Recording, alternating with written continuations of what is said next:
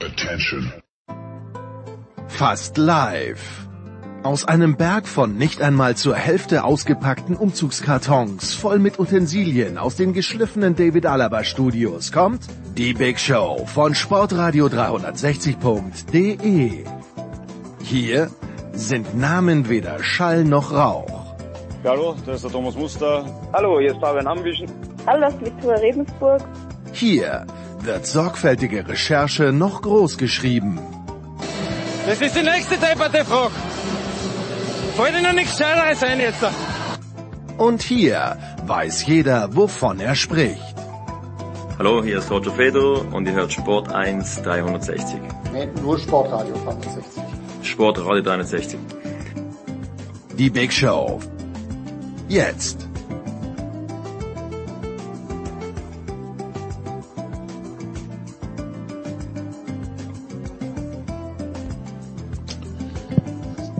Big Show 487 bei Sportradio 360. Äh, ja, es ist kurz vor Weihnachten, aber ähm, ja, es ist äh, nicht jeder wird sein äh, Weihnachtsfest mit äh, seinem ursprünglich geplanten Arbeitsplatz verbringen. Das klären wir gleich. Ähm, wir haben trotzdem äh, bei Sportradio 360 drei Fußballexperten am Start. Die Jobs werden weiterhin vergeben. Zum einen Andreas Renner von der Sohn. Hallo Andreas. Hallo. Dann von Eurosport, Amazon und äh, noch anderen Plattformen. Oliver Fastnach. Hallo Oliver. Hallo, grüße euch. Und vom Kicker Thomas Böcke. Hallo Thomas. Jo, hallo. Ja, äh, bevor bevor wir vielleicht mit äh, mit äh, BVB und Krise und so weiter anfangen, vielleicht äh, Thomas, du, der ja auch die die Premier League ein bisschen intensiver verfolgt, die die Nachrichten diese Woche waren auch tra trauriger Natur. Äh, der französische Trainer Gérard Rouillet ist äh, verstorben, äh, der französischen Öffentlichkeit bekannt für die unglückliche WM-Quali 93, der deutschen Öffentlichkeit wahrscheinlich eher bekannt für seine äh, für seine Stints als Trainer in der Premier League, ne? Ja, dort äh, hat er vor allem beim FC Liverpool Spuren hinterlassen, hat äh, 2001 dort den ähm, UEFA-Pokal gewonnen mit den Reds und ähm, ja, äh, hoch angesehen dort, äh, in, nicht nur in Liverpool, sondern überhaupt äh, in England in der Premier League. Und äh, Jürgen Klopp hat gesagt, dass er eine Legende des Clubs und einer der einflussreichsten Trainer in der Geschichte des Vereins ist und äh, oder war und zudem ein großer Mensch. Ähm, ähm, hat, hat Michael Owen dann noch ergänzt. Also von daher, äh, das zeigt, wie, äh, wie viel ähm, ja, Tower das ausgelöst hat äh, in und um Liverpool und äh, ja, sie werden ihn in guter Erinnerung behalten dort. Wobei der ganz große Wurf Andreas kam erst, nachdem er weg war, ne? Mit der Champions League. Ja gut, ich meine, da würde ich jetzt nicht mit dem Finger auf Uje zeigen, weil nee, nee. Liverpool hat von äh, 1990 bis äh, bis wann war es? Letztes Jahr keine Meisterschaft gewonnen. Äh, da waren also eine ganze Menge von Trainern dabei, die äh, gemeinsam diese Titel nicht gewonnen haben. Und äh, ja, das war halt ein, äh, ein, ein Team in einer äh, schwierigen Phase und äh, Uye hat sich da versucht. Und Liverpool war ja über die ganzen Jahre immer noch ein, äh, sagen wir mal, ein Team aus dem oberen Drittel der äh, der Premier League, aber äh, es ist halt äh, richtig schwer gewesen in diesen Zeiten. Da hat man die Top-Zeiten von Manchester United und Arsenal gehabt. Danach äh, ist das Geld in die Premier League gekommen, hat erstmal Chelsea dominiert, dann äh, sind neue Bewerber dazugekommen wie Manchester City. Da musste man sich erstmal wieder ranarbeiten und äh, den richtigen Mix hat man dann halt erst jetzt in den letzten paar Jahren gewonnen, äh, gefunden. Und da muss man auch ehrlicherweise dazu sagen, bei aller Liebe für Jürgen Klopp, also dass der gekommen ist und es hat auf Anhieb funktioniert, stimmt ja auch nicht. Der hat halt einen äh, Aufbau äh, äh, dahin gekriegt und zwar auch mit Geduld der äh, der Teamführung, der Besitzer. Und äh, dann haben sie äh, irgendwann waren sie dann halt in der Lage, diesen äh, Titel endlich mal wieder zu holen. Aber das war ein hartes Stück Arbeit. Das äh, hat in der Tat lang genug gedauert, aber ähm, ja, Gérard Rouillet, französischer Nationaltrainer 93 mit drei Punkten zu Zeiten, wo es noch zwei Punkte pro Sieg gab, in die zwei letzten, drei Punkten Vorsprung auf Bulgarien, die letzten zwei Spiele der Quali gegangen, in der 93. glaube ich gegen Israel verloren und in der 90. gegen Bulgarien. Der Rest ist dann Fußballgeschichte. Zum einen, weil die Bulgaren und die Schweden aus der Gruppe in die Zeitfinale gingen und das wissen die Deutschen ja mit am besten, dass die Bulgaren weit gekommen sind und äh, danach kam ein gewisser Aimé Jacquet. Und da wissen wir auch, wie das geendet hat. So, so viel zur Französische äh, Fußballgeschichte. Abteilung Sportgeschichte. Naja, Deutschland-Bulgarien 94 nicht ganz, aber wenigstens äh, wisst ihr, wo ich die kann Bul mich nicht mehr erinnern. War da was? wisst ihr, wo die Bulgaren herkamen? Das war nämlich, äh, ja. Gut. Je war natürlich auch noch Meistertrainer mit Lyon. Ne? Also er hat nicht nur die Liverpool-Zeit gehabt, sondern hat auch eine sehr gute und erfolgreiche Zeit bei Lyon gehabt. Darf ja. man auch nicht ganz vergessen. Ne? Äh, drei der sieben Titel fallen in seine Zeit, genau. Gut, dann ähm, sind wir angekommen, Oliver in Deutschland und ja, irgendwie, das Gefühl, immer wenn ich moderiere, darf ich irgendeinen Verkehrsunfall besprechen. Äh, wir hatten dieses 0 zu 6 der Deutschen, wir hatten Schalke durchgehend, wir hatten schon im Oktober ein Dortmund-Talk, wenn ich mich recht erinnere, mit Axel damals.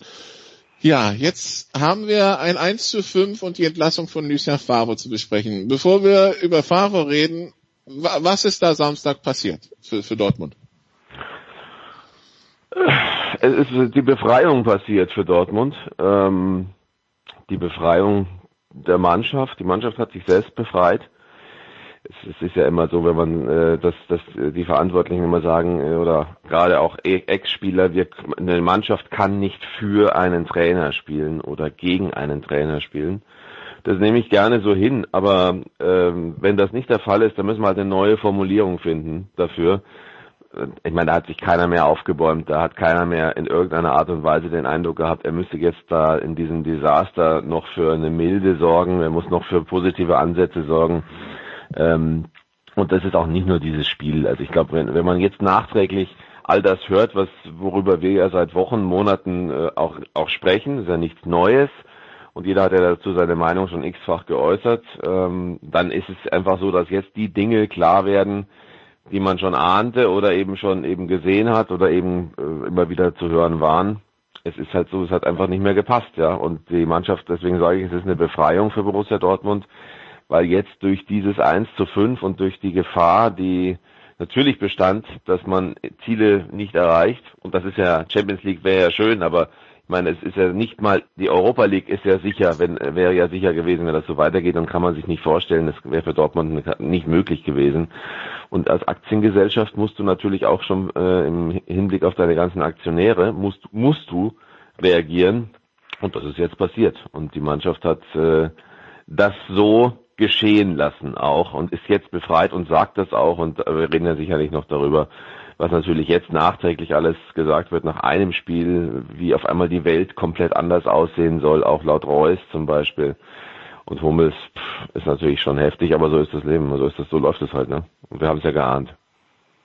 Äh, Thomas, wenn, wenn so viel Unruhe drin ist, ist es dann mit einem Trainerwechsel getan? Weiß gar nicht, ob so viel Unruhe drin ist, ähm, muss es auch nicht dramatisieren, glaube ich. Natürlich war war das jetzt wahrscheinlich der, äh, der letzte äh, Tropfen, der noch gefehlt hat äh, für diese äh, für diesen Trainerwechsel. Aber ich glaube nicht, dass jetzt deswegen im ganzen Verein riesige Unruhe war. Sie waren jetzt auch nicht meilenweit von irgendwas entfernt. Ähm, das ist halt mal eine schlechte Phase gewesen. Die haben neulich äh, gegen Bayern knapp verloren. Äh, das war mehr oder weniger auch fast ein Spiel auf Augenhöhe. Also von daher ist da jetzt nicht alles katastrophal gewesen. Und ähm, es wird auch nicht äh, jetzt durch Handauflegen von Edin Terzic alles besser. Ähm, was halt der Tenor ist im Moment, ist, dass eine bessere Stimmung äh, da ist, dass mehr mehr Power da ist, sowohl auf dem Platz als auch an der Seitenlinie vom Coaching her. Und ähm, ja, da muss man jetzt mal abwarten, wie sich das Ganze entwickelt. Ähm, ist, der, der Name Marco Rose äh, geistert schon durch Dortmund. Äh, das ist auch nicht einfach, jetzt dann äh, damit umzugehen für die, äh, für die, die im Moment da am Ruder sind. Ähm, aber es ist eine Chance für Terzic, sich zu, zu, zu zeigen jetzt in den nächsten Wochen. Und ähm, ja klar, ich meine, es geht immer darum, weil jetzt auch die, die Namen äh, Reus und Hummels gefallen sind, es geht immer darum, die Führungsspieler auf, auf seine Seite zu bringen. Äh, er hat aber auch zum Beispiel auch ähm, einen anderen Kurs als Favre signalisiert, indem er erstmals Mokoko von Anfang an gebracht hat, ähm, der jetzt zwar ein ungültiges Spiel in Bremen gemacht hat, aber einfach nur das Signal, äh, ich, ich, ich setze auf den Jungen, ich glaube an ihn, äh, es gibt keine, äh, keine äh, jungen oder alten, sondern nur gute und schlechte Spieler und in ihm sieht er einen guten, sonst würde er ihn jetzt nicht da äh, in so einem wichtigen Auswärtsspiel, das es war, ein, ein, in seinem ersten Spiel äh, da ins Rennen werfen. Und von daher, ja, war es ähm, zumindest vom Ergebnis her ein, ein gelungener Einstand, wenn auch äh, ja aus Bremer Sicht sicherlich auch äh, keine Niederlage, die man kassieren musste. aber ja, die Union Berlin jetzt am Freitag, denke ich, das, das wird dann nochmal ähm, jetzt vor Weihnachten eine andere ähm, Momentaufnahme, eine andere Prüfung für Dortmund, weil ähm, da wird der Gegner dann auch äh, besser sein und äh, wie schwer dies den äh, anderen machen, haben zuletzt auch die Bayern erfahren müssen. Also da wird dann auch tatsächlich diese Mentalität, die Dortmund schon oft abgesprochen wurde, äh, die muss äh, bei Union Berlin zum Tragen kommen, weil sonst werden sie dort äh, wahrscheinlich verlieren. Und dann ist auch vielleicht schon der erste äh, äh Schwung vom Trainerwechsel wieder verpufft. Aber äh, wenn, wenn es gelingt, diese Begeisterung, die jetzt dort vorher schon soll, nach dem Trainerwechsel in dieses Spiel mitzunehmen, dann und, und dort zu gewinnen, dann hat man zumindest jetzt vor Weihnachten erstmal alles richtig gemacht.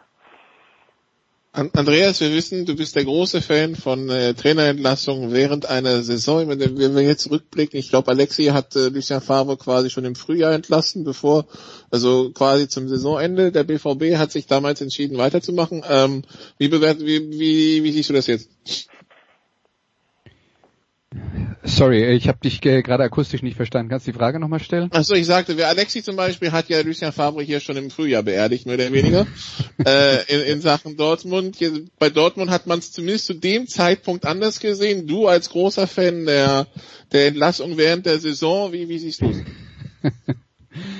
naja, also ich glaube, wir sollten jetzt mal eins bei der ganzen Sache nicht unter den Tisch fallen lassen. Das, äh, ich glaube, das kann man sagen. Lucien Favre hat jetzt sehr viele Jahre in der Fußball-Bundesliga gearbeitet und er ist einer der besten Trainer, die aktuell in der Fußball-Bundesliga gearbeitet haben. Dass es jetzt bei Borussia Dortmund zuletzt nicht mehr gepasst hat, lässt sich ähm, lässt sich jetzt nicht von der Hand weisen, aber ähm, ich weißt du, ich, ich schaue mir die Situation an, die wir jetzt gerade haben und wir reden darüber, dass Dortmund da nicht richtig dagegen gehalten hat und so weiter und so fort. Und ich gucke auf das Ergebnis gegen Stuttgart und da kratzt man sich natürlich am Kopf, aber man kratzt sich auch am Kopf, wenn Bayern gegen Hoffenheim 4-1 verliert, man kratzt sich am Kopf, wenn die deutsche Fußballnationalmannschaft gegen Schweden 6-0 verliert, man kratzt sich am Kopf bei so einem Ergebnis in Dortmund, dann, dann denke ich mir halt, ähm, es ist ähm, wir haben alle vor der Saison darüber geredet, dass diese Spielzeit eine schwierige wird und dass, äh, äh, dass es komische Ergebnisse geben wird, weil die Belastung eben nochmal deutlich höher ist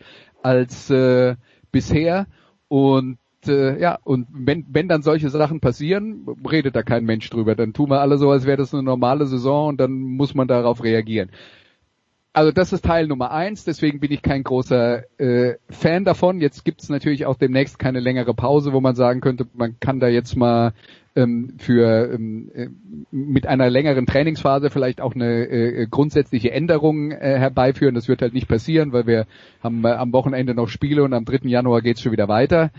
Ähm, ich bin mir auch nicht sicher, wie ich jetzt dann die die Rolle da sehen soll von von äh, von Hummels und Reus. Ich habe da ehrlich gesagt auch keine Details drüber gesehen. Ich habe nur gesehen, dass äh, dass ich glaube die Sportbild darüber äh, berichtet hat. Wie gut ich das dann finde, dass dann dahinter vielleicht auch noch über die Entlassung geblödelt wird und so, keine Ahnung. Also äh, das sind jetzt relativ viele Dinge, die mich hier einigermaßen ratlos äh, äh, ratlos machen. Ich sehe nicht die zwangsläufige Notwendigkeit, äh, ähm, Favre zu entlassen. Ob es jetzt dann besser wird, weiß ich nicht. Und wenn das ein Zeichen dafür ist, dass die Spieler hier ihre Macht ausgespielt haben, dann äh, ja, sagt das halt auch was über die entsprechenden Spieler aus. Aber Oliver, irgendwie habe ich das Gefühl, immer, es endet immer bei, bei Dortmund mit, es passte einfach nicht mehr. Wer passt denn dann zu Dortmund? Ja, sie leben ja leider immer noch in, in dieser, in dieser, in dieser Welt mit Jürgen Klopp. Und das ist natürlich, auch wenn das, wenn das immer wieder äh, negiert wird, auch von Watzke immer wieder, wenn er darauf angesprochen wird, heißt immer, ja, das war eine Zeit und natürlich ist es ein besonderer und äh, er hebt ja eigentlich praktisch immer hervor, was, was, was für eine tolle, äh, besondere Zeit das war. Und ist es natürlich auch gewesen, aber auch Klopp hatte seine Zeit, in der er mit Dortmund äh, unten im, auf Abstiegsrängen mal stand oder in der Nähe des Abstiegsrangs und ist äh, auch nicht immer nur der glänzende und freundliche und lustige und tolle Jürgen Klopp gewesen. Und den Fußball, den hat er, der hat auch nur funktioniert und der funktioniert auch bei Liverpool nur, weil er eben tatsächlich die Spieler dafür begeistern kann durch Erfolge in der Zeit, in der diese Erfolge nicht sich eingestellt haben, können wir uns, glaube ich, alle dran erinnern, dann läuft, läuft, läuft keiner noch die nächsten Schritte und die nächsten, den nächsten Kilometer mehr, weil er irgendwann sagt, ja, ich bin ja nur am Laufen, es ist ja nur ein, nur Einsatz, nur, nur irgendwie Pressing, Pressing, Pressing,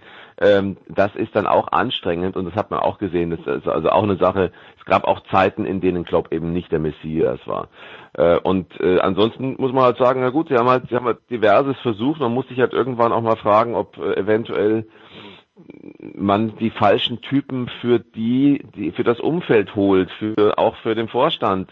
Es war ja nie eine richtige Liebe zwischen Watzke, Zorg und und Favre und mit so einer Vernunft Ehe, glaube ich, kommt man in Dortmund nicht so viel weiter und deswegen Sie müssen sich entweder einen backen oder Sie müssen warten, bis Jürgen Klopp irgendwann mal den fünften Umweg nimmt und wieder zurückgeht nach Dortmund. Oder Sie müssen jetzt vielleicht jemanden entdecken, der vielleicht äh, vom, vom Typ her zumindest etwas mehr Feuer verbreitet. Das haben wir ja jetzt schon auch gehört von den beiden, von, von Andreas und Thomas das ist natürlich ein Thema. Terzic äh, hat natürlich eine andere Art zu coachen, hat eine andere Art als Typ, hat natürlich auch eine andere Dortmund-Vergangenheit. Auch das könnte schon passen. Ähm, ob jetzt Marco Rose dann wirklich die richtige Lösung wäre, weiß ich nicht. Und ich bin auch gar nicht mal sicher, ob unbedingt für Rose das der nächste Schritt schon sein müsste. Ich weiß nicht, wenn du die Frage nachher noch stellen willst, sage ich gerne dazu was, will jetzt aber nicht zu lang werden. Ich hätte die Frage jetzt quasi im Übergang an, an Thomas gegeben und dann kannst du ja gerne danach drauf einsteigen. Also Thomas, gerne. Äh, was, äh, was spricht für eine erfolgreiche Hochzeit Dortmund-Rose? Ja, anders gefragt, was spricht dagegen? Also er, er zeigt gerade in Gladbach, was er drauf hat. Äh, er ist nicht zufällig in Gladbach, sondern da ist er, weil er weil er in Salzburg äh, gute Arbeit geleistet hat. Er ist jemand, der eben auch äh, für diesen Offensivfußball steht ähm, und und da eine gewisse äh, ja DNA dann auch äh, mitbringt, was er seinen Spielern weitergibt und ähm, was in Gladbach ist er jetzt äh, denke ich auch eher ähm, ja, ich würde ihn jetzt auch nicht als, äh, wie soll ich sagen, ist jetzt kein Vulkan an der Linie, aber er ist auch schon ja emotionaler dann, wenn es äh, sinnvoll ist und nötig ist. Und das, das macht er gut. Und sich in der Gruppe äh, deiner Champions League ähm, jetzt mit Gladbach fürs, fürs Achtelfinale zu qualifizieren, ist, glaube ich, auch keine so schlechte Visitenkarte, die er da abgegeben hat. Und es war schon im Laufe der letzten Monate immer wieder zu hören, dass er natürlich ähm, den nächsten Schritt machen könnte. Und warum, da ist Dortmund dann eigentlich prädestiniert dafür, äh, von der von der Abfolge her Gladbach als, als sehr gute, aufstrebende Mannschaft, aber Dortmund eben auch schon äh, unter normalen Umständen im, im, im Bereich der Spitzenteams anzusiedeln. Das wäre ein logischer nächster Schritt, äh, so wie ja auch Spieler gegangen sind, teilweise von Gladbach nach Dortmund. Und ähm, ja, und der nächste Schritt ist dann eben immer von Dortmund nach München. Und äh, dementsprechend wäre das, äh, also jetzt nicht für Rose, sondern generell jetzt von der Abfolge nur. Und ähm, generell ist das äh, kein, kein, äh, wäre das keine unsinnige äh, Maßnahme. Aber wie gesagt, warum sollte Edin Terzic das Ganze nicht so äh, schaffen, dass er für sich so gut wirbt, dass daraus eine Langzeitlösung wird? Ähm, bei Hansi Flick hat das auch keiner vermutet, ohne dass man jetzt Flick und Terzic vom äh, groß vergleichen muss, aber einfach nur unter dem Aspekt, dass auch aus einem, einem äh, guten äh, Co-Trainer ein, ein, ein, ein sehr guter Cheftrainer werden kann. Warum denn nicht? Also von daher äh, sollte man ihn erstmal machen lassen und ähm, Andreas hatte gerade einen schönen Versprecher. Er hat von den Schweden geredet. Äh, die Schweden mhm. sind keine Holländer, die sind aber auch keine Spanier. Also ich weiß nicht, vielleicht warst du bei Ibrahimovic oder so. Aber ich habe keine Ahnung, wo ich war. Aber wenn ich äh, Schweden gesagt habe, entschuldige ich mich natürlich bei den Spaniern, weil die mir die sechs Tore geschossen. Ja, ja, aber der, das hat der Franz gesagt. Die Schweden sind keine Holländer, also von ja. daher darf man dann auch alles sagen. Dann darfst du die Spanier dann das vielleicht zu Schweden machen oder was weiß ich. Nein, Spaß. Also äh, das nur da am Rande. Oh. Oliver, wolltest du nur noch was zu Marco Rose? Du wolltest noch was zu Marco Rose sagen? Andreas ist klar. Ich, ich, ja, ich, Aber Andreas kann nur, auch gerne, ja. Ich meine nur einmal, einmal kurz. Äh, ich, natürlich ist es ein Schritt, der, der kann, der kann, den kann man das logisch sehen. Jetzt muss man aber natürlich auch sagen, die Situation ist auch gar nicht so einfach, weil äh, was machst du mit Terzic und was machst du mit, mit Rose? A, braucht Gladbach eine klare Information, wie es weitergeht. Also in de, im Idealfall würde man jetzt, unabhängig davon, wie Terzic äh, arbeitet, sagen, Rose kommt. Punkt. Und er übernimmt jetzt noch bis zum Ende dieser Saison. Aber das ist ja, wissen wir alle, dass es relativ unrealistisch ist, dass so früh sowas schon bekannt gegeben wird. Und ich bin wirklich der Meinung, Dortmund sollte es versuchen, dass Terzic sich da so einspielt, dass der so sich, sich integriert und so auch äh, selber auch positioniert, dass man sagt, mit dem Mann geht's weiter, weil der hat eben das, was all den anderen fehlt. Er hat dieses Dortmunder Blut und zwar eben schon von klein auf. Ich meine ganz ehrlich, wenn du so einen haben kannst und der auch noch erfolgreich vielleicht arbeitet und die Mannschaft drauf Bock hat, warum nicht? Und da sehe ich eher ein organisatorisches Problem in der Abfolge, wann wird denn dann Rose bekannt gegeben oder nicht. Ähm, vielleicht um das noch ein oder zu vervollständigen, es habe ja gerade gesagt, das wäre kein unsinniger Schritt von Rose dahin zu gehen, es wäre aber auch genauso äh, gut für ihn in Gladbach zu bleiben. Also es besteht nicht zwingend die Notwendigkeit, diese Entwicklung, genau. die sehr, sehr spannend ist in Gladbach, weiter zu begleiten, die er jetzt wesentlich mitgeprägt hat. Das ist auch reizvoll für einen Trainer. Ähm, und, und er kann sich dann natürlich auch sagen, den, diesen nächsten Schritt, äh, über den wir jetzt gesprochen haben, den kann ich auch in zwei, drei Jahren noch gehen. Äh, und solange mich diese Aufgabe in Gladbach noch reizt und so weiter, ähm, denke ich schon, dass das äh, auch überhaupt nicht ausgeschlossen ist, dass er, dass er dort bleibt der auch erst seit anderthalb Jahren da ist. Also ähm, wenn er was aufbauen will, hat er ja noch Zeit. Äh, ja, Andreas, wolltest du noch zur Personal Marco, also zur theoretischen Personal Marco Rose oder zur eben ja, muss, muss ja. ich nichts hinzufügen. Ich sehe, ich sehe es halt auch so, dass er, dass es äh, ein, durchaus für ihn ein sinnvolles Projekt wäre, vielleicht in Mönchengladbach zu bleiben und äh, und da vielleicht weiter daran zu arbeiten, äh, die Mannschaft oben zu etablieren. Das, damit würde er wirklich was von von großem Wert schaffen. Dortmund ist halt auch ein fieser Job für einen Trainer. Das sage ich dann vielleicht doch noch dazu, weil äh, du kommst dahin, die Erwartungen sind super hoch, sind immer alle enttäuscht, wenn du Zweiter wirst, aber wenn man mal realistisch ist, die Voraussetzungen sind halt so, dass du dein natürlicher Platz der Zweite ist und an den ersten vorbeizukommen klappt nur, wenn die es mal eine Saison lang nicht auf die Reihe kriegen und irgendwie kriegen sie es ja dann doch wieder hin.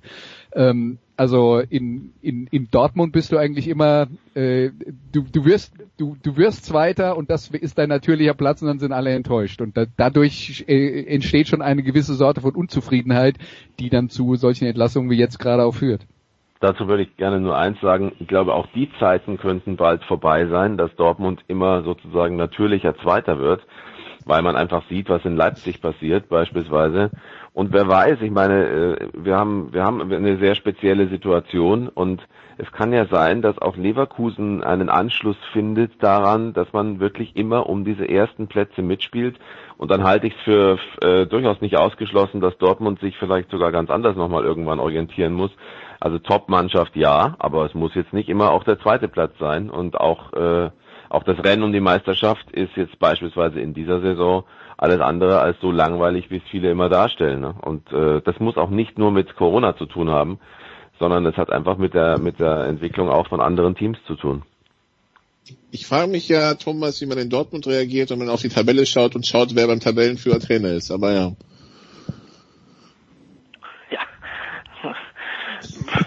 Also es gab auch schon Gründe damals, dass Peter Bosch in Dortmund äh, gehen musste. Ähm, ich glaube, Peter Bosch hat seine Spielphilosophie nicht verändert, aber er hat sie äh, ein bisschen pragmatischer jetzt gestaltet in Leverkusen. Ähm, das war in Dortmund doch schon teilweise sehr Harakiri-mäßig, wie, wie man da unterwegs war.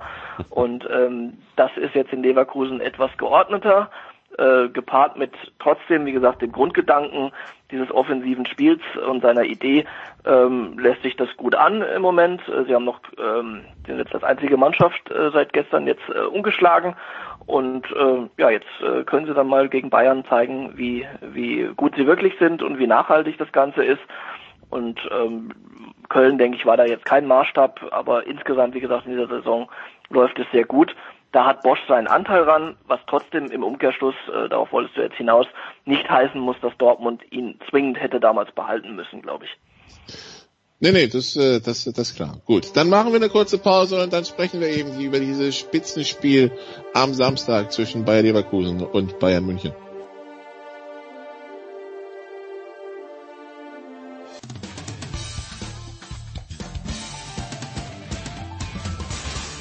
Hallo, hier ist Malaika Mihambo und ihr hört Sportradio 360. Nikola. Big Show 487 bei Sportradio 360. Wir sind, immer noch, wir sind immer noch im Fußball mit Oliver Fastnacht, Thomas Böker, Andreas Renner. Fußball in der Big Show wird Ihnen präsentiert von äh, bet365.com. Heute noch ein Konto eröffnen und ähm, bis zu 100 Euro Einzahlungsbonus bekommen. Ähm, in der kurzen Pause wurden hier Mozartkugeln verwettet, Thomas. Ja, ähm, der Jens hat äh, die Wette angeboten, dass er glaubt, dass er sagt, dass Marco Rose äh, sicher bleibt.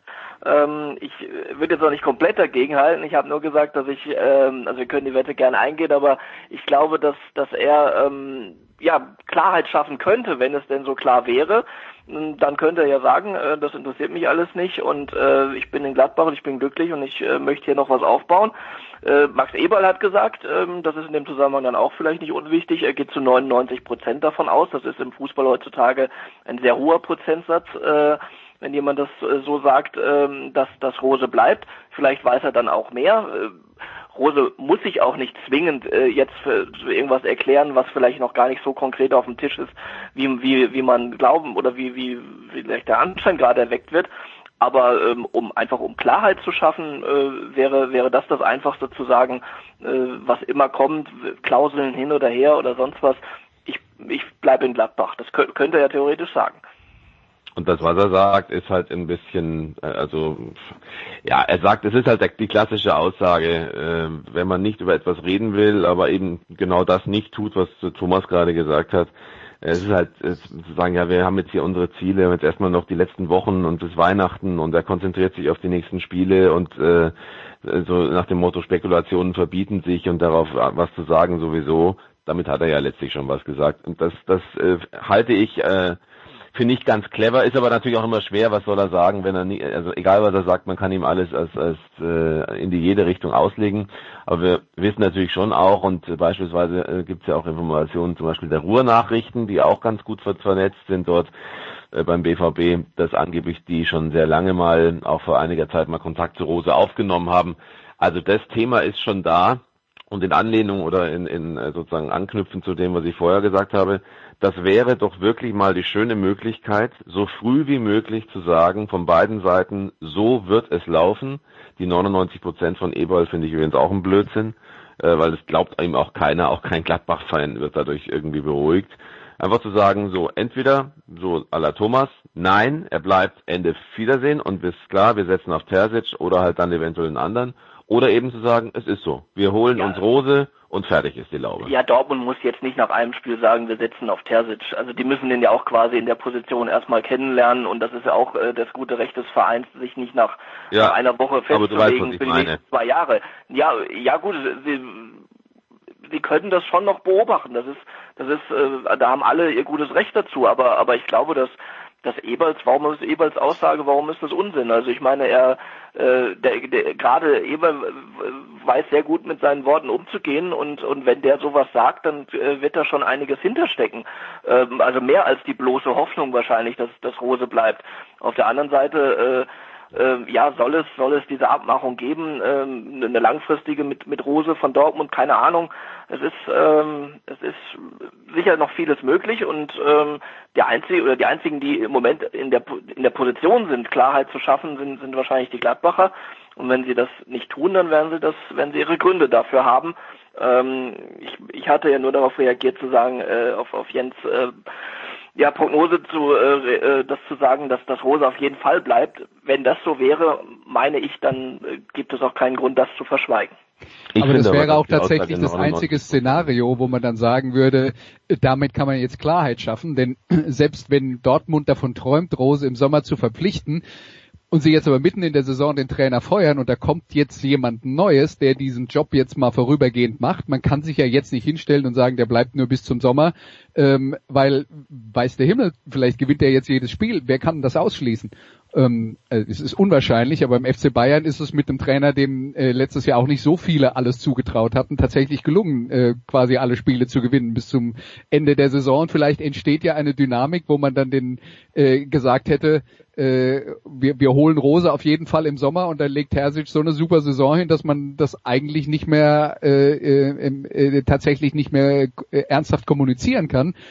Äh, deswegen in die Situation will ich mich doch gar nicht bringen. Ich sehe jetzt auch nicht den, den Zwang aus Sicht von Borussia Dortmund, dass man jetzt schon sagen muss, was im nächsten nee. Sommer ist. Wozu? Nee, das, das nicht, nicht. aber, aber die, nicht.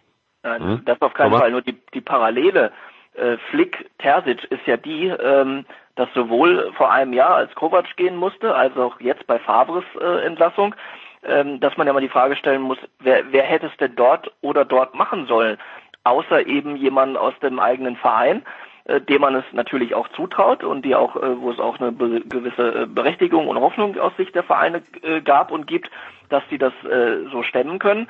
Welcher Trainer von internationalem Format, und, und davor reden wir ja bei diesen beiden Vereinen, wäre denn im Moment überhaupt zu haben? Das ist eigentlich äh, nur Ralf Rangnick. Ähm, und der wiederum äh, ist, ist ja so, das sagt er ja auch selbst, dass er gerne über alles sozusagen da äh, die äh, ein wachsames Auge hat, Sportdirektor, Trainer, alles in einem möchte er sein. Das geht bei Bayern und Dortmund nicht. Und dementsprechend ähm, fällt mir im Moment auch ehrlich gesagt kein anderer ein, der äh, jetzt von heute auf morgen da hätte hinkommen können, äh, wo man sagt, äh, ja, das, das ist alles problemlos. Da fällt mal der Name Pochettino, der, der wird im Moment überall genannt. Äh, das ist aber dann auch wieder vielleicht ein sprachliches Problem und so weiter.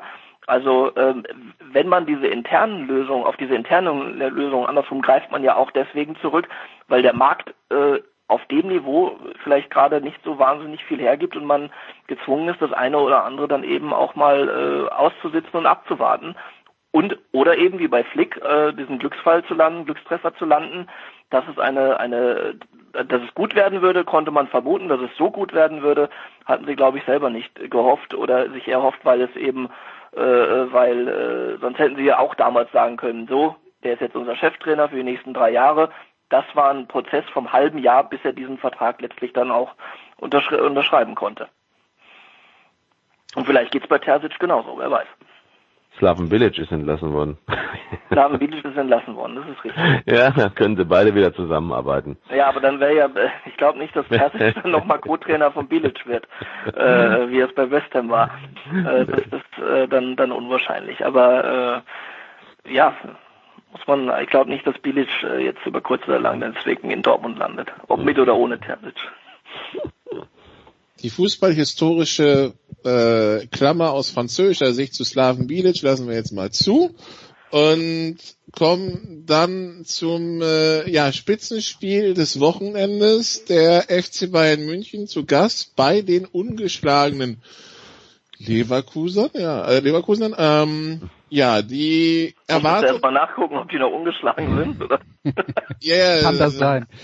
Ähm, ich, äh, man, man, ich, ich habe gerade, ich gerade tatsächlich die, die Ergebnisse der letzten Wochen mal angeschaut. Sieht ja gut aus, kann man ja nicht sagen, kann man nichts anderes sagen. Aber an, Andreas, äh, ja, also Spitzenspiel wird hochgehypt und so weiter. Ich meine, die Historie, wenn wir draufschauen, äh, 2019 hat Bayern beide Spiele gegen Bayern gewonnen. Das DFB-Pokalfinale, das letzte Spiel zwischen beiden, dieses 4 zu 2, war ja vielleicht auch ein bisschen enger als dieses Endergebnis äh, ähm, vermuten lässt, zumindest in der zweiten Halbzeit. Jetzt also ja, äh, für Bayern die Möglichkeit, quasi ähm, Weihnachten und Neujahr äh, auf dem ersten Tabellenplatz äh, zu verbringen. Für Leverkusen tatsächlich die Möglichkeit, äh, ein kleines Break zu schaffen. Wo, wo, wo sehen wir das? Und, oder sind wir nächste Woche alle wieder ernüchtert, weil dann packt Bayern München wieder so ein 4 zu 0 aus oder so? Ja, äh, fragst du mich das jetzt? Also, ja, äh, also Bayern wo, München 4 0 gewinnt, ich würde, ich, also, wie siehst du die Stärken? Also weil Bayern scheint ja konteranfällig zu sein. Ist das was, was Bayer Leverkusen nutzen kann?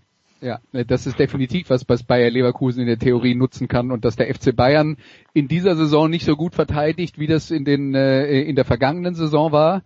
Ähm, das äh, ist ja keine Frage und sie lassen schlicht und einfach mehr zu, als man das in der Vergangenheit von ihnen gewohnt war. Das ist natürlich die Chance für Bayer Leverkusen, weil Bayer Leverkusen auf dem Papier genau die Spieler hat, um sowas auszunutzen und äh, ja, auf dem Papier kann das ein richtig gutes, äh, ein richtig gutes Fußballspiel werden. Ob die Realität so kommt, ich finde halt, und da habe ich ja vorhin jetzt dann auch schon mal gesagt, äh, wenn man wenn man sich überlegt, dass Bayer Leverkusen im Moment Tabellenführer ist, ähm, äh, in der derzeitigen Situation, wo die anderen äh, eben auch äh, mit einer, also unter einer noch höheren Belastung, jetzt nicht was die Anzahl der Spieler angeht, aber vielleicht was die Qualität der Gegner angeht, äh, leiden. Äh, da da finde ich es nicht verwunderlich, dass äh, Leverkusen das für sich ausnutzen kann. Und äh, sagen wir mal so, die Tür ist in dieser Saison aufgrund der Belastung, mit der die Bayern zu kämpfen hatten, weiter geöffnet, als sie das in der Vergangenheit war. Äh, klar kann man jetzt dann sagen, okay, dann müssen die Leverkusener mal zeigen, äh, ob da was dahinter ist. Das ist der Test, den sie immer haben, wenn sie gegen Bayern spielen. In der Vergangenheit wurden wir halt oft enttäuscht. Äh, ja, äh, aber ich bin ich bin gespannt drauf. Aber ich würde mir für dieses Spiel keine Prognose zutrauen. Also für von 4-0 für Leverkusen bis 4-0 für Bayern kann ich mir da echt alles vorstellen. Oliver auch? Ja, 4-0 für Bayern kann ich mir nicht vorstellen, muss ich ehrlich sagen, weil äh, man, man sieht schon bei Bayern, dass für die, Bayern. ja genau, 5-4. man sieht schon, dass die Bayern sich schon in Richtung Ziellinie schleppen in, in diesen letzten Wochen und äh, das, also der Sieg gegen Wolfsburg ist ja jetzt auch kein klarer klarer Auftritt gewesen, in dem also aus meiner Sicht ein unentschieden Spiel. Ähm, Wolfsburg hat wirklich sehr, sehr gut gespielt und ohne Neuer wäre mal wieder klar, das ist seine Aufgabe, kann man sagen, das hat steht ein Torwart im, im Tor. Aber das war jetzt auch nicht eine so deutliche Sache, dass man sagen kann, die Bayern sind jetzt in der Spur wieder, haben das Siegergehen und äh, sind sind in der Lage, jetzt mal eben gut groß aufzuspielen, weil es einfach, glaube ich, äh, einfach konditionell und einfach körperlich zum Teil nicht mehr möglich ist. Und dann hast du ja angesprochen schon die Art und Weise, wie Bayern spielt. Und ich muss halt immer wieder sagen, wenn ich das so sehe, muss man eigentlich fast, äh, muss man eigentlich fast sagen, das ist eigentlich fast schon unverschämt, dass Bayern immer noch so steht mit so einer Art von von extrem äh, äh, offenbarter und und hoch, hochstehender Offensive, wie oft Mannschaften in den Rücken der Abwehr kommen, wie oft dann aber auch dahin na, nachgelaufen werden muss und, und irgendwie wieder zuzumachen es, es muss ja anstrengend sein. Und Leverkusen hat exakt genau das, was Andreas sagte, die Spieler, die das sehr gut ausnutzen können. Und sie haben etwas in dieser Saison äh, zum ersten Mal seit langem. Es ist nicht nur so ein Ensemble von guten Fußballern, die gerne auch mal zeigen, was sie alleine drauf haben, sondern sie sind inzwischen wirklich äh, eine Mannschaft geworden, dass einer auch mal dem anderen äh, eben die, die Bühne überlässt und dieses und die Fähigkeit, Rhythmus wechseln zu können, finde ich, in einem Spiel ist äh, ganz klar eine Steigerung. Und deswegen sehe ich Leverkusen sogar in einer leichten Favoritenrolle gegen die Bayern. Thomas, wie, wie siehst du, also wir haben ja von, von Oliver jetzt gehört, er kann sich ein 4 zu 0 der, der Bayern gegen Leverkusen nicht vorstellen. Zum 4 zu 0 von Leverkusen gegen Bayern hat er zum Beispiel nichts gesagt. Ja, das kann ich mir nicht vorstellen. Also ähm, und und für mich ist auch Bayern Favorit, weil Bayern ist immer Favorit, weil es Bayern ist und äh, da ist jetzt gerade äh, unabhängig davon, ob Leverkusen gerade Erster oder Vierter oder sonst was ist, ähm, geht Bayern gegen jeden Bundesligisten als äh, favorisiert ins, ins Spiel ähm, und äh, ja, sie, sie spielen schon sehr offensiv, das ist klar. Äh, Flick wurde gestern auch gefragt, ja, die offensive Ausrichtung mit Sané, mit Gnabry und so weiter. Also gestern waren, waren äh, Gnabry und Müller die Achter. Äh, das sagt, glaube ich, schon, schon vieles aus. Das ist natürlich auch aus der Not herausgeboren, ähm, weil aus der Personalnot im Moment, ähm, dass das so aufgestellt werden musste. Aber es zeigt eben auch das Selbstverständnis, ähm, dass man, dass man diese Qualität, diese Offensivqualität nutzen will. Und ähm, dass äh, dann da zwangsläufig natürlich nach hinten die Räume entstehen. Das ist, das ist klar, dessen sind sie sich bewusst. Äh, deswegen spielt Manuel Neuer eben auch 30 äh, Meter vor seinem Tor. Also äh, und zwar nicht nicht mal ab und zu, sondern äh, ständig äh, ist er da quasi der elfte Feldspieler. Und das äh, ja das eine bedingt das andere. Und ähm, ja, natürlich hätten sie ohne Neuer gestern auch ähm, das Spiel wahrscheinlich äh, zumindest nicht gewonnen. Ähm, Neuer und Lewandowski machen da eben den Unterschied und äh, deswegen haben sie diesen hohen Wert und, und retten dann die Spiele und das kann man aber auch auf andere Mannschaften übertragen. Dortmund würde ich jetzt mal sagen, ist ohne Holland im Moment auch äh, so ungefähr die Hälfte wert äh, und ohne seine Tore. Das, das ist nun mal so, deswegen sind das herausragende Spieler und ähm, die dann den Unterschied machen und ich denke, äh, die beiden werden auch in, in Leverkusen wieder den Unterschied machen für Bayern.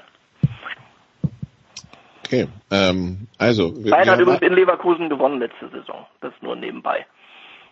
Genau, das war dann, das war dann aber schon 2020, genau. Ähm, ja, ja, weil du gesagt hast, Leverkusen hat in der, in der Meisterschaft zweimal gewonnen und Bayern das Pokalfinale. Nein, ich habe gesagt, Bayer, äh, Bayer hat 2019 beide Spiele gewonnen. Ach, 2019? Ach, ja. Ganz weit zurück. Ja gut. Und, ja. Sechs in Kalenderjahren. Spiel, ja, das war jetzt die einfachste Möglichkeit, den Fakt auszudrücken. Ach so, naja, gut. Du, am Ende spielen sie unentschieden und Leipzig schlägt Köln 5-1 ja, oder 3-1 und dann ist Leipzig und dann ist Leipzig am Ende eben Tabellenführer. Und dann ist das alles auch. Also das glaube ich auch. Also ich meine, der, in Leverkusen muss es einen Sieger geben, wenn man Weihnachts, äh, egal wer Weihnachtsmeister wird dort, äh, weil Leipzig wird sicher gegen Köln gewinnen und steht damit bei 30 Punkten und dazu deswegen müssen die beiden anderen auf jeden Fall gewinnen, um Leipzig dann dort äh, abzulösen, weil sie werden ja am Nachmittag auf Platz 1 springen, auf jeden Fall. Es ist halt außer, eine Frage, hm, hm, außer, ja, außer, außer Köln gelingt nochmal so ein Wunder wie in Dortmund, was ich jetzt aber bei der Leipziger äh, Stärke mal sehr stark bezweifeln will. Es ist halt wie immer, wenn, wenn eine Mannschaft in einer guten Situation auf Bayern trifft, die Frage, ob sie das, was sie dann davor gezeigt haben, und ich meine, jetzt muss man auch sagen, klar, es waren jetzt auch zum Teil sehr gut schlagbare Gegner und auch eins haben sie davon nicht gewonnen, Hertha beispielsweise. Ähm, trotzdem ist der, das, was sie da momentan spielen, halte ich für das beste Leverkusen seit langem, wenn nicht sogar, was, ja, also jemals kann man nicht sagen, aber auf jeden Fall seit langer Zeit, weil eben eine andere Stabilität drin ist weil eine andere Art von Miteinander da ist, weil eben Rhythmuswechsel, habe ich angesprochen, heißt, sie können auch mal auf den Ball steigen, auch mal ein bisschen Tempo rausnehmen. Äh, sie haben mehr Möglichkeiten, sie sind vor allen Dingen defensiv deutlich stärker als zu diesen Zeiten der letzten Jahre, wo sie eben dann teilweise wirklich schön hurra, meine tollen Fußball hat Leverkusen immer gespielt, sind wir, äh, glaube ich, uns einig. Also ich finde das jedenfalls. Und äh, jetzt kommt eben dazu, dass auch noch ein bisschen mehr Sachlichkeit in das Spiel reinkommt. Und großes Selbstvertrauen der ganzen der, der Spieler, einen überragenden Wirt derzeit, ähm, der in einer, Art und Weise schon die Dinge lenkt und äh, einfach vieles, fast alles richtig macht, das ist schon fast beeindruckend, also wirklich wirklich sensationell ist, finde ich persönlich. Ähm, große, große Auftritte von ihm und eben schwächelnde äh, Spieler bei den Bayern. Also äh, deswegen, die jetzt, die Chance ist da, als Team mit dem Trainer in seiner Philosophie plus defensiv stärker als in früheren Zeiten. Jetzt muss Leverkusen zuschlagen, ganz klar. Und ich halte es für absolut möglich, dass Leverkusen da wieder einen guten Auftritt hinlegt. Ähm, und es kann nicht immer Neuer retten und es ist auch nicht immer Lewandowski zuletzt äh, stark gewesen. Er war häufig der Unterschied, das ist richtig, aber es ist jetzt auch nicht in allen Spielen der Bayern zuletzt so gewesen, dass er immer Top-Leistungen gebracht hat. Und auch den wird man irgendwie mal an einem Tag erwischen, wo er eben nicht trifft. Deswegen bin sehr gespannt. Bin, freue mich sehr auf das Spiel. Ich würde mich freuen, wenn bei Bayern Musiala spielt und bei Leverkusen Wirtz. Das ist ein interessanter Quervergleich, ungefähr auch auf zwei gleichen Positionen. Das sind zwei richtige äh, Riesentalente und äh, das ist schön, dass man, dass man solche Spieler erstens hat und zweitens, äh, dass die Trainer sie auch einsetzen und das, äh, ähm, das, das wäre ein richtig interessanter Vergleich. Bin ich mal gespannt, ob, ob, äh, ob es dazu kommt. Die Runde kann sich also dafür begeistern und es würde der Liga auch gut tun, wenn, äh, wenn weiterhin das da oben so eng bleibt und äh, auch dann im neuen Jahr die, die, die Bayern noch nicht äh, weggezogen sind, unabhängig davon, wer jetzt zur Stelle ist, um das zu verhindern. Im Augenblick ist es ja zum Beispiel Dortmund nicht. Die Dortmunder Freitagabend schon gegen Union Berlin. Äh, das Spitzenspiel um 18.30 Uhr zwischen äh, Bayer Leverkusen und Bayern München und äh, äh, ja, wird wahrscheinlich nicht so die Massen begeistern, Andreas, aber es ist faszinierend zu sehen, dass äh, trotz dieser desolaten Leistung von Schalke in der Hinrunde äh, bisher sie mit einem Sieg gegen Bielefeld, wenn es denn klappen würde, endlich mal äh, im Jahr 2020 wieder zu gewinnen, sie tatsächlich wieder dran wären. Also ähm, das spricht jetzt auch nicht für die anderen. Nö, spricht nicht für die anderen, aber wie kommst du auf die, Sie auf die Idee, dass Schalke gewinnen könnte? naja, gegen wen denn sonst? ja, keine Ahnung, aber wenn sie nur gegen Bielefeld gewinnen können, dann wird sie es am Ende auch nicht retten. Also das müssen wir halt mal klar sagen.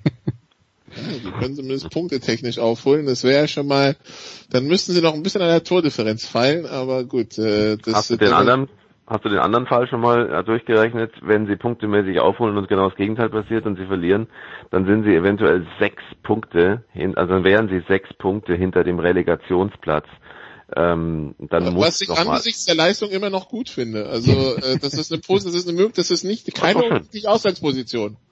Also wir würden dann am Ende der Saison bei Abstieg sagen, aber sie haben es doch angesichts der Leistung immerhin geschafft, nur sieben Punkte Rückstand zu haben auf den Relegationsplatz. Ist das schon mal gut? Na, die werden auch nochmal den Trainer wechseln müssen. Es äh, kann so nicht funktionieren. Und auch wenn er nicht der Alleinschuldige ist, aber diese, diese Verpflichtung äh, konnte auch nicht, nicht richtig funktionieren. Ähm, und das, äh, das habe ich schon bei der Verpflichtung gesagt. Also man kann mir nicht vorwerfen, dass ich jetzt sage, aha, was nicht klappt. Es passt einfach. Es, gibt bestimmte Trainertypen, die passen zu einer Mannschaft, zu einem Umfeld, zu einer, zu einer, die passen einfach nicht. Baum ist ein, äh, ein Trainer, ist ein Fußballlehrer, der, der immer wieder auch versucht, mit, äh, mit diesen klassisch modernen, besondere Sprüche, ein bisschen Mentalitätsgeschichten irgendwo ankratzen, aber er ist kein Psychologe und viele Trainer vergessen, dass sie, dass auch das ein Beruf ist, den man erlernt haben muss. Und mir ist es viel zu viel an, an Motivationsgequatsche teilweise. Das, das kommt nicht an bei der Mannschaft und es ist eben auch so, er ist jetzt keiner, der jetzt äh, unbedingt die harte Hand hat. Es mag eine Mischung sein, die gebraucht wird. Aber es bleibt eben auch ein grundsätzliches Problem, auch, auch mit dem Trainer ist nicht das Problem gelöst, weil natürlich auch zu viel Unruhe da von oben kommt. Und Spieler, ich habe das letzte Mal schon gesagt, in, vor zwei, drei Wochen, als wir darüber gesprochen haben, für mich ist es ein schlechtes Zeichen, wenn man mit besonderen Fußballern und Typen nicht umgehen kann, ähm, dann ist einfach für mich immer wieder Beispiel Bentaleb, das ist ein guter Fußballer, er muss nur den richtigen haben, der ihn auch unterstützt und der ihm auch, äh, der ihm auch Unterstützung, äh, ihm auch die Hand hält, wenn es sein muss. Äh, und diese, diese Typen passen momentan nicht zu Schalke, weil die so viele Probleme haben, dass sie nicht auch noch mit besonderen, eckigen Persönlichkeiten umgehen können. Aber Baum hat auf jeden Fall bisher nicht gezeigt, dass der Baum weiß, was der Baum tut. Sowieso auch völlig daneben, diese ganze Einführungspressekonferenz. Aber es ist auch vielleicht Geschmackssache. Ähm, ich halte davon, von dieser Kombi nicht viel. Also ich glaube, dass, dass äh, Manuel Baum die wenigste Schuld trifft an diesem, an diesem Desaster dort, äh, weil da kann man auch wieder die Frage, kann man auch andersrum stellen, wer soll es denn da machen? Und da sage ich im wer Moment. Wer will es äh, denn da machen vor allem? Na, ja, nee, nee, gar nicht mehr, wer will. Das ist immer noch ein, ein renommierter Bundesligist, Richtig. der, der äh, sicherlich äh, der eine große Anziehungskraft hat, eine riesen Fangemeinde und so weiter. Also das wäre schon reizvoll, die zu retten. Nur ganz ehrlich, äh, das kann Copperfield, aber das kann kein Trainer. Das ist das, ja, das ist Wahnsinn. Das ist eine eine eine eine Nicht-Qualität, die dort auf dem Platz ist. Wenn man das genau gesehen hat, äh, selbst in Augsburg, ja, in Augsburg. Ähm, wo sie, wo, wo es ja hieß ja vermeintlich gut und gut, das muss man diese besonderen Umstände mit Marc Uth da wirklich der Mannschaft zugute halten und da auch, ähm, das sprach dann auch äh, für, für, für, ich will ja auch keinen Charakter absprechen oder sonst was, im Gegenteil, wer in dieser Situation da nicht nur weiterspielt, sondern dann auch mal zwei Tore schießt, was ja auch wirklich selten genug in dieser Saison der Fall war, ähm, da, da würde ich jetzt nicht sagen, dass da nicht alle, dass da alles im Argen liegt, aber es ist einfach tatsächlich eine Qualitätsfrage. Und wenn Baum sagt, wir sind unfassbar schlecht, Zitat, äh, vorm gegnerischen Tor und unfassbar harmlos, ähm, dann ist das so. Und das, das kann auch ein Trainer nicht nicht äh, in, in ein paar Wochen äh, beheben. Das sind, äh, weil weil es besteht dieses Problem nicht erst seit Baum da ist, sondern schon seit der gesamten vergangenen Rückrunde. Die haben äh, sich halt mehr oder weniger vielleicht auch blenden lassen von dieser starken Vorrunde, äh, Hinrunde in der in der vergangenen Saison äh, plus diesen äh, Auftaktsieg dann gegen Gladbach bis bis heute der letzte Sieg. Und ähm, ganz ehrlich, also Manuel Baum ist ein, ist ein exzellenter Fachmann. Ähm, ich glaube auch gar nicht, dass er jetzt groß über die Motivationsschiene da kommen will oder muss, sondern der äh, hat, hat das fußballerische, äh, fachliche Rüstzeug, um eine Mannschaft äh, erfolgreich zu führen. Das hat er in Augsburg bewiesen. Nur wenn du eben die, die, die Qualität nicht hast, ja, dann kannst du als Trainer äh, noch so viele äh, Sachen da an die Tafel malen wenn es die Mannschaft nicht versteht, dann äh, dann dann dann geht's nicht, dann und nicht umsetzen kann. Ich weiß es nicht. Äh, vielleicht versteht es, kann es nicht umsetzen, äh, aus aus welchen Gründen auch immer. Ähm, das das ist einfach schlecht, um es auf den Punkt zu bringen, was die spielen. Und äh, wie gesagt, wer, wer soll es denn machen? Nicht wer will es machen, sondern wer soll Schalke realistisch retten? Da möchte ich jetzt mal einen Namen hören. Ich glaube, da nimmst du jemand, der im eigenen Verein schon arbeitet, und sagst, wir probieren das jetzt mit dem und wir wissen aber auch, dass es wahrscheinlich nicht funktionieren wird. Wer soll das und sein? Ich, ich kenne nicht die, ich hätte jetzt auch Herrn Terzic nicht gekannt, um zu sagen, dass der jetzt die Bundesligamannschaft trainieren kann in Dortmund. Ich weiß also nicht, die Co-Trainer bei Schalke sind momentan ähm, der, der Naldo bekannterweise und der Uno Cinel, der ist äh, ein, ein sehr, sehr guter Trainer aus der Knappenschmiede, hatte dort zuletzt die U17. Äh, über Norbert Elgert müssen wir nicht reden. Äh, der, der Jugendtrainer Papst schlechthin in Deutschland, äh, äh, wird sich äh, das Ganze nicht antun und dann fragt sich, wer es von außerhalb machen soll. Äh, Peter Neuruger wohnt auf Schalke, hat eine große Beziehung dazu zu, zu dem Verein. Äh, deswegen, Moment, Moment, äh, deswegen glaube ich trotzdem nicht, dass er jetzt der geeignete wäre, aber der würde es vielleicht sicher gerne machen wollen. So, und dann, ja, wir drehen uns im Kreis. Ich, ich, wer, wer soll es realistischerweise nicht nur machen, sondern wer soll es besser machen als Baum? Das ist die Frage. Favre wäre frei. Äh, also ja. mal ein Scherz. ähm, ist, Peter Stöger kann man auch nicht holen. Also ist es man, richtig. Man stößt an Grenzen bei der Auswahl. Ist, äh, ich, ich persönlich hätte überhaupt kein Problem mit Neuro übrigens, weil äh, das ist eigentlich eine ähnliche Geschichte wie man nimmt sich einen Jugendtrainer oder man nimmt sich einen Nachwuchstrainer und weiß, dass es vielleicht nicht klappt. Ähm, ich finde, jeder hat eine Voraussetzung, nämlich, dass es wahrscheinlich schwer sein wird. Aber es ist trotzdem in irgendeiner Art und Weise muss man halt vielleicht einen ganz anderen Weg dann gehen. Ähm, ob das dann Neururer ist oder ob das ein, ein Effenberg wäre, wenn er darauf Bock hätte, hat er wahrscheinlich nicht. Ähm, irgendeine Art von Typ vielleicht, wo man sagt, komm, wir probieren es einfach ein Experiment. Baum ist aber kein Experiment und das Problem ist, du magst ähm, in deiner Beurteilung als Fußballfachmann, habe ich ja auch schon gesagt, er ist ein guter Fußballlehrer, recht haben, Thomas, aber die Mannschaft äh, hat er zur Hälfte mindestens schon verloren. Äh, das heißt, es ist jetzt auch schon wieder vorbereitet eigentlich, dass äh, er eigentlich keine richtige Unterstützung mehr in der Kabine hat. Aber liegt Deswegen, das an ihm oder an der Mannschaft? Ich glaube, das ist inzwischen ein Ding aus beiden. Also ich, ich finde einfach nach wie vor, er passt von seiner Ansprache nicht nach Schalke. Das, das passt einfach nicht. So, das ist meine Meinung. Und äh, nur wegen sagst, des Dialekts oder er geht warum nicht, Er geht nicht über die Motivation. Ich höre von ihm eigentlich fast ausschließlich äh, nur Sprüche aus dem Poesiealbum und aus irgendwelchen Motivations-DVDs. Es mag sein, dass das nach innen natürlich ist es natürlich eine andere Art von Arbeit, aber damit hat er zunächst mal, muss man sagen, wenn er jetzt scharf wird, dann hat er zunächst mal aber eher nur gestreichelt. Auch nach außen nur gestreichelt. Das ist neu, auch für die Mannschaft, dass er sich jetzt hinstellt und sie kritisiert. Und da ist für mich keine Linie drin. Und ähm, vom, vom Typ her, ja, vom Typ her ist es für mich keiner, der jetzt in, in Schalke, auf Schalke passt. Weil er im Grunde genommen eigentlich, ein, ein, ein, wie Tedesco ist ja auch einer gewesen, der sehr stark über, über Fußballfachwissen und äh, über, über dieses Lehrer, Fußballlehrer sein und äh, taktisch und so weiter, das hat er alles auch drauf gehabt. Er hat aber auch nicht funktioniert und war vom Typ her trotzdem eine Zeit lang näher an der Mannschaft dran. Ähm, und wegen Dialekt, das ist der albern, aber ich meine einfach vom, vom Typ her, das ist einfach so. Ich glaube, dass es nicht passt. Und das ist das Problem, wenn du die Hälfte der Kabine schon mindestens verloren hast und darüber schon öffentlich gesprochen wird, äh, ist jetzt nicht gerade so, dass das irgendwie eine, eine Arbeitsgarantie für die, für die Rückrunde ist.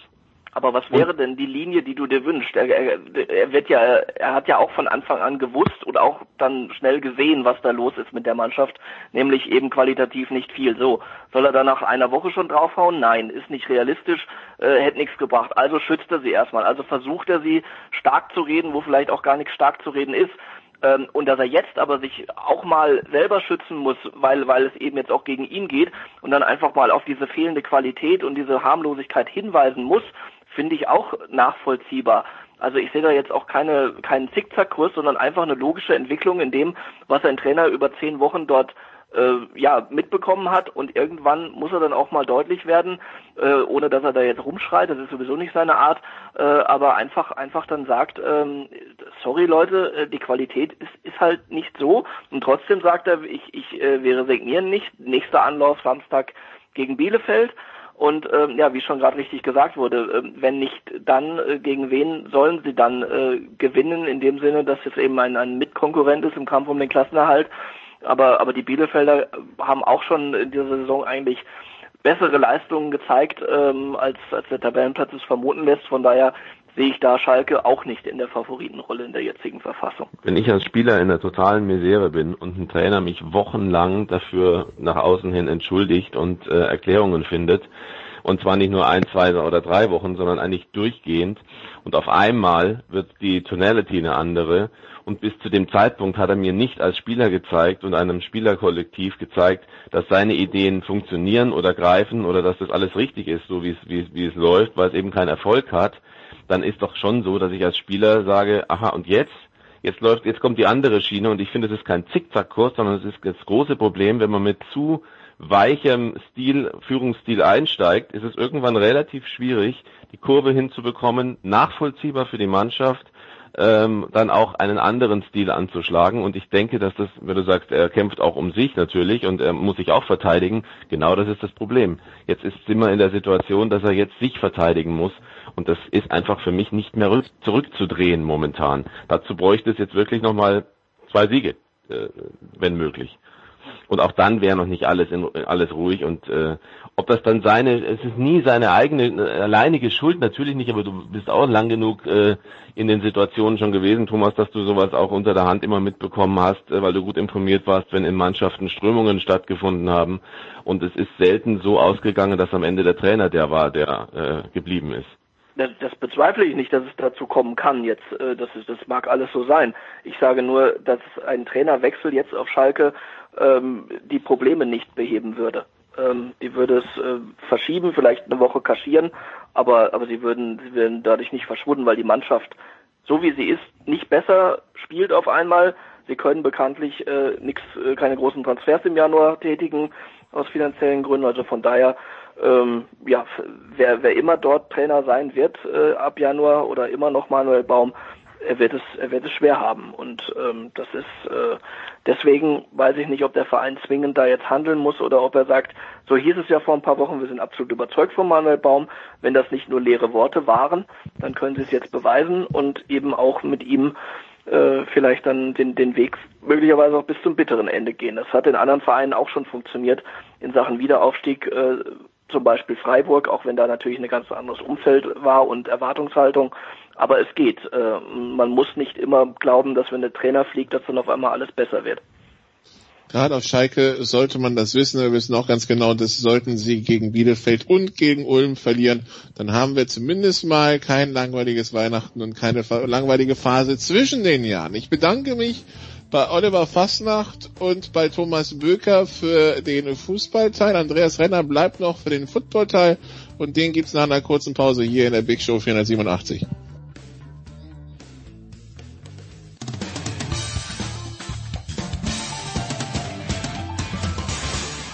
Ja, hallo liebe Sportradio 360-Hörer, hier ist der Jürgen Melzer und ich wünsche euch einen schönen Tag.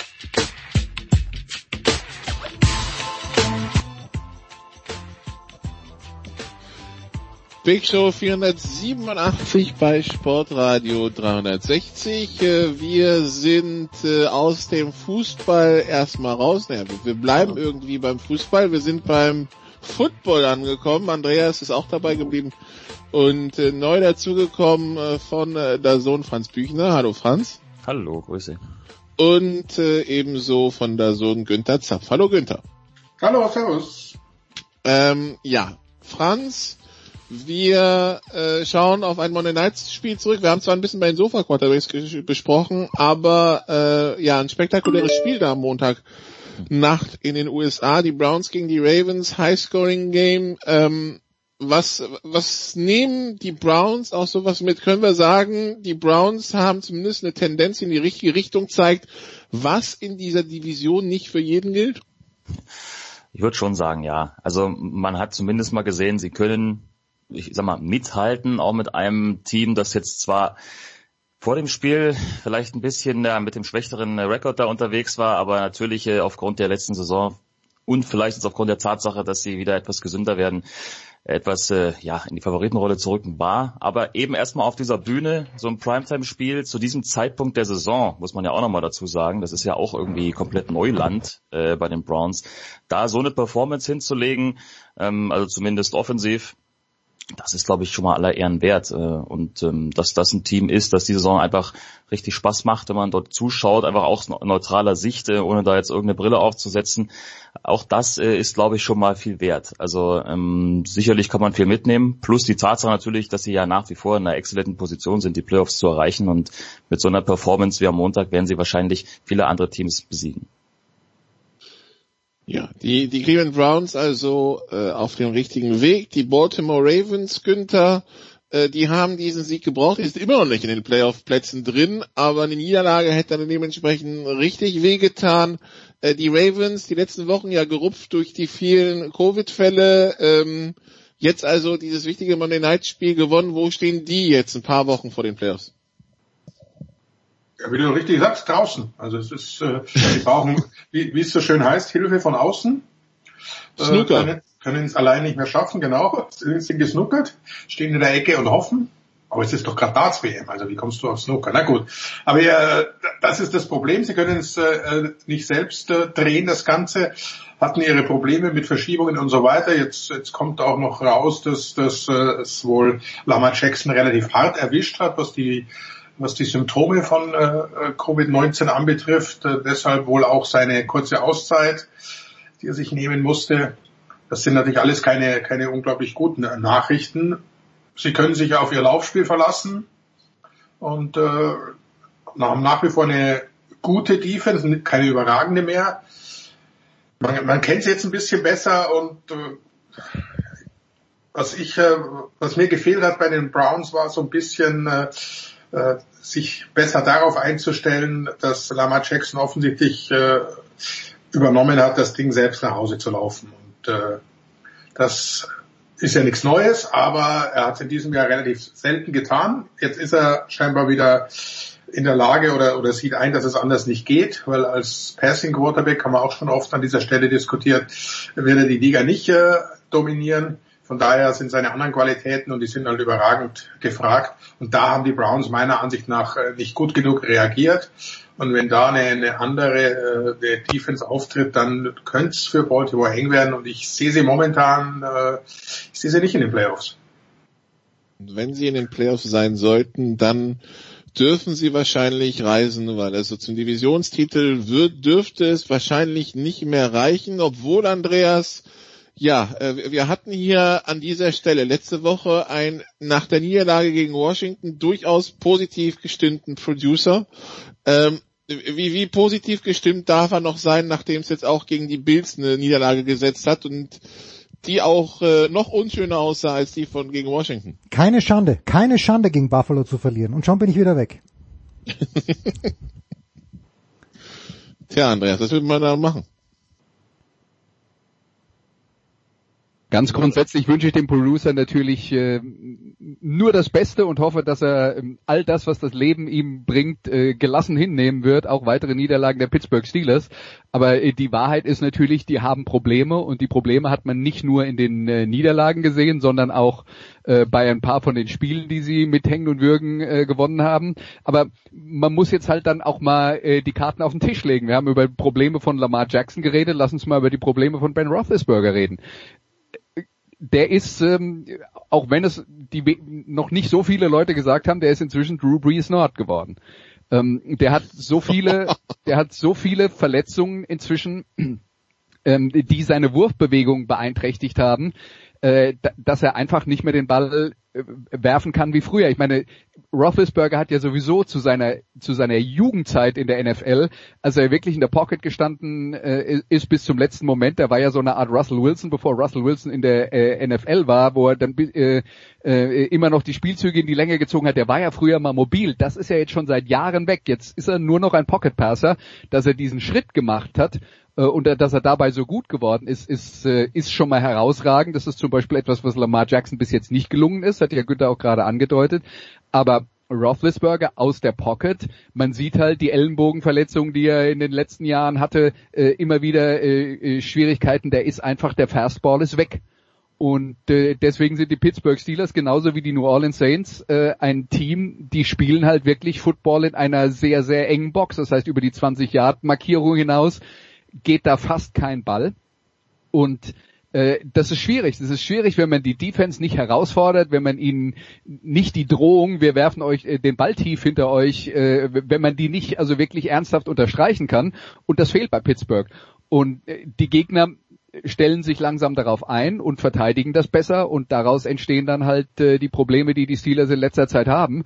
Und lass mich mal so sagen, die spielen dann äh, Monday Night gegen Cincinnati und wenn sie das nicht gewinnen, dann würde ich mir ernsthaft Sorgen machen dann äh, ja, dann dann sollte man anfangen wirklich mal über, zu überlegen, wo, wo die Reise hingeht. Äh, äh, Franz, wir haben jetzt mit so über so viele Teams gesprochen, die hier und da Probleme mitbringen. Gibt es denn einen Stand Woche 15, die jetzt ansteht in der NFL, wo du wo du endlich beim Punkt angekommen bist und sagen kannst, ja, das überzeugt mich vollumfänglich. vollumfänglich. Puh, gibt es, äh, gibt also, es dieses Team in der NFL dieses Jahr überhaupt? Mm, wirklich schwierig. Ich, ich, ich finde ja, ich finde ja, dass sich die, die Bills so ein bisschen in diese Richtung entwickeln gerade, aufgrund auch der Tatsache, dass ihre Verteidigung ein bisschen äh, besser wird, weil sie auch gesünder wird, dort Spieler zurückkommen, die gefehlt haben in dieser Saison. Und das merkt man jetzt auch in den letzten Spielen. Das sieht deutlich besser aus. Also wenn die das so durchziehen können, dann ist das vielleicht aktuell, aktuell die, die, die Mannschaft, die ich da am ehesten sehe, trotz Danke, einer 12, Danke, 12 und 1 Mannschaft, ja bitte, bitte, äh, die die Chiefs haben. Aber die Bills äh, sind, finde ich gut, gerade in den letzten Wochen. Ähm, sehr überzeugend, aber es ist ähm, schwierig tatsächlich zu sagen, dass es wirklich eine Mannschaft gibt, die vollends überzeugen kann, weil auch den Bills traue ich zu, dass sie äh, vielleicht jetzt sogar schon am Samstag gegen Denver mal wieder ein schlechtes Spiel hinlegen. Aber wie gesagt, wenn, wenn, wenn ich mich festlegen müsste, würde ich tatsächlich aktuell Buffalo nehmen ist halt das Problem auch der Salary Cap, äh, dass kein Team eine überragende Offense und eine überragende Defense hat. Die besten Offenses, sagen wir mal, ähm, äh, Kansas City und Green Bay haben halt, wenn es gut geht, okay Defenses, was aber absolut reichen könnte, um Super Bowl zu gewinnen. Und Seattle spielt quasi ohne Defense. Genau dann reicht's halt auch nicht zum Überragen. Ja, das, das, genau, das ist, das ist das Problem. Und wir haben jetzt gerade eben über Baltimore geredet. Also ich weiß nicht, wie ihr das seht, aber ich finde, die sind mittlerweile so berechenbar geworden gegen die besseren Teams, glaube ich. Wird also äh, schön für sie, wenn sie die Playoffs erreichen, aber ich sehe da keinen langen, keinen langen Marsch von den Baltimore Ravens bis in Super Bowl. Also das dafür fehlt mir die Fantasie zweimal gegen die Steelers verloren, gegen die Titans, gegen äh, die Chiefs. Das sind halt Playoff-Teams. Das sind ja. halt, ne, also. Irgendeiner davon wird sie auch in Playoffs wieder schlagen. Eben, also das, das irgendeinem werden sie wieder über den Weg laufen. Genau, irgendeiner stoppt Lamar als Läufer und das war's. Mehr, mehr ist, so, da gebe ich Andreas völlig recht, ist, ist nicht nötig. Das sind einfach viel zu, viel zu berechenbar. Und das, das Traurige jetzt in Anführungszeichen daran ist, ne? Lamar Jackson ist in die NFL gekommen, hat gesagt, er kann nicht werfen, äh, das reicht nicht auf NFL-Niveau und er hat sich ja wirklich verbessert. Und das war ein Mix, der, der letzte Saison richtig super funktioniert hat, fing ja Ende der, der, der Saison davor an, aber äh, jetzt sind wir dann halt tatsächlich an dem Punkt und wir hatten darüber geredet, wird das passieren und wie geht die weitere äh, Entwicklung von äh, äh, Lamar Jackson äh, ihren Gang und da muss man halt unterm Strich einfach festhalten, ähm, insgesamt fehlen da sicher ein paar Teile im Vergleich zu dem, was sie äh, in der äh, Vorsaison so herausragend gemacht hat. Aber Jackson ist noch nicht gut genug, um, um das zu überwinden mit als Passer aus der Pocket.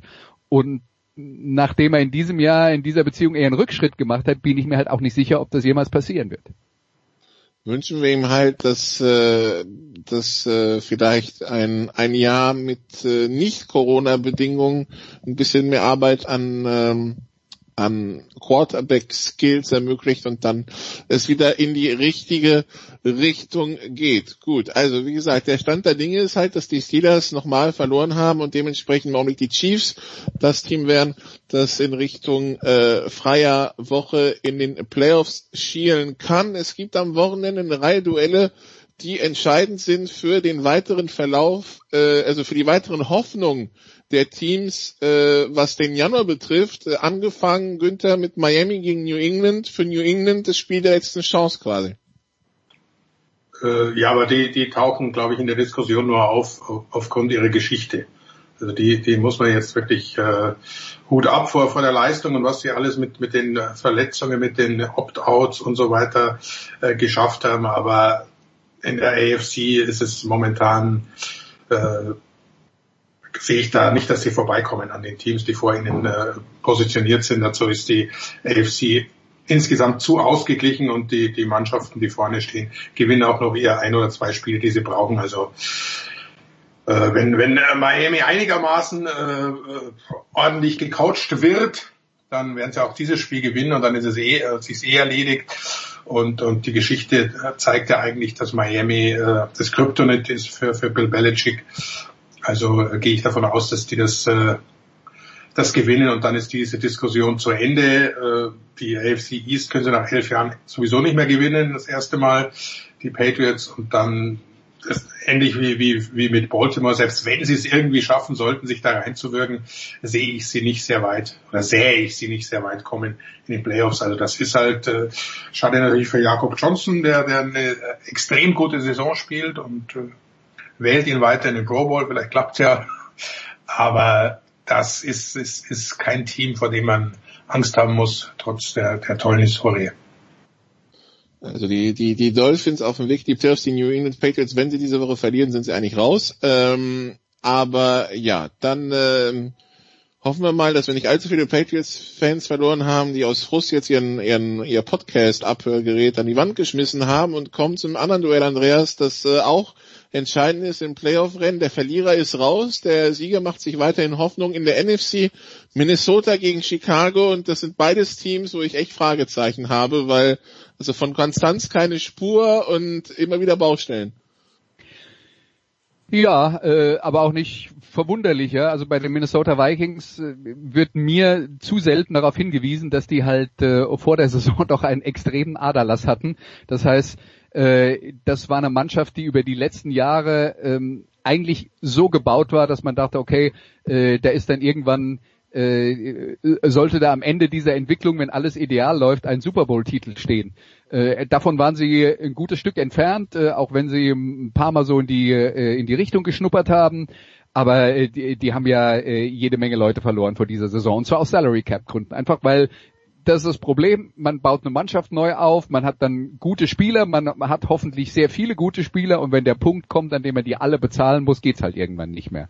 Das ist bei den Vikings passiert vor dieser Saison, deswegen äh, sehe ich die jetzt eher als Team im Neuaufbau. Ich glaube, dass sie in den letzten Wochen ihre Leistung ein bisschen stabilisiert haben, hat ein paar Leute äh, dann schon wieder dazu gebracht, diese, diese Tatsache zu übersehen.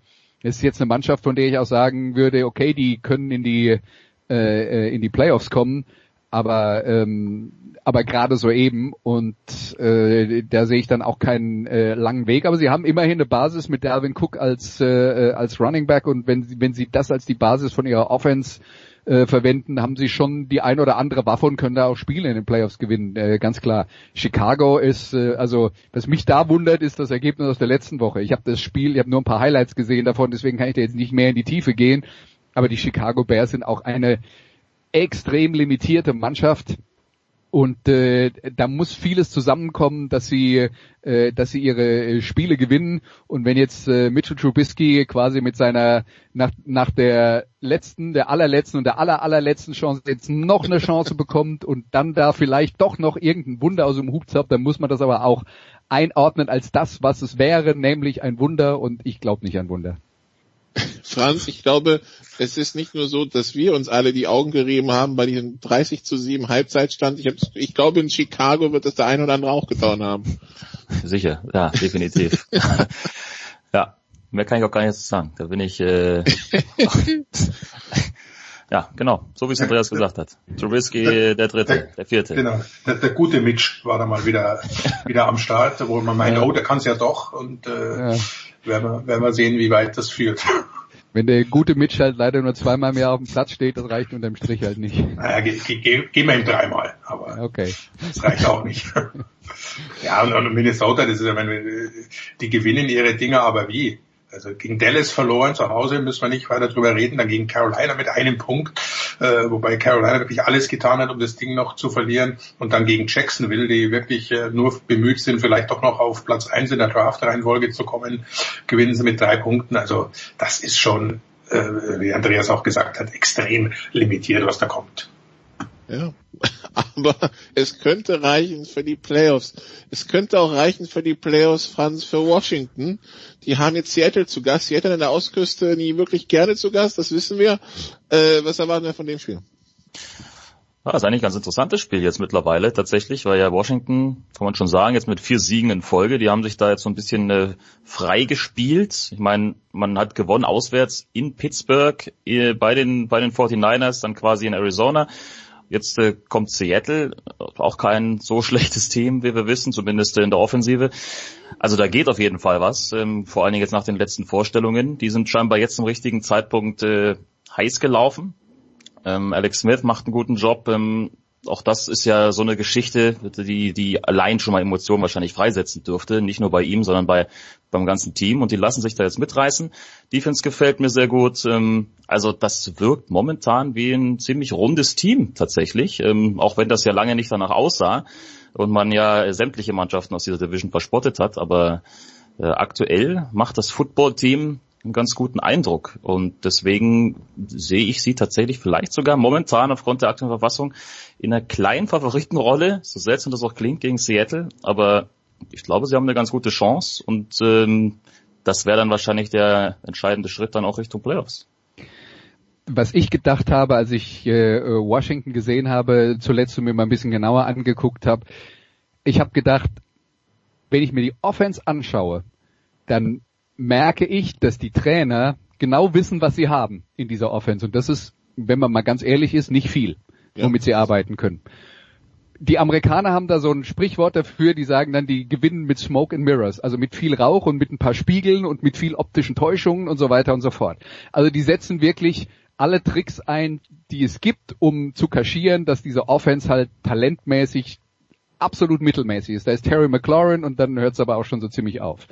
Und, ähm, und trotzdem schaffen sie es ja, Spiele zu gewinnen. Und ich glaube, das ist das, das ist Washington nur ein Beispiel, aber es gibt andere Mannschaften auch, wo man dann sagen muss, man merkt die Trainerstäbe, haben ihre Mannschaften zusammen, die wissen, wer da jetzt auf dem Platz steht, die haben sich vielleicht auch auf Ausfälle von wichtigen Spielern eingestellt und die finden trotzdem Mittel und Wege, ein Spiel so zu coachen, dass sie am Ende eine Chance haben, es zu gewinnen. Und das schafft Washington und das ist absolut beeindruckend und da reicht dann eben auch manchmal, dass man die Spiele nicht verliert.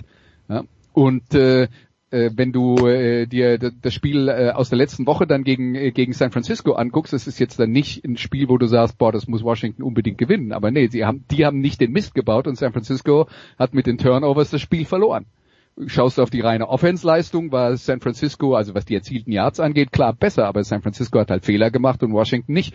Und äh, das ist halt auch ein Weg, Footballspiele zu gewinnen. Ja, und äh, im Gegensatz zu, zu Seattle hat Washington halt eine Defense. Das ähm, und ja. hat gute Lines. Das äh, sind zwei Faktoren, die dann doch immer wieder helfen bei Footballspielen. Günther, es gibt noch einen Kracher am Sonntagabend. New Orleans gegen Kansas City. Ob Drew Brees spielt oder nicht, steht noch nicht ganz fest. Trotzdem, äh, es, es, es ist ein Spitzenspiel, äh, auch wenn New Orleans jetzt die, die, die Führung in der NFC an Green Bay verloren hat. Aber das ist äh, eins AFC gegen zwei NFC, da muss man drauf schauen.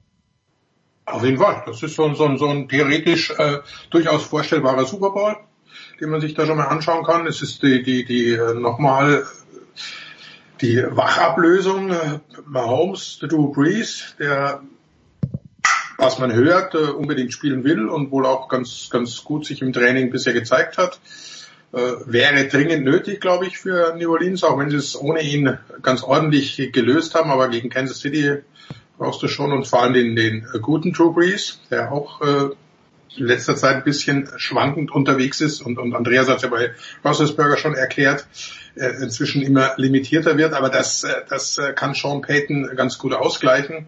Also wird eine, eine äh, klasse Partie, hoffe ich. Also es kann natürlich äh, relativ schnell äh, gehen, weil Mahomes und seine Offense können eben Punkte im, im Sekundentakt fast schon erzielen, was sie in dem Jahr aber nicht unbedingt tun, was, was ganz gut ist.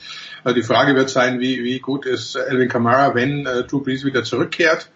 Wie können sie da den Ausgleich herstellen? Und das ist, äh, ist so ein Spiel, da wollen natürlich auch die, die, die äh, älteren Herren, also Sean Payton und, und äh, Drew Brees, die wollen da schon nochmal zeigen, Moment, da, da kommen die jungen Wilden, die sind, die sind Titelverteidiger, aber wir wollen da auch nochmal hin und das ist so eine, so eine Standortbestimmung, die, glaube ich, auch von, von der, von der Idee her sehr, sehr gut aussieht. Die Defense von New Orleans wird äh, von Woche zu Woche äh, besser, was was sehr, sehr wichtig sein wird in dem Spiel. Das haben jetzt ja ein paar schon gezeigt, dass man durchaus äh, Mahomes und Kansas City äh, bisschen verlangsamen kann, wenn man es richtig anstellt. Ich denke, Dennis Allen wird sich da entsprechend darauf vorbereiten. Von daher absolutes äh, Must-See-TV und wir alle hoffen auf ein ähnliches wie äh, Cleveland gegen Baltimore. Gut, dann äh, soll es das gewesen sein zur NFL-Situation Woche 14 noch Woche 15. Nicht dran, nicht dran denken übrigens, es findet nicht nur heute Nacht Football statt, sondern es gibt auch zwei Spiele am Samstagabend diese Woche, ähm, nämlich um 22.30 Uhr Denver gegen Buffalo und um 2.15 Uhr in der Nacht von Samstag auf Sonntag Green Bay gegen Carolina. Ja, das war's von mir in der Big Show 487. Hier geht's weiter mit dem Producer und der kann einfach nicht anders, als nochmal zum Fußball überzugehen.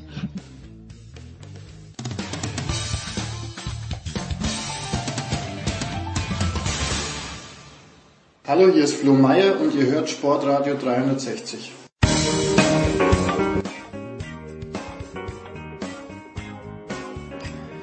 Es geht weiter in der Big Show 487. Es geht weiter mit Fußball. Ich freue mich sehr, dass wir wieder nach Österreich schalten. Zum einen nach Graz zu Martin Konrad. Servus Martin. Hallo. Und zu Alfred Tata, zum Coach. Äh, Alfred, wo erreichen wir dich eigentlich immer? Beim, beim Martin habe ich eine relativ genaue Vorstellung, aber wo bist du eigentlich daheim? Milchstraße. Ah ja, habe ich geahnt, ja. Nichts anderes war mir klar. Ja, ich habe ich hab mir vier Namen aufgeschrieben für diese kleine Zusammenkunft von uns und äh, über die wir unbedingt sprechen müssen. Und Christian Ilzer ist keiner davon übrigens. Ähm, der erste ist selbstverständlich Otto Baric, der vor wenigen Tagen gestorben ist als Sturm Graz-Fan. Otto Baric sehr, sehr nah dran mit Sturm in der Saison 79, 80, um wirklich österreichischer Meister zu werden, was er dann erst Ivica Osim geschafft hat. Alfred, äh, ich bin mir sicher, du bist auch schon gefragt worden. Die Erinnerung an Otto Baric ist welche? Hast du jemals mit ihm auch in deiner aktiven Zeit zu tun gehabt? Ja, ich kann mich an Otto Baric insofern erinnern, dass er zu der Zeit, als ich gerade in der Bundesliga begonnen habe, Trainer war von diversen anderen Vereinen, also zum Beispiel damals bei Sturm Graz und später bei Rapid. Das heißt, ähm, ich habe ihn gekannt als Trainer des gegnerischen Teams und eigentlich gegen jede Mannschaft, gegen äh, die ich damals gespielt habe, wo er Trainer war, haben wir immer verloren. Er war ein, eine überragende Trainerfigur, das muss man einfach so festhalten. Wenn man das, das Echo jetzt, das Medienecho in Österreich ein bisschen so anschaut, ähm, man, man redet da nie schlecht über Leute, die gerade verstorben sind, Martin, aber ich glaube, bei Otto Baric, da habe ich nur Lob gelesen. Hast du, ihn, hast du einen anderen Eindruck gewonnen? Nein, mit Sicherheit ähm, ist das, äh, wie du schon gesagt hast, der Fall, wenn äh, es ähm, jemanden zu betrauern gilt, den auch zu beschreiben. Aber in dem Fall ähm, gerade auch deshalb, weil Otto Baric jetzt im Alter von 88 natürlich in den letzten knapp 20 Jahren in Österreich nicht mehr aktiv war, ist natürlich auch die Erinnerung eine äußerst positive. Ja. Er war ja mhm. zum Schluss auch noch Teamchef in einer schwierigen Zeit für die österreichische Nationalmannschaft. Unvergesslich, wie man sich damals auch noch äh, gegen Israel äh, qualifiziert hat, äh, durch ein, ein, ein Last-Minute-Freistoßtor von Andreas Herzog. Ähm, und insgesamt können wir festhalten, er hat, egal wo er war, in Innsbruck noch in Vorzeiten der Bundesliga mit Sturm, mit Rapid, mit Salzburg vor allem dann auch in den 90er Jahren äh, große Erfolge gehabt und dann gab es ja auch noch die ein oder andere zusätzliche Trainerstation bei ihm in Österreich. Also er war, er ist ja in Österreich geboren, das vergessen ja viele, damals in den 1930er Jahren. Wusste ich nicht. In, ja, Eisenkappel, also in Kärnten mhm. und, und hat ähm, trotzdem gerade vielleicht auch deshalb immer diesen Bezug gehabt zu diesem Land und war ja in Kroatien oft auch sehr kritisch gesehen, obwohl er ja auch zwischendurch dort tätig gewesen ist. Ähm, aber ich finde einfach, er war und ich habe auch mit einigen ja zu tun gehabt und darf arbeiten mit, mit, mit äh, ehemaligen Spielern, die bei Barici eben in einem Team waren und dieser war halt in einer Zeit, wo das eben noch nicht üblich war, einer, der dich auf den Punkt motivieren konnte. Und das war zur damaligen Zeit, der Alfred wird es besser wissen, einfach noch nicht so, wie man es heute eben kennt, dass ihm genau dieser Bereich auch zum Trainergeschäft gehört. Alfred, magst du dazu was sagen? Weil ich, äh, ich, ich muss ganz kurz meine Franz Pfleger Story erzählen. Ich weiß nicht, ob ihr den, den Pfleger Franzi persönlich kennt, aber ich habe mit dem Franz Pfleger zwei Jahre bei Casinos Austria in Graz gemeinsam gearbeitet und der Franzi hat ja in dieser Zeit bei Sturm gespielt und er hat mir genau das gesagt, was du, was der Martin jetzt gesagt hat. Der Baric hat ihn wochenlang nicht spielen lassen und dann ist er aber einmal drangekommen und dann hat er, der Baric ihn so motiviert, dass er tatsächlich, ich glaube es war in Eisenstadt, das 1-0 geschossen hat. Ich habe das Tor noch einigermaßen bildlich vor mir und äh, das, das muss eine ganz große Gabe gewesen sein. Alfred. Ja, das kann ich bestätigen. Ich habe auch viele Freunde, die unter Baric gespielt haben. Als Spieler war zum Beispiel Gerald Wilfurt einer, mhm. ein, ein Freund von mir, der mir sehr viel auch in diese Richtung erzählt hat. Aber jetzt kommt das große Aber natürlich. Ähm, Motivationskünstler zu sein ist das eine, aber damit kann man auf Sicht gesehen nicht glauben, erfolgreich zu sein. Du musst auch ein nötiges äh, Know-how mitbringen, was den Trainingsprozess äh, betrifft. Und ich denke, dass äh, Otto Baric schon zu seiner Zeit ein Trainingsregime hatte, das äh, für seine Zeit ein hohes Niveau äh, inne hatte. Also ich glaube nicht nur ein Motivator war er ein hervorragender, ich glaube auch, dass seine Trainingsarbeit vom Feinsten war, weil sonst wären diese Erfolge zweimal zumindest ähm, mit österreichischen Teams in ein Europacup-Finale zu kommen, das ist eigentlich unvorstellbar. Also ohne das wäre das nicht erklärbar. Ja, das möchte ich nur ergänzen, dass das mhm. nicht falsch rüberkommt. Das war für mich klar. Das ist die Basis und, und er hat da natürlich auch noch Fähigkeiten gehabt. Aber ich wollte nur sagen, das hat ihn zumindest aus den Erzählungen, die mir zugetragen werden, eben noch zusätzlich gehabt, diese Form der Motivation. Und wenn man hier schon Geschichten erzählt, äh, erst vor zwei Tagen hat mir Gerhard Struber, der ja mittlerweile bei New York Red Bulls als Trainer tätig ist, erzählt, in den 90ern war er ja auch Kaderspieler von Austria Salzburg. Mhm, mhm. ähm, aber natürlich Kaderspieler. Wir, wir kennen alle, die Spieler waren Pfeifenberger, Hütter, Klieder, ähm, Otto Konrad im Tor und, und, und, Heribert Weber, Gaga und wie sie alle heißen. Und er war eben Nummer 15, 16, 17. Und er hat zu ihm gesagt, Gerhard, brauche ich dich wie Stückchen Brot, aber erst in zwei Jahren. und, und, er hat gesagt, aber es war ihm keiner böse, sondern irgendwie hat er trotzdem das Gefühl gegeben, du gehörst dazu und du musst nur arbeiten und dann bist du ganz fix dabei. Es war dann natürlich nicht so. Baric war dann weg, aber auch Struber ist dann äh, weggegangen. Aber ich will nur sagen, also das sind schon auch Erzählungen, wo man eben merkt, da kann sich der erinnern, vor 25 Jahren war das und, und, und äh, Baric hat eben jeden irgendwie wirklich ja, er hat ihn äh, einfach ähm, bei der Ehre gepackt und ihn gefangen genommen. Nicht? Wie Klopp vielleicht jetzt auch einer ist, der immer so hingestellt wird. Hm, ja, ich muss den Alfred jetzt, wir müssen noch mal ganz weit zurückgehen. Wir wissen beide, der Martin, äh, aus welchen Gründen auch immer, hat in Graz den falschen Verein gewählt. Aber Alfred, äh, diese Mannschaft 79, 80, wenn man jetzt mal so durchgeht, da sind ja leider schon sehr, sehr viele verstorben. Der Manfred Steiner vor kurzem erst, Bojo Bakker da schon länger, Gernot Jürgen schon länger. Der Schausrudi, habe ich letzte Woche erfahren, ist auch nicht mehr unter uns wie, wie, wie gut war diese Mannschaft dann? Ich glaube, das 1-4 gegen Rapid war auch dem geschuldet, dass der Krankel ist ja, glaube ich, im Winter da zurückgekommen zu Rapid, der hat im Herbst noch nicht gespielt. Äh, so als Gegner, äh, war, war das wirklich eine sehr, sehr gute Mannschaft oder hat er einfach einen wahnsinnigen Lauf gekriegt, den sie dann geritten hat?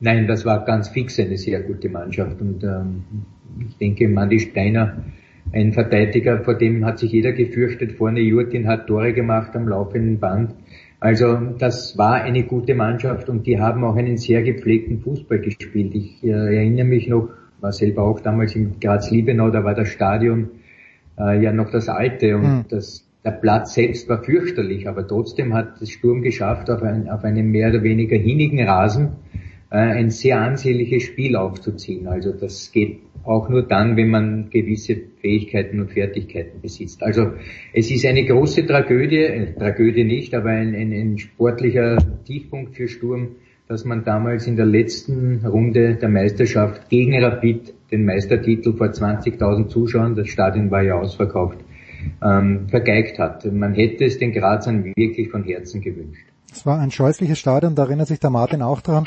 Äh, mit der Laufbahn dazwischen und das ist jetzt, na, ein bisschen besser geworden. Jetzt könnte es einen ganz harten Cut, Martin. Ich habe gestern mit Holger Gerz, einer meiner, meiner Säulenheiligen, gesprochen. Also mit Filmen haben wir hin und her gesimst, während die Bremer gespielt haben. Und die abschließende Frage von Holger Gerz an mich war, wie macht sich eigentlich der kleine Eggestein beim Lask? Ich habe einfach zurückgeschrieben, hervorragend, aber ich habe keine Minute gesehen. Stimmt diese Einschätzung von mir? Wie macht sich Johannes Eggestein beim Linzer Athletiksportclub? Ja, das ist richtig, die Einschätzung. Mhm. Wenn man nur die Fakten hernimmt, er hat jetzt, glaube ich, 14 Pflichtspiele, darunter waren eben sechs Europa League-Spiele, zweimal gegen Tottenham, auch gegen Royal Antwerpen, an denen man letztlich auch gescheitert ist, indirekt, weil Antwerpen einmal Tottenham geschlagen hat und dadurch ist der Last mit zehn Punkten nur Dritter geworden in mhm. der Gruppe der Europa League ähm, und dann eben in der Meisterschaft dementsprechend, weil er erst gekommen ist am letzten Transfertag. Also ich glaube, er hat 14 Pflichtspiele und hat ähm, wenn ich es jetzt richtig im Kopf habe, acht Tore oder zehn Tore erzielt, also äh, alles zusammengerechnet. Mit anderen Worten, er hat äh, seine, seine ähm, Verpflichtung bis jetzt in diesen drei Monaten, nicht einmal zweieinhalb Monaten absolut erfüllt. Kommt natürlich jetzt noch mehr zum Einsatz, weil der Marco Ragusch sich ja das Kreuzband gerissen hat. Äh, und um auf deine Frage wahrscheinlich äh, zu schließen, es ist in der Tat auch ein Thema, er hat äh, einen Leihvertrag bis kommenden Sommer, aber es gibt angeblich keine Klausel, dass ihn Werder Bremen vorzeitig zurückholen kann. Aber mhm. natürlich muss man sich in Bremen wahrscheinlich Gedanken machen, wenn im Moment sehr viele Offensivspieler verletzt sind, A und B, die, die da sind, nicht treffen, äh, dass man einen unter Vertrag hat, der aber im Moment verliehen ist. Ähm, der Trainer von Lask hat äh, auf Sky am Montag gesagt, dass er davon ausgeht, dass Eggestein auch im Frühjahr in Linz sein wird. Aber er ist mit Sicherheit durch diese Spiele noch einen Tick sicherlich weitergekommen, auch in seiner persönlichen Entwicklung. Ja, aber da gibt's ja jetzt in Bremen einen Spiel. Ich erinnere mich gut, dass der Alfred bei Sky mal gesagt hat, da können Sie Gift draufnehmen, dass Romano Schmidt von Sturm zu Salzburg geht. Und da hat mir der Holger Gerz auch geschrieben im, im Weser-Kurier. Letzte Woche, nachdem Schmidt sein, äh, äh, sein Debüt gegeben hat in der Startelf, stand wohl, das Debüt hat Lust auf mehr gemacht. Da bin ich mal gespannt, ob Romano Schmidt Johannes Eggestein ersetzen kann. Ja, das sicher nicht. Das ist eine andere Position, aber Schmidt ist ja auch ein hochtalentierter Spieler. Das ist ja nicht umsonst, dass er. Ja, aber körperlich zu schlecht, Martin, oder? Er ist körperlich Franco zu schlecht. Es, es, naja, der hat sich, ich wollte nur gerade sagen, 2017 ist er mit im Alter von, von 17 oder 18, war er 18, äh, 99 Jahrgang ist, ja, und da war er dann 18. Schon äh, ist er von Franco Foda äh, in der Bundesliga erstmals zum Einsatz gekommen und dann hat ihn sofort Salzburg verpflichtet und um das nur in zwei äh, vielleicht äh, Anekdoten, ist übertrieben, aber in zwei ähm, Szenen kurz zu umschreiben. In Salzburg hat er dann plötzlich gesehen, ja, da gibt's mehrere solche Jungstars wie ihn hm. Und das hat ihn in Liefering eigentlich, ich sag's einmal so, eher, eher enttäuscht und, und, und auch die Salzburger waren über ihn dann nicht ganz so glücklich, weil da gab's eben nicht nur den Romano Schmidt, weil in Graz war das, das sozusagen der, der Shootingstar und in Salzburg waren aber noch daneben zehn andere Shootingstars. Hm. Und der hat's nicht geschafft und dann finde ich, und das ist die zweite Geschichte, positiv, er hat eineinhalb Jahre beim WAC, finde ich, sowohl körperlich als auch spielerisch, taktisch in allen Bereichen enorm viel zugelernt, sonst wäre er ja nie von Werder Bremen auch verpflichtet worden. Also ich glaube, dass er schon jetzt auch mit ein paar Monaten noch Angewöhnungszeit in Bremen diesen, diesen, diesen Weg dort fortsetzen kann. Ob er in einer Mannschaft, die, sage ich einmal, eher natürlich am Tabellenende oder gegen den Abstieg spielt, dann schon sofort diese Rolle einnehmen kann, das ist wieder eine andere Geschichte. Hm, gut. Das beobachten wir. Dritter, der dritte Name auf meiner Liste, Alfred, ist äh, Dominik Soboslai, von dem er ja, also der mm, Sportdirektor von, von Leipzig hat jetzt, ja, hat nicht dementiert, dass er schon bald nach Leipzig gehen wird. Aber wenn ich mir die Leipziger Mannschaft anschaue, äh, Alfred, dann frage ich mich, wo soll er dort spielen? Weil ich, ich stelle mir das da eher so vor, dass der dann ein halbes Jahr hm, vielleicht pro Woche 20 Minuten spielt, wenn es hochkommt. Wie gut ist Soboslai? Wie, wie gut siehst du ihn? Sähst du ihn in einer Spitzenmannschaft der deutschen Bundesliga? Naja, da muss man den Soboslai mal unter die Lupe nehmen, was seine Stärken sind. Seine Stärken sind etwas, was sehr rar geworden ist, auch im internationalen Fußball. Er hat ähm, große spielerische Qualitäten, also kreative Fähigkeiten, die er immer wieder auch einsetzt für überraschende Pässe oder überraschende Torabschlüsse. Und das Pendant dazu, die nötige körperliche Fitness auf höchstem Niveau, da hat er noch Defizite. Auf hm. jeden Fall muss er in diesem Bereich arbeiten. So, jetzt kommt er zu Leipzig unter Umständen.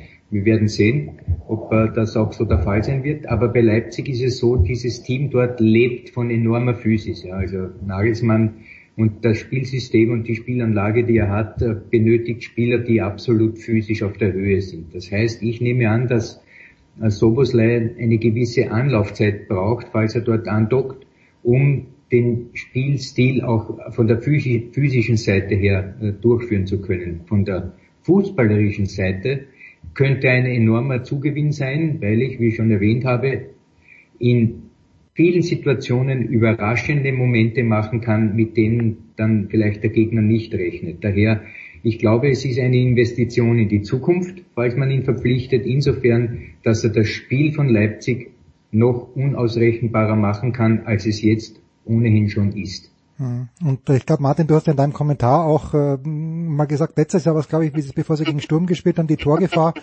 ist noch nicht da. Dann hat er viele Tore gemacht, aber gegen Atletico, das ist natürlich ein Jammer, dass er diese Riesenchance daneben gelegt hat. Ist das auch noch ein kleines ja, oder Defizit? Auch gegen die Bayern, ne? Gegen ja. Bayern vor Neujahr, ne? Das, das, ja, stimmt, das ja. ist ja dann plötzlich ein Führungstor für Salzburg gewesen. Ähm, ja, der muss sich, er muss sich der muss sich auch noch entwickeln. Wir reden übrigens auch hier von Spielern, nicht nur bei Romano Schmidt, auch bei Dominik Soboslai, die gerade um die 20 sind. Hm. Ähm, äh, und, und, dann, wenn wir das nur hernehmen, Bayern, Lewandowski, Müller, ja, die spielen schon seit über 10, 15 Jahren auf einem sehr hohen Niveau. Also ich glaube, man muss auch allen die Zeit geben. Die Frage, und da schließe ich mich an, das geht insgesamt, äh, was ist der richtige Karriereschritt? Ähm, ob das dann eben ein Team ist, wo er von Anfang an auch sehr unter Beobachtung steht, nicht so wie in Salzburg, wo du dir eben auch das ein oder andere Spiel leisten kannst. Mm, ja, in der Liga, wo er eben vielleicht nicht immer bei 100 Prozent ist, das äh, muss er dann mit sich selbst ausmachen und das wird dann wahrscheinlich auch zeigen, ob er ein ganz großer wird oder eben ein großer. Ja, wäre auch schon schön, wenn er ein großer würde. Und um in Leipzig zu bleiben, ich weiß, wir eigentlich wollten, wir, wir sprechen ein bisschen über Österreich. Ähm, Alfred, der Haidara hat auch Zeit gebraucht, bis er reinkommt. Aber ich finde, die letzten Spiele, die ich gesehen habe von Leipzig, war Haidara immer einer der besten. Ist der, zeigt er jetzt das, was ihn in Österreich auch ausgezeichnet hat? Weil in Salzburg war er schon, also aus meiner Sicht zumindest, spielbestimmend. Ja, das ist absolut vollkommen richtig. Also Haidara ist genau ein, eine Maßfigur dafür, was das Spiel äh, von Salzburg in Österreich oder von Leipzig in Deutschland benötigt ein, ein unglaublicher kämpferischer Typ, der viele Kilometer frisst, gleichzeitig aber ein hohes technisches Reservoir besitzt. Also taktisch auf der Höhe ist, also mehr, was will man mehr von Spielern? Und ich erinnere mich, Navi Keita war ja im Großen und Ganzen ein ähnlicher Spieler, wo der mittlerweile ist, wissen wir auch. Also es ist schon immer sehr interessant, wie Salzburg in der Lage ist, solche Spieler an Bord zu holen und die dann auch in diese Richtung weiterzuentwickeln für ganz große Aufgaben. Hm. Darf ich da nur gleich noch äh, hinzufügen, weil du Haidara erwähnst. Äh, der ist ja Teamspieler von Mali. Mhm. Ebenso wie Samaseku, mhm. der in Hoffenheim ist. Ebenso wie Mo Kamara, der bei Salzburg spielt, im Zentrum gegen Atletico gelb äh, gesperrt nicht dabei war, vielleicht nicht unwichtig im Übrigen. Ähm, ich wollte nur sagen, die letzten beiden Qualifikationsspiele im November für die Nationalmannschaft von Mali, und zwar für den Afrika Cup im Jänner 2022 oder im, im Jahr 2022, hat Mo Kamara äh, gespielt, einmal anstelle von Samaseku und einmal ist dafür Haidara eingewechselt worden was ich damit zum Ausdruck bringen will, allein diese drei Spieler auf dieser Position äh, kommen aus einer Nation, waren alle drei in Salzburg und damit wissen wir auch schon, wie es weitergeht. Ne? Also Kamera wird gehen und der nächste wird dann irgendwann wieder in Salzburg sein. Ja, jetzt brauchen Sie nur noch in Mali jemand, der vorne weiß, wo das Tor steht. So. Gibt's auch bei Salzburg, der heißt Seku Koeta und der hat unter anderem auch das eines der entscheidenden Nein, Tore der, der ist auch, der ist auch aus Mali. Ja, ja, ja. Äh, unglaublich, unglaublich. Naja, gut, dann aber muss ich äh, jetzt doch noch ganz kurz zum glorreichen SK Buntegammer Sturm Graz kommen. Martin, ich weiß, na, es schmerzt dich ja gar nicht, weil mich würde es auch freuen, wenn der GRK wieder aufstiege. Was ist da los? Was ist da los? Warum ist Sturm so weit vorne? Ist es, äh, die, gewinnen sie jetzt die Kartenspiele, die sie letztes Jahr nicht gewonnen haben? Und sie gewinnen sogar in Salzburg. Martin, warum?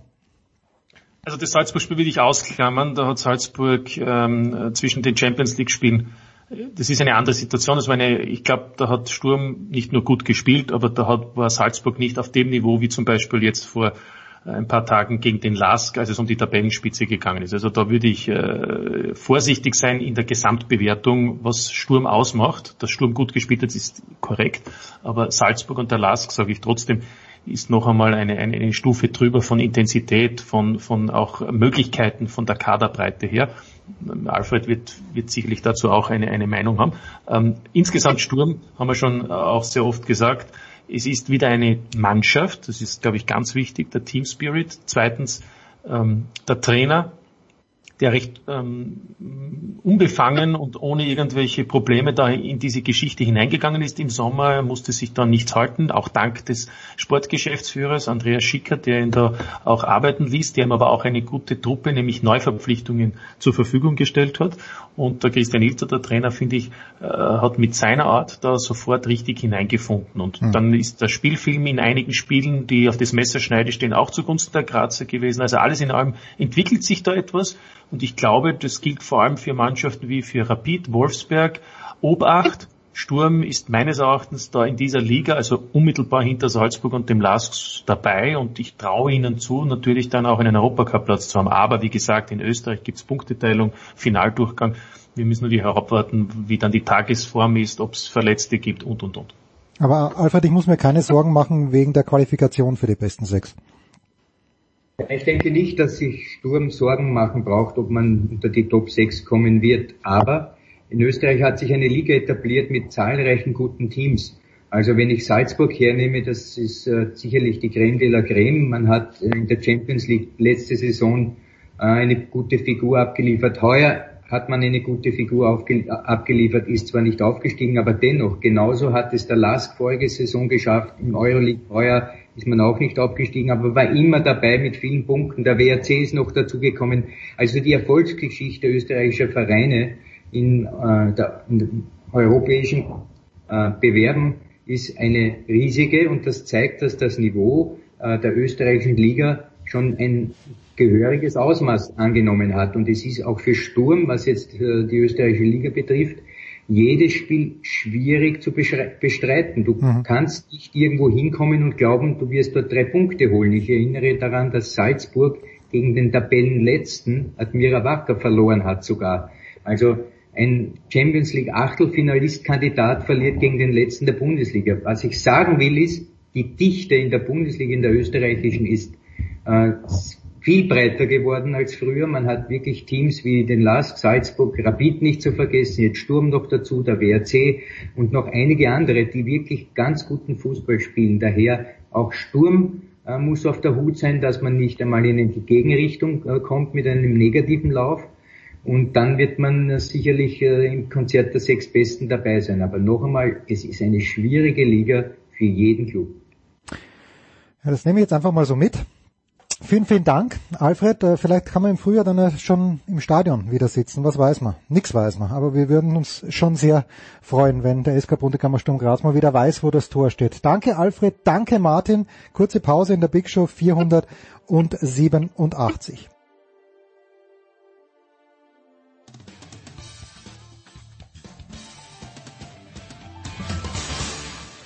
Hallo, hier ist Thorsten Lieberknecht und ihr hört Sportradio 360 und vor allen Dingen hört es immer.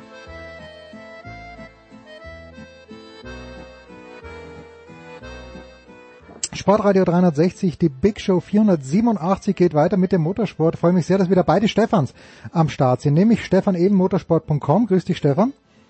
Servus miteinander. Und natürlich Stefan uh, The Voice Heinrich. Servus The Voice.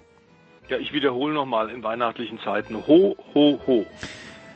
Das nehmen wir einfach mal so hin, kommentarlos und freuen uns sehr, dass äh, zum Saisonausklang der Formel 1 auch Philipp Schneider von der Süddeutschen Zeitung paar Minuten Zeit was hat. Servus Philipp. Hallo zusammen. Philipp, komm, äh, ich, ich stelle an dich die erste Frage. Und zwar, ich habe es im ORF angeschaut, das allerletzte Rennen, und da sind dann der Ernst Hausleitner und der Alex Wurz da gesessen äh, und, und haben natürlich das ganze Jahr nur aus dem Studio kommentiert. Und das Resümee vom Ernst, ein lieber Freund unserer Sendung auch, war dann, dass er gesagt hat, naja, im Grunde genommen gut ist gegangen, nichts ist geschehen. Äh, ist das auch, ähm, auch dein Resümee, wenn du mal zurückschaust auf die Formel 1 Saison? Gerade mal schadlos überstanden das Ganze, aber doch ein kleines bisschen besser oder vielleicht ein kleines bisschen schlechter? Äh, die Frage ist an mich, habe ich jetzt gerade nicht verstanden jetzt. Ja, ja, die Frage ist an dich, ja, ja. Ja, ich muss sagen, äh, wenn man das miterlebt hat, wie es im März war, bei der, als da quasi die, der Auftakt abgeblasen wurde, so in der allerletzten Sekunde, als sich die, die Zuschauer schon an die Tore drückten im Albert Park, äh, da war mir ehrlich gesagt noch nicht so ganz klar, was es überhaupt noch geben sollte in der Saison. Und ähm, dass die Formel 1 das dann tatsächlich so, ähm, ich muss echt sagen, im Rückblick überragend gewuppt hat, ähm, das hat mich dann schon ähm, so in der Form tatsächlich ähm, überrascht. Ich denke, einen großen Anteil hatte einfach, dass der Auftakt so gut gelungen ist. Also mit den Rennen in Österreich, ähm, wo Red Bull und Mateschitz halt so ein bisschen, ähm, ja, ein bisschen ähm, Starthilfe geleistet haben. Und danach lief es ja eigentlich, sehen wir mal ab von den Corona-Erkrankungen gewisser Fahrer, die eine gewisse Relevanz haben, ähm, wurde das doch logistisch alles gut auf die, äh, auf die Beine gestellt. Ähm, dass es jetzt sportlich nicht ganz so ähm, einen vom Hocker gehauen hat am Ende, äh, sondern gewisse Doublette zum Vorjahr war. Gut, das hat andere Gründe dann, aber Corona-mäßig tipptopp, würde ich sagen. Weil so viel Kohle da war, The Voice, oder weil so viel Kohle da ist, ist ja nicht nur Dietrich Mateschitz, sondern das sind ja lauter Leute, das sind ja keine armen Leute, die wir da sehen in der Formel 1. Ist es eine Frage des Geldes gewesen? Äh, auch, glaube ich. Aber ich glaube, dass tatsächlich die Konsequenz äh, bei der Umsetzung der Maßnahmen äh, tatsächlich das Wichtige war. Und da hängt natürlich die Kohle wieder dran, denn es war klar, dass äh, die Formel 1 dringend versuchen muss, an die Fernsehgelder zu kommen. Äh, dazu musste man mindestens 15 Formel 1 Grand Prix über die Bühne kriegen. Ähm, das haben sie tatsächlich geschafft und ich schließe mich da Philipp absolut an. Äh, es war toll, was sie gemacht haben und das hängt tatsächlich gleich auch mit dem gelungenen Auftakt zusammen. Also Dankeschön an, an Matuschitz, äh, was er da auf dem Red Bull Ring mit dem Doubleheader hinbekommen hat, ist, ist wirklich erstaunlich Hygienekonzept und die Konsequenz. Sie haben wohl dann am Ende 87.594 äh, Corona-Tests gemacht, die Formel 1. Äh, das ist schon eine sehr beeindruckende Zahl und insofern hast du natürlich recht, es hängt klar auch mit der Kohle zusammen. Würde ich aber sagen, ist in der Fußball-Bundesliga auch nicht viel anders, da kann man auch drüber diskutieren, warum werden da die Fußball-Bundesliga, die Millionenprofis so oft getestet, teilweise drei bis viermal die Woche. Und äh, für viele die Leute, die in relevanten Berufen sind, da gibt's nicht genug Tests. Das ist natürlich eine klar gesellschaftspolitische Frage. Ja, äh, Stefan Ehl und dennoch, äh, The Voice hat mir zur Vorbereitung was geschickt, nämlich Helmut Marko wird da zitiert mit, dass die Saison 2020 wegen Covid-19 immer deprimierender geworden ist. Ja, was denn nun? Naja, man hat da ja im Prinzip in einer Blase gelebt. Also die Teams untereinander hatten quasi keinen Kontakt. Jeder ist da separat angereist. Jeder hatte da keinen Kontakt nach außen hin. Teilweise haben die Fahrer, so hat es glaube ich dann äh, Mercedes mal beschrieben, wie Eremiten, hätten die gehaust, also nur in der Wohnung drin, mhm. dann zum Flughafen, Privatchat und so weiter. Und ähm, beim Helmut Marco, Entschuldigung, hat man glaube ich so das Gefühl, was er damit ausdrücken wollte, ist, man, man kommt in eine Situation, wo man den Eindruck hat, die Decke fällt einem auf den Kopf, man sieht immer nur die gleichen Leute, man spricht immer nur die gleichen Leute man hat immer nur die gleichen Leute um sich rum und kann kaum einen Linksschritt oder einen Rechtsschritt irgendwo rausmachen, weil man eben in diesem sehr schmalen Korridor da drin ist, ähm, weil man sich ja abschotten muss von der Außenwelt, damit der Rennbetrieb nicht gefährdet ist. Und der Rennbetrieb, der war, glaube schon extrem, weil wir hatten jetzt mehrfach die Situation, ich glaube drei oder viermal, dass drei Rennen in direkter Folge waren. Das gab es auch noch nie in dieser Form, mhm. in dieser Häufung.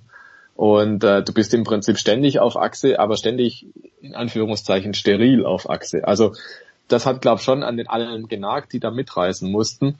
Und je länger das dann gedauert hat, und gerade hinten raus gab es ja dann nochmal dann diese Triple Header, die sogenannten, ähm, je länger das dann gedauert hat und die Entscheidungen im Prinzip durch waren, ich glaube, dann hat es entsprechend noch mehr genagt dann. Und am Schluss hat man schon das Gefühl gehabt, dann, als es in Bahrain war, in Abu Dhabi, äh, jetzt sind sehr viele sehr froh, dass es wirklich rum ist, weil das muss echt eine üble Strapaze gewesen sein insgesamt. Und ich glaube auch, dass man sich ja da äh, einige Lektionen mitnehmen kann. Und eine Lektion war eigentlich schon, Tripleheader machen wir nie wieder. Und jetzt haben wir dann den Kalender final verabschiedet für nächstes Jahr. Und was ist dabei? Ein Tripleheader.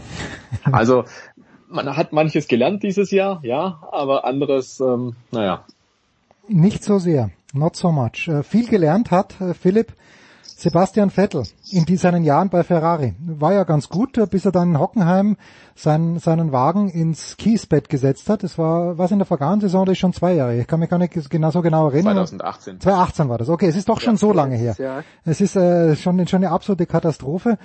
Ähm, ja, was, was, und dann, dann setzt er sich jetzt ins Auto im letzten Grand Prix und sagt, okay, äh, mehr geht einfach nicht mit dem Auto. Einfach nochmal volle Kanne die Faust direkt ins Gesicht seiner Ingenieure.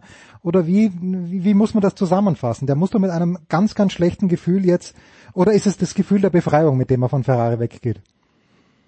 Also ich, ich habe beim Sebastian tatsächlich, wenn man ihn so ein bisschen kennt, ähm, habe ich tatsächlich jetzt sein ganzes Verhalten so ein bisschen interpretiert, dass er tatsächlich versucht hat, ähm, mit einem guten Ton äh, sich mhm. zu verabschieden von der Mannschaft. Also ich habe da wirklich wenig Verstecktes und Häme rausgelesen. Mhm. Man kann jetzt über seinen, über seinen Song, den er am Schluss getrellert hat, ich meine, das hat einen ja fast an die Titanic erinnert, My Heart Will Go On, Celine Dion, das, das war ja nicht weit entfernt, aber äh, er hat es ja wirklich nett gemeint. Also ich habe da keine, keine Ironie erkannt, keine zweite Ebene. Und er hat auch gewisse Dinge gesagt ähm, im Anschluss, die, die fand ich wirklich sehr bemerkenswert. Also was er über Charles Leclerc gesagt hat, dass er gesagt hat, er hätte in den vergangenen 15 Jahren keinen derartig talentierten Fahrer äh, getroffen in der Formel 1. Das war mehr als eine Höflichkeitsfloskel, weil so derart hätte er es nicht überziehen müssen als mhm. Höflichkeitsfloskel. Ich glaube wirklich, dass er es so gemeint hat. Ich glaube auch wirklich, dass Leclerc ähm, in dieser Saison gezeigt hat, mal wieder, dass er wirklich eventuell ein absoluter Ausnahmefahrer sein könnte. Das hat Vettel im Übrigen auch noch in einem zweiten Satz zugegeben, indem er meinte, der hätte ein Talent, ähm, die Schwächen dieses Autos zu umfahren. Also das, ich meine, die Größe muss man erstmal zeigen dann im Abschied, die Vettel da gezeigt hat. Er hat ja gesagt, diese Größe, äh, die, die unterscheidet ihn von mir. Ähm, nichtsdestotrotz, man kann jetzt ewig drüber diskutieren, eventuell hat das Auto einfach nicht zum Fahrertypen Sebastian Vettel gepasst, da mag was dran sein. Ich bin kein Anhänger der Verschwörungstheorie, dass sie ihm da irgendwie die Schrauben verstellt haben und den Wagen halt so ihm hingesetzt haben, dass er damit äh, so schlecht zurechtkommt, sondern ich glaube, er ist einfach heilfroh, dass er dass für ihn jetzt ein neues Kapitel beginnt. Ich spüre bei ihm auch eine gewisse Befreiung, ja, also er ist halt Ewigkeiten seinem Kindheitstraum hinterhergehechelt, tatsächlich wie Michael Schumacher Weltmeister zu werden im Ferrari. Und diesen Mühlstein, den hat er jetzt nicht mehr am Hals hängen. Und ich glaube, dass das ein ganz cooles Projekt sein kann, auch wirklich im nächsten Jahr. Ähm, bei Aston Martin, er hat da, er hat da halt den, den besten Motor. Das wird, das wird sich für hm. ihn äh, wahrscheinlich anfühlen, wie der, wie der, wie der, als wäre er von der Formel 2 in die Formel 1 umgestiegen. Ähm, und ja, wenn er dann halt tatsächlich mal eventuell um ein paar Rennsiege mitfährt, ähm, was will er denn noch mehr? Also ich bin, ich kann Sebastian Vettel irgendwie jetzt nur beide Daumen hoch für seinen Abschied nach dieser Saison wirklich mhm. attestieren. Der Wolf, du, du, du, du grummelst zustimmen. Bitte dann stimme auch verbal ja, zu. Ja, absolut. Also absolut, das ist sehr, sehr gut beschrieben. Ich glaube auch, dass er das versucht hat, er hat das ganze Jahr versucht, eben nicht Ferrari in die Tonne zu treten, obwohl Ferrari sich ihm gegenüber in vielen Phasen nicht sehr loyal gezeigt hat und auch, dass tatsächlich der Nachfolger Carlos Sainz ja eigentlich schon feststand, als man ihm die Kündigung ausgesprochen hat, noch vor äh, Corona bedingt verspätetem Saisonbeginn, war eine Katastrophe. Also das Timing bei Ferrari, muss man sagen, die haben sich selbst einen eigenen Fuß geschossen, das geht überhaupt nicht wie wir bis zum letzten Rennen auch wieder festgestellt haben, sie kriegen auch die Boxenstopps immer nicht hin, sie versauen die Strategie. Also es sind viele, viele Gründe, die dazu geführt haben, dass tatsächlich bei Ferrari und Vettel, dass dies keine Traumehe geworden ist. Aber der Stil und die Art und Weise, mit dem er sich da verabschiedet hat, ist wirklich erstklassig. Das müssen wir wirklich sagen. Das hat er fantastisch hinbekommen. Und äh, paar Mal, äh, man hat mit vielen Leuten, mit vielen Experten oft am Telefon in diesem Jahr geredet, haben sie immer wieder gesagt, wir verstehen nicht, warum er so vorgeführt wird und dann nicht hinterher hingeht und sagt, dies Auto ist eine Katastrophe, es ist unfahrbar, hat er nie gemacht, sondern hat sich immer vors Team gestellt. Und äh, das ist ganz, ganz großer Sport, das hat er ganz toll gemacht ähm, wie auch insgesamt man den Eindruck hat von Ferrari, jetzt nicht nur, dass die Mechaniker, die ihn eh immer mochten, sondern dass tatsächlich auch äh, die Führungsebene äh, gemerkt hat, äh, was sie da jetzt für einen Charakter verlieren. Auch die haben sich ja äh, sehr, sehr wohlwollend geäußert, aber Fakt ist natürlich, und das ist in der Formel 1 so am Ende zählen nur die Zahlen. Und da war er in den letzten äh, zwei Jahren deutlich zu langsam, ist unter Wert geschlagen worden. Äh, völlig egal, ob die jetzt auf ihn gehört haben oder eben nicht gehört haben, äh, sehr früh eben schon quasi auf Leclerc gesetzt haben als Nummer eins. Ähm, die fahrerisch und das, was, was tatsächlich an Ergebnissen rausgekommen ist, war absolut ungenügend. Das ist überhaupt keine Frage. Das weiß der ähm, Sebastian selber. Und ich habe auch den Eindruck, dass der jetzt absolut äh, aufblüht und sagt, tief durchatmet und sagt, boah, das ist jetzt endlich vorbei. Ähm, und ich bin sie nicht sehr oft äh, einig mit Ralf Schumacher. Äh, wir haben viele Diskussionen gehabt in der Formel 1, auch in der DTM, aber dass er die Saison äh, und die Art und Weise, wie Ferrari mit Vettel umgegangen ist, als äußerst eigenartig bezeichnet, da stimme ich mit ihm überein. Ich liebe Ralf Schumacher als Experte und zwar wirklich. Ich finde ihn großartig bei Sky. Der ist mit einer Entspanntheit, äh, wie, wie er das alles äh, äh, also wirklich auseinandernimmt. Ich finde das fantastisch. Apropos auseinandernehmen. Ähm, der Streckenplaner, Stefan Ehlen, das vielleicht noch. Du hast in deiner Kolumne, wer letzte Nacht schlecht geschlafen hat am vergangenen Montag, äh, den, den Streckenbauer von Abu, Abu Dhabi und von vielen anderen Strecken, Hermann Tilke, da ein kleines bisschen, ähm, ja, ich will gar nicht sagen, die Mangel genommen, weil der sagt ja selbst, dass was verändert werden muss. Lustigerweise hat der österreichische Standard ein, zwei Tage später auch ein Interview mit ihm geführt, wo der so ein kleines bisschen beschrieben hat, ja, ist ja nicht so, dass er jede Strecke so hinbauen kann, wie er möchte, weil entweder gehört das, das, das Grundstück, das er gerne noch hätte, nicht zum Formel 1 Circuit oder da ist ein Sumpfland. Aber warum, und ich glaube, die Quintessenz deines Artikels ist, dass diese Strecke, wo das äh, Saisonfinale stattgefunden hat in Abu Dhabi, das passt nicht als Saisonfinale. Kann man da noch was ändern? Äh, geht den Scheiks die Kohle aus oder muss man das Rennen einfach früher fahren? Also ganz grundsätzlich, ich halte Abu Dhabi diese Strecke, den Yas Marina Circuit, für untauglich. Äh, generell, also nicht, nicht nur fürs, fürs Finale, Finale, sondern generell. Okay. Und generell ist es einfach keine gute Strecke. Es ist im Prinzip ein schöner Anfang, eine, eine Linkskurve nach dem Start und dann gibt es auch eine sehr schnelle Kurve und dann kommt eine unsägliche Schikane. Äh, es kommen zwei lange Geraden und der Rest ist, wie die Fahrer sagen würden, Mickey Mouse. Einfach 90 Grad Kurven noch und nöcher, es geht hin und her und das ist einfach das ist keine schöne Strecke zum einen. Das ist einfach nur im Prinzip das, was Hermann Thielke da auch gesagt hat. Du brauchst lange Geraden und Bremszonen hinterher, damit du überholen kannst. Ähm, nur in Abu Dhabi funktioniert selbst das nicht so richtig. Und diese Schikane, die ich da gesagt habe, ähm, die wäre im Prinzip überflüssig, wenn es nicht ähm, da zu wenig Auslauf gäbe. Da mag er vielleicht einen Punkt haben, der die Strecke so ein bisschen im Kopf hat. Da gibt es eine Haarnadelkurve und direkt im Anschluss gibt's die Ferrari World. Also da hat Ferrari einen großen Themenpark hingestellt und die Auslaufzone ist wohl so, dass man diese Schikane fahren muss. Es gäbe auch die Variante, dass man da geradeaus fahren könnte. Das darf die Formel 1 aber offenbar nicht machen, weil dann die Auslaufzone nicht ausreichen würde für die Geschwindigkeiten. Mhm. Und das sind dann wieder so Faktoren, wo Hermann Thielke dann sagt, naja, was soll ich dann machen? Andererseits muss man gerade im Fall Abu Dhabi sagen, da gehen wir jetzt mal einfach 12, 13 Jahre zurück, dann war da nichts, dann war da Meer. Diese Insel, auf der diese Strecke ist, die wurde neu angeschüttet. Also wenn man dann einfach so weit zurückgeht, dann muss man schon sagen, Möglichkeiten hätte es genug gegeben, diese Strecke irgendwie anders zu designen, als das, was jetzt am Ende dabei rauskommt. Also selten findest du wirklich ein komplett weißes Papier vor, wo du zeichnen kannst und machen kannst und so hätte ich es gern. Ähm, da gibt's ja ganz andere Situationen, wo du einfach ein Gelände hast und damit musst halt umgehen oder mhm. es sind einfach bestehende Strukturen schon da, wie Straßen, Häuser oder sonst was. Und Abu Dhabi war halt komplett aus dem Blauen raus, wenn man so will. Und wir haben die Diskussion tatsächlich öfters, ähm, dass die Strecken von Hermann Thielke ja mal mehr, mal weniger gelungen sind. Und ich glaube tatsächlich, das geht auch damit einher, dass natürlich andere Traditionsstrecken gewachsen sind. Da hat man auch emotionale Bindung, weil es ist halt Spa, es ist halt äh, Monza, es ist halt Hockenheim oder sowas und es ist halt nicht Abu Dhabi, Bahrain, Bahrain ist zum Beispiel seit 16 Jahren dabei und ich glaube, es geht vielen so, da hat man immer noch den Eindruck, Erst seit sechs Jahren. Rennen. Ja, genau. Denkst du, wenn du gesagt das hast, seit sechs Jahren hätte ich es auch geglaubt. Genau, seit 16 Jahren und du hast immer den Eindruck, das ist ein neues Rennen, das ist eine neue Strecke, die ist immer noch nicht so richtig drin in der Formel 1. So geht's mir einfach häufig damit. Und andere Strecken, dahinter fragt man sowas gar nicht. Aber bei diesen älteren Strecken oder Strecken der älteren Generation, da hat man einfach den Eindruck, das ist nicht so künstlich auf irgendwas hingetrimmt, weil die, die Thielke-Strecken, die haben alle ähnliche Features. Auch das ist eine Kritik, die er sich gefallen lassen muss. Es gibt halt häufig eine sehr lange Gerade und dann eine knackige Bremszone und er kopiert auch hin und wieder irgendwelche Zitate dann quasi rein. Also Kurven, die es in ähnlicher Form schon gibt und die er teilweise selber schon mal gebaut hat. Ja, also tatsächlich glaube ich, Abu Dhabi, da spielt Geld keine Rolle, weil das ist das Rennen im Formel 1 Kalender, was mit die höchsten Gebühren zahlt, dass sie dieses Finale ausrichten können. Und ähm, ich finde, sportlich hat es einfach kaum einen Wert, weil die Strecke ist einfach Käse dafür. Das Kleingeld wäre da, man müsste wahrscheinlich nur ein paar Kleinigkeiten ändern äh, und ein bisschen dafür sorgen, dass halt ein anderer Rhythmus reinkommt in diese Strecke, dass auch Überholen möglich ist und dass es nicht im dritten Sektor einfach nur ein Gekurve ist, weil momentan ist es das einfach. Die Kurven hängen nach außen ab, das ist ein Killer. Äh, ein Killer für die Reifen, ein Killer fürs Fahren und äh, dadurch sind die Abstände so, dass man nicht überholen kann. Und ja, also es gäbe Möglichkeiten, wie man da leicht wahrscheinlich was machen könnte für relativ kleines Geld, wobei Geld, wie gesagt, kein Faktor sein dürfte. Hm.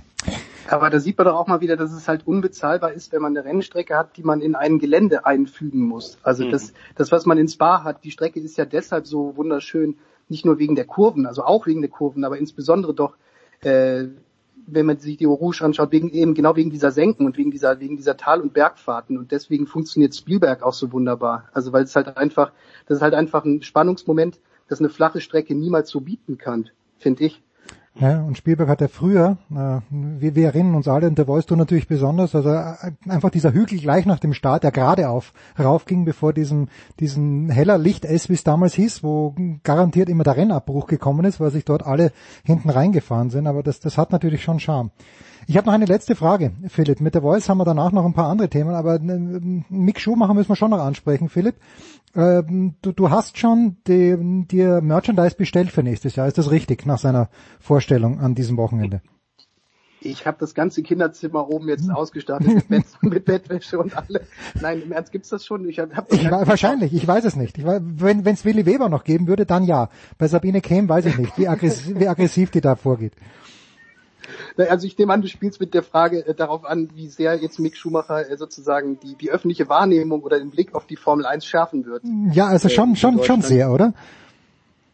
Ich, ich bin da tatsächlich, äh, also ich würde mich da zu keiner Prognose äh, hinreißen lassen. Die Euphorie ist ja gerade, wenn man so liest, überall, äh, der kommt ja quasi gerade wie der Heiland wird da teilweise dargestellt.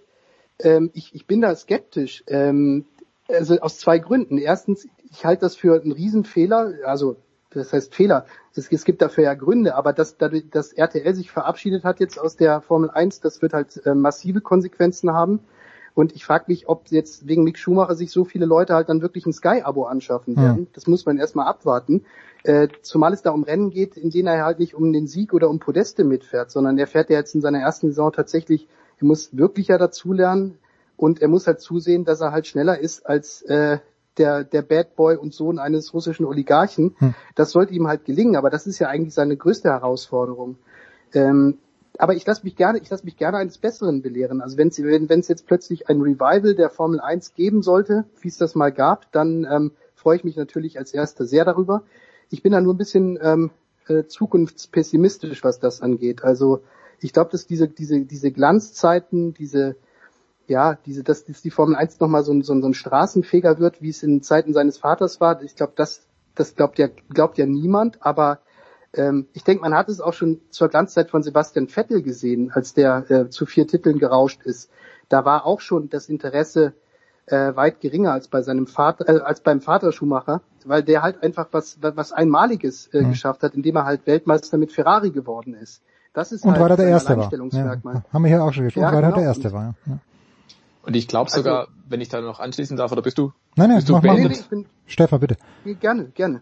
Ja, ähm, ich glaube sogar eigentlich für Mick Schumacher ist es sogar positiv, dass RTL nicht mehr dabei ist, weil RTL natürlich auch einen speziellen Druck ausübt. Das mag nur äh, indirekt sein, aber dadurch, dass man dort extrem natürlich drauf schaut, was machen die Deutschen und natürlich mit dem Namen Schumacher, klar, was macht der kleine Schumacher, ähm, dass dieser Faktor jetzt wegfällt, dass, dass, dass er nicht in diesem Programm so im Rampenlicht steht. Natürlich wird er bei Sky genauso stattfinden, natürlich wird auch Sky genau draufschauen, was passiert. Aber das ist, glaube ich, nochmal eine ganz andere Situation. Bei RTL, da wäre er immer da gewesen. Einfach immer der Fokuspunkt, Mick Schumacher, was macht er hier und da und jede Woche Feature und wieso fährt er hinterher und warum auch nicht.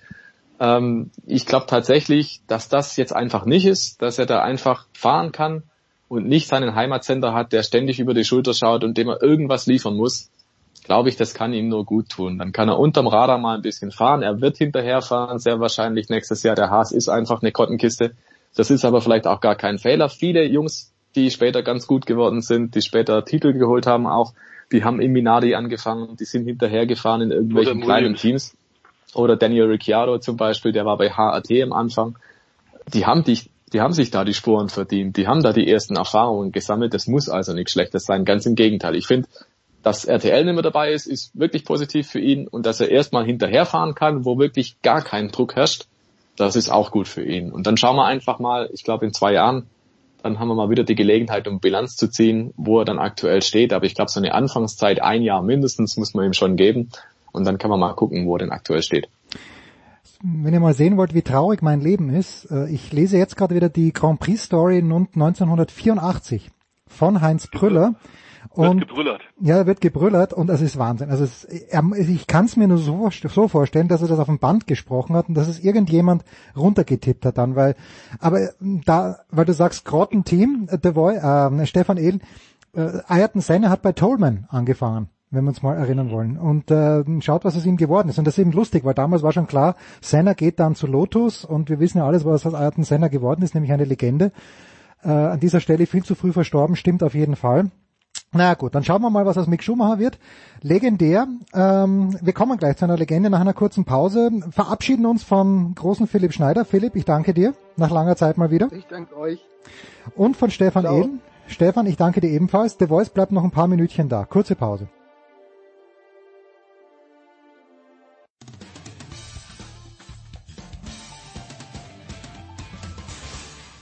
Hallo, hier ist Gina Lückenkämper und ihr hört Sportradio 360.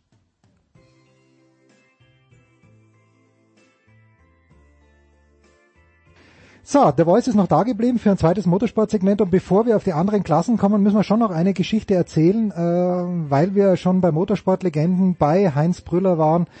Einer der Teamkollegen von Niki Lauda und ich bin ja mit Heinz Brüller und Niki Lauda sozialisiert worden in der Formel 1 war Claire Regazzoni, der Voice. Und äh, Claire ja. Regazzoni hat natürlich ein ganz ja, ein Rennfahrer-Schicksal erlitten und äh, ist äh, vor, Moment, du hast mir es geschrieben, aber äh, ja, ist vor knapp 15, also vor 14 Jahren gestorben, den nicht kannten. Er hat einen ganz, ganz großartigen Schnauzbart gehabt.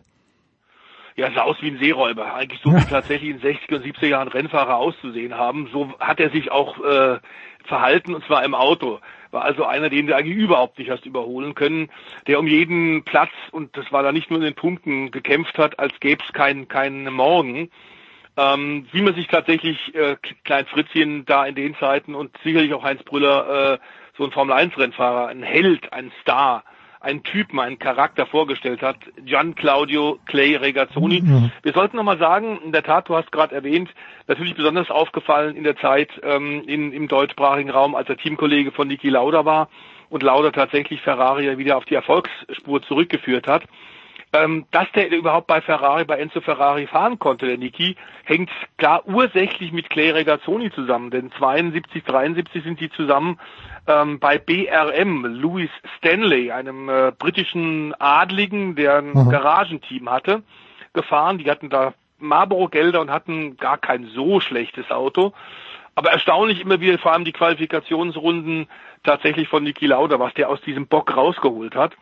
Und da ist er unter anderem auch Enzo Ferrari und Clay Regazzoni, der sein Teamkollege war, so aufgefallen, dass Clay gesagt hat, wir brauchen, um bei Ferrari Ruhe reinzukriegen, einen analytischen Geist und hat dann tatsächlich Enzo Ferrari den Niki sehr ans Herz gelegt und der hat den auch unter Vertrag genommen und beide hatten eine riesen Erfolgszeit äh, bei den Roten, bei dem Team aus Maranello.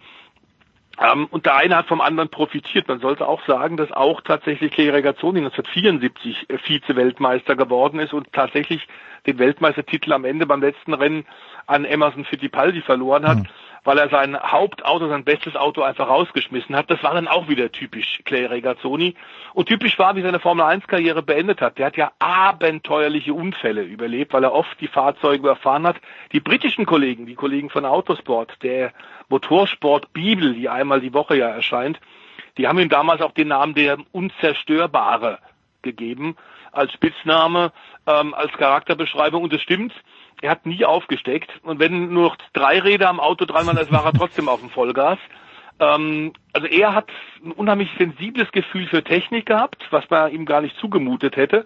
Und Piero äh, Lardi, der äh, Sohn von Enzo Ferrari, äh, der ja noch im Management von Ferrari im Formel 1 Team mit dabei ist, hat auch daran erinnert, dass tatsächlich, wenn der äh, Clay Regazzoni mit dem Auto zurückkam, gesagt hat, da stimmt mit dem Motor was nicht, da gab es ja noch nicht eine Million Sensoren im Auto und man hat alles auf Telemetrie, auf äh, den, äh, den Computern schon ablesen können. Dann haben die Mechaniker das Auto zerlegt und dann haben die immer was gefunden, weil der das gespürt hat, wenn irgendwo was nicht gestimmt hat. Und die beiden waren kongeniales Duo. Tatsächlich, Ferrari ist ja von Sieg zu Sieg und von Titel zu Titel gefahren.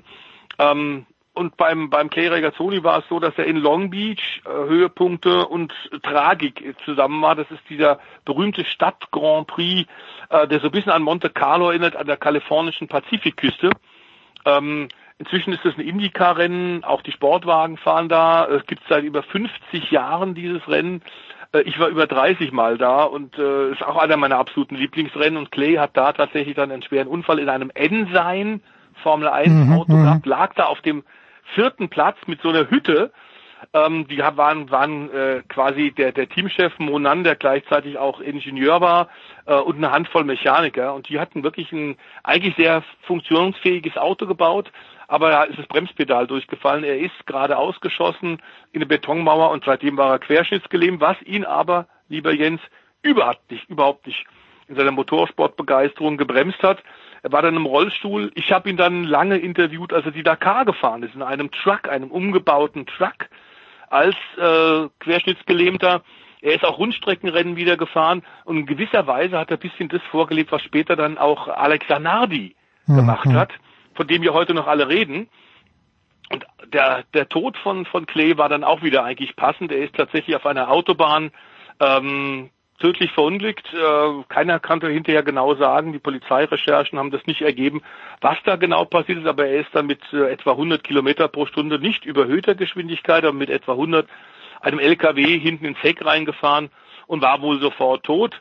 Ähm, aber er hat tatsächlich auch Motorsportgeschichte geschrieben, nicht nur als Typ und nicht nur bei Ferrari, sondern er hat den allerersten Williams Grand Prix-Sieg geholt, als es wirklich da nach oben ging, 1979 in Silverstone, äh, Vize-Weltmeister, wie gesagt, das hat schon eine beeindruckende Bilanz. Ähm, Menge Siege und in Monza äh, natürlich vor den begeisterten Tifosi, da ist er nochmal immer besonders über sich hinausgewachsen.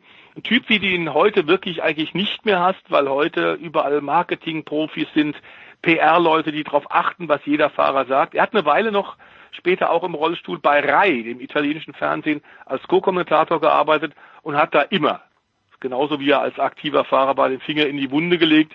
Ein echter Typ. Und ich war vor, ich glaube, elf Jahren oder so tatsächlich nochmal in Lugano und habe dann auch den Friedhof besucht und bin bei, bei Kläger Gazzonis Grab gewesen. Da waren wahnsinnig viel frische Blumen. Hm. Ähm, das ist so ein bisschen wie bei Roland Ratzenberger ähm, der ja auch unvergessen ist bei noch vielen, vielen Motorsportfans, auch wenn es viele Jahre schon her ist, die aktive Karriere. Aber das sind so Leute, die bleiben tatsächlich nachhaltig in Erinnerung. Ja. Ja, es ist also auch bei dieser Grand Prix Story 84, da sind so Bilder drinnen, Joe Gardner, Gerhard Berger und der Stefan Bellow hat er da auch drinnen und ja, wir wissen ja auch, Stefan Bellow auch tödlich verunglückt, während er, ja, in seiner Motorsportkarriere. So, jetzt ist, machen wir einen harten Cut noch schnell, der Voice. Und äh, zwar, man hört ja immer, dass äh, die, die diversen Automobilunternehmen aussteigen. Aber äh, ist das jetzt eine gute Nachricht, dass Porsche wieder einsteigt in Le Mans, in der WEC und äh, was auch immer die IMSA ist, die du mir geschickt hast? Das ist die US-Sportwagen. Ah, okay. Ähm, das ist quasi das Pendant der Langstrecken-Weltmeisterschaft. Die IMSA ist wirklich auch inzwischen eine über 30 Jahre ausgetragene äh, Rennserie, die unter anderem auch Höhepunkte hat bei klassischen Rennstrecken, über die ja im ersten Teil des Motorsports äh, Specials in dieser Woche bei Sportradio schon gesprochen haben. Also die Klassiker. Sebring mhm. ist dabei und natürlich auch Daytona, die 24 Stunden. Ist wichtig, äh, um am, auf dem amerikanischen Automobilmarkt präsent zu sein, um da tatsächlich das Image bisschen aufzupolieren. Deswegen wird Porsche in jedem Fall mit diesem neuen Auto ähm, nach einem äh, Rückzug vor fünf Jahren aus dem Top-Motorsport. Da hat man ja aus der LMP1-Klasse sich zurückgezogen, aber fünf Jahre danach werden die also jetzt wieder kommen mit einem Le Mans Daytona Hybrid-Prototypen. Das klingt wahnsinnig kompliziert, das ist eine Einheit zum Hybridsystem, wie wir es ja tatsächlich inzwischen auch in vielen Straßenautos haben. Ähm, und es ist äh, eine Klasse, die sowohl jetzt auf dieser Seite des Atlantiks in Europa und in Asien wie auch in Amerika gilt. Und da hat man über 20 Jahre lang dran gearbeitet, beide Seiten. Die amerikanischen Motorsportverantwortlichen und die Europäer, vor allem natürlich die FIA und Le Mans, um sich da irgendwann mal wieder anzunähern. Ähm, und jetzt hat man tatsächlich eine gemeinsame Top-Klasse gefunden, die auch bezahlbar ist die tatsächlich auch von diversen Firmen finanziert werden kann. Peugeot kommt zum Beispiel mit einem Hypercar zurück. Ich bin sicher, der Rück, äh, der, der, der Rückkommen, das Zurückkommen von Porsche ist garantiert das Comeback auch wieder so ein Zeichen, dass andere Firmen sich auch diese Klasse anschauen werden. Ich glaube, wir sind vor einem relativ großen Boom wieder in den nächsten Jahren. Es werden Hersteller kommen. Porsche hat sich sehr früh entschieden, das jetzt zu machen. Und man wird sich so ein bisschen dran erinnern an die großen Rothmans, Zeiten, als die Porsche in Gruppe C, im Gruppe C-Reglement tatsächlich mit Rothmans Lackierung gefahren sind oder mit Martini-Farben. Das war die Zeit, als unser geschätzter Kollege Manfred Jantke Porsche-Rennleiter war und von Sieg zu Sieg geeilt ist.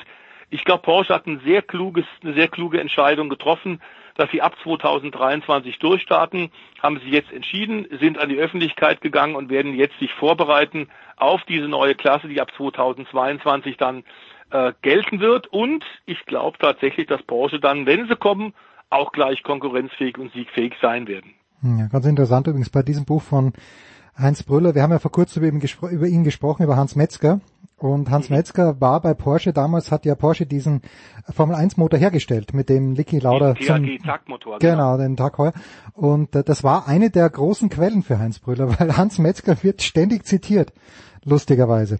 Ja, das war auch ein ganz äh, freundlicher äh, Mann, ein, ein Techno Techniker, aber der hat tatsächlich mit den Journalisten noch geplaudert, so dass ich erinnere mich, Manfred Janke oft die Hände beim Kopf zusammengeschlagen hat und dann gesagt hat, es darf doch nicht wahr sein, es gibt ja schon wieder ein Interview, hm. da wird er da wieder alles ausplaudern, weil der einfach so freundlich war.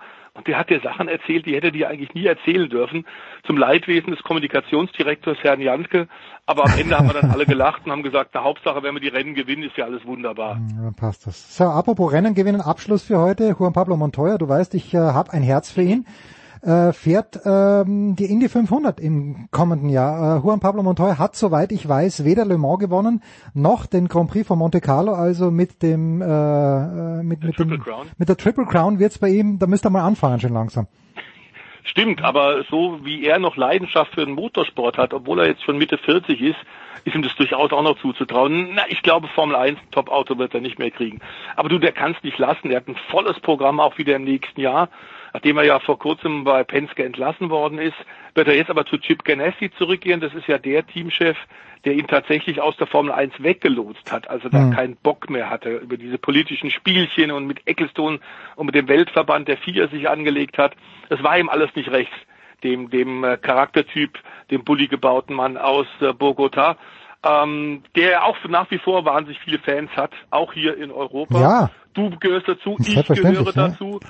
Er ist ein unglaublicher Typ und es hätte eigentlich in diesem Jahr schon stattfinden sollen, aber wegen Corona hat der Indy 500 Start nicht funktioniert. Da musste man ja auch, man wusste nicht, wann ist das Rennen. Er muss sich natürlich dann entsprechend vorbereiten, aber im nächsten Jahr wird er Sportwagenrennen fahren und zwar WEC Langstrecken Weltmeisterschaft komplett. Dann wird er die IMSA ausgewählte Rennen fahren, wie die 24 Stunden von Daytona, wie die 12 Stunden von Sebring, wie Petit Le Mans und dann eben auch noch äh, ausgewählte Indie-Rennen und vor allem das Indie 500, das er ja durchaus schon zweimal hat gewinnen können. Wenn man bedenkt, die Bilanz ist echt nicht schlecht. Äh, er hat ganz wenige Starts in Indianapolis. Mhm und hat dann schon zweimal gewonnen. Das hat wohl tatsächlich auch Chip Ganassi dazu gebracht zu sagen, wir müssen ein extra Auto für ihn einsetzen. Ich brauche den auch, denn auch die Indy 500 oder die IndyCar-Rennserie, ähm, auch wenn hier in Europa nicht so unbedingt bedacht und, und beachtet, aber die ist auf dem Aufschwung, die bietet fantastischen Sport. Es sind eine Menge Leute drüben, die wirklich Auto fahren können, die sich da äh, ordentlich bekriegen. Wir haben unterschiedlichste Sieger auch in diesem Jahr gehabt. Es ist eine bezahlbare US Formel 1 und natürlich mit dem Höhepunkt, dem Straßenfeger im amerikanischen Fernsehen, den Indy 500. 500 Meilen und äh, ich bin sicher, egal ob er 46 ist oder äh, der wird mit den Jungen mithalten können, wird gnadenlos Gas geben und er ist sicherlich äh, einer der, der äh, engen, im, im engen Favoritenkreis für den Sieg. Ähm, denn er kann immer wieder über sich hinauswachsen und hat inzwischen jetzt in deinem doch etwas gesetzteren Alter, äh, lieber Jens, gelernt, dass er nicht mit dem Kopf durch die Wand gehen kann. Das, was er noch immer gezeigt hat, als er bei Dr. Helmut Marko Formel 3000 fuhr und der Marco, der Helmut Marko gesagt hat, i Alter im Zeitraffer. Weil der Montoya war unglaublich schnell, aber hat wahnsinnig viele Autos kaputt gemacht. Und zur Strafe musste dann immer in Graz die äh, Werkstatt fegen am Montag und am Dienstag und musste den Mechanikern ins Essen bringen, wenn die seinen Schrotthaufen wieder aufgebaut haben. Also auch er ist durch die harte Schule des Dr. Helmut Marko gegangen, hat, glaube ich, wirklich eine Menge gelernt und ist toll, dass wir solche Typen noch dabei haben. Tja, und jetzt haben wir am Ende auch noch einen Straßenfeger gefunden und sei es die, seien es die Indy 500. Der Voice, ich danke dir wie immer ganz, ganz groß. Äh, das war's, der Motorsportteil mit Stefan Heinrich. Wir machen eine kurze Pause, dann geht's weiter in der Big Show 487 mit, naja, mit Wintersport und das nicht so wenig.